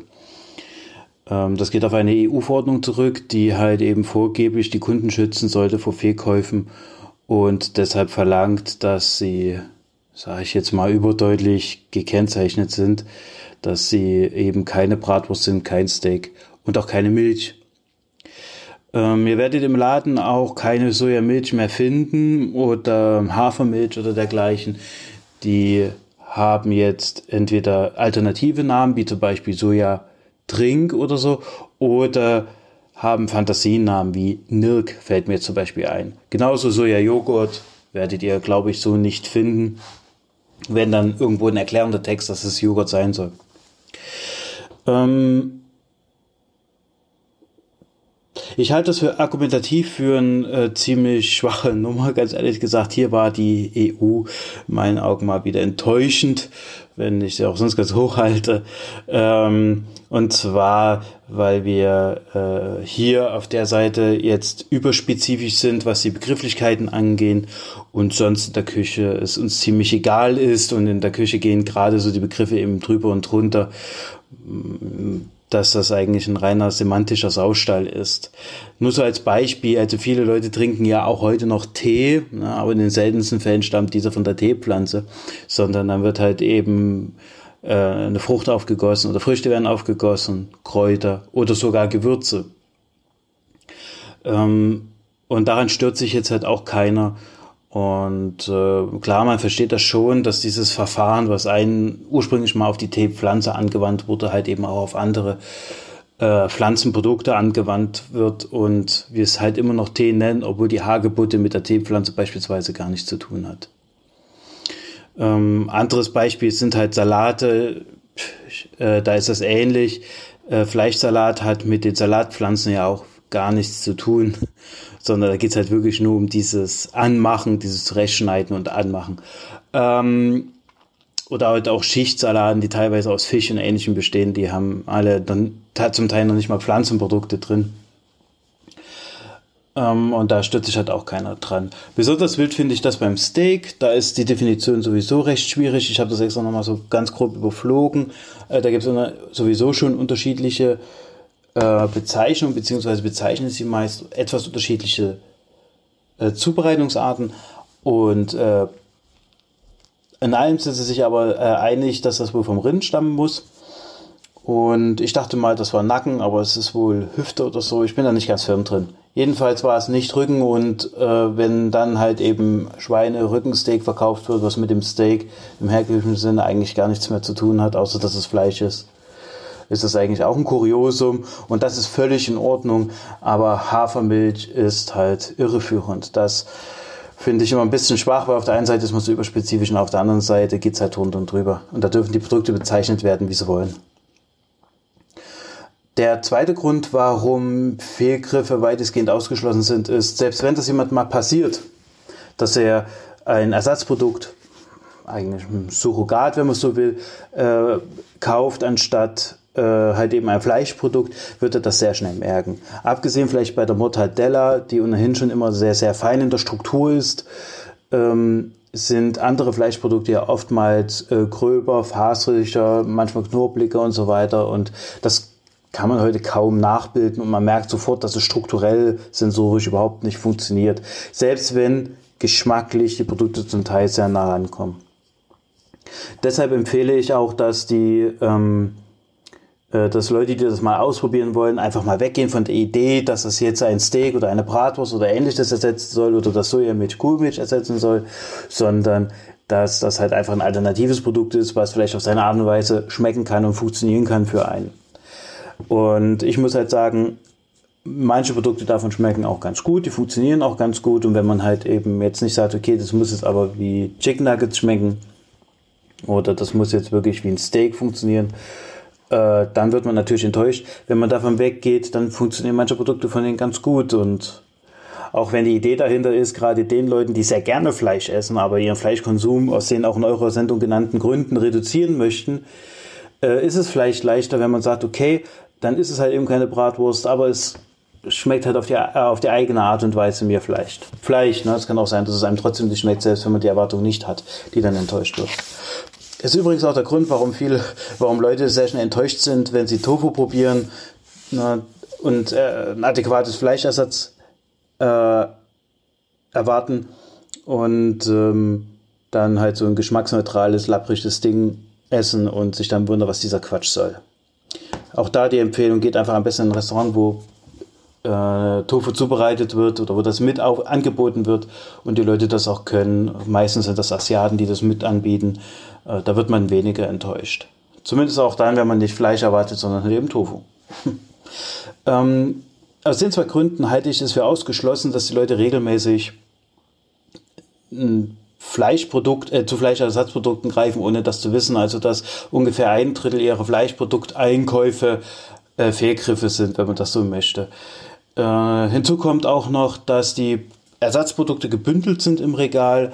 Das heißt, das Steak liegt nicht bei den Steaks, äh, die Frikadelle bei den Frikadellen, die Bratwürste bei den Bratwürsten und der Aufschnitt bei den Aufschnitten, sondern all diese Surrogate sind nochmal separat gebündelt, angebunden, wenn, äh, angeboten, wenn auch in deren Nähe, weil sie auch selbst gekühlt werden müssen und eben wie Wurst, Fleisch und Käse äh, in den Kühlregalen zu finden sind. Ja, vielen Dank und fürs Zuhören und äh, ich wünsche euch noch viel Spaß mit den anderen Kommentaren. Hallo Aufwachengemeinde, hier ist Jörg. Ich antworte auf einen Audiokommentar von Jonathan. Jonathan hat darin zwei Lernfragen gestellt. Zunächst hatte er gelesen, dass die Chinesen fünf Affen mitgeklont hätten mit Krankheitsbildern und hinterfragt, ob das bei uns auch so möglich wäre oder ob das krass wäre. Ich persönlich finde es nicht krass und auch nicht ethisch verwerflich. Ich denke sogar, dass das bei uns problemlos auch möglich wäre. Für LRS, also die Krankheit, wofür wir damals die Ice Bucket Challenge gemacht haben, werden beispielsweise auch bei uns Mäusen mit Gendefekt geboren, damit die Mäuse ähnliche Krankheitsbilder haben wie bei LRS. Insofern denke ich, dass das bei uns problemlos auch möglich ist und keine große ethische Frage, auch wenn man natürlich theoretisch auch immer noch dagegen sein kann. Dann zu der Frage mit den CRISPR-Babys. Da bin ich schon wieder komplett anderer Ansicht, denn da sollte man grundsätzlich wissen, dass Genetik über Selektion funktioniert. Das bedeutet, dass, naja, wenn ich, wenn ich DNA irgendwo einpflanze, dann verändere ich nicht automatisch den kompletten Genpool von 100% aller Organismen, die da sind, oder 100% aller Zellen. So, sondern ich transformiere das und eine gewisse Rate davon wird transformiert und eine andere gewisse Rate nicht. Und dann muss ich selektieren. Und selektieren bedeutet, naja, ganz klassisch, ich bringe alles andere um, was nicht diese Zellen, diese genetische Veränderung mit sich bringt. So, das ist auf bakterieller Ebene beispielsweise oftmals eine Antibiotikaresistenz. Also die ich dann an das Gen hinanhänge, was ich dann transformiere.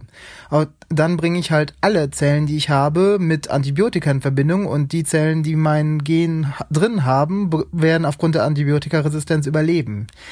Insofern finde ich es schon eine valide ethische Frage, ob man sowas bei menschlichen Zellen wirklich haben möchte. Und das hat nichts mit krass zu tun. Das sowas können wir auch. naja, schöne Grüße. Hallo Aufwachen Podcast, hallo Stefan. Ich möchte die Zuhörer, aber vor allem dich darauf hinweisen, dass die Redaktion des ARD Politbarometers in der Sonntagsfrage die Parteien natürlich nicht willkürlich sortiert hat, sondern dass dem die Sitzverteilung im 19. Deutschen Bundestag zugrunde liegt. Und dort ist nun mal die CDU-CSU die stärkste Fraktion. Dann die SPD, dann die AfD, dann die FDP, dann die Linke und dann Bündnis 90 die Grünen. Und so werden sie halt von links nach rechts auch angezeigt. Jetzt magst du die Sortierung nach prozentualem Wert in der jeweiligen Umfrage oder nach Vernunft der jeweiligen Partei bevorzugen.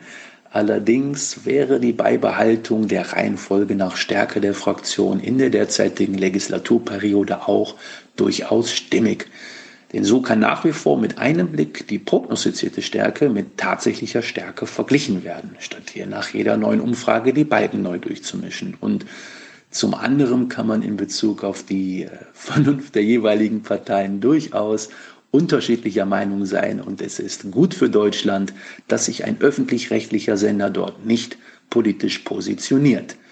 Vielen Dank für die Aufmerksamkeit und frohes Schaffen.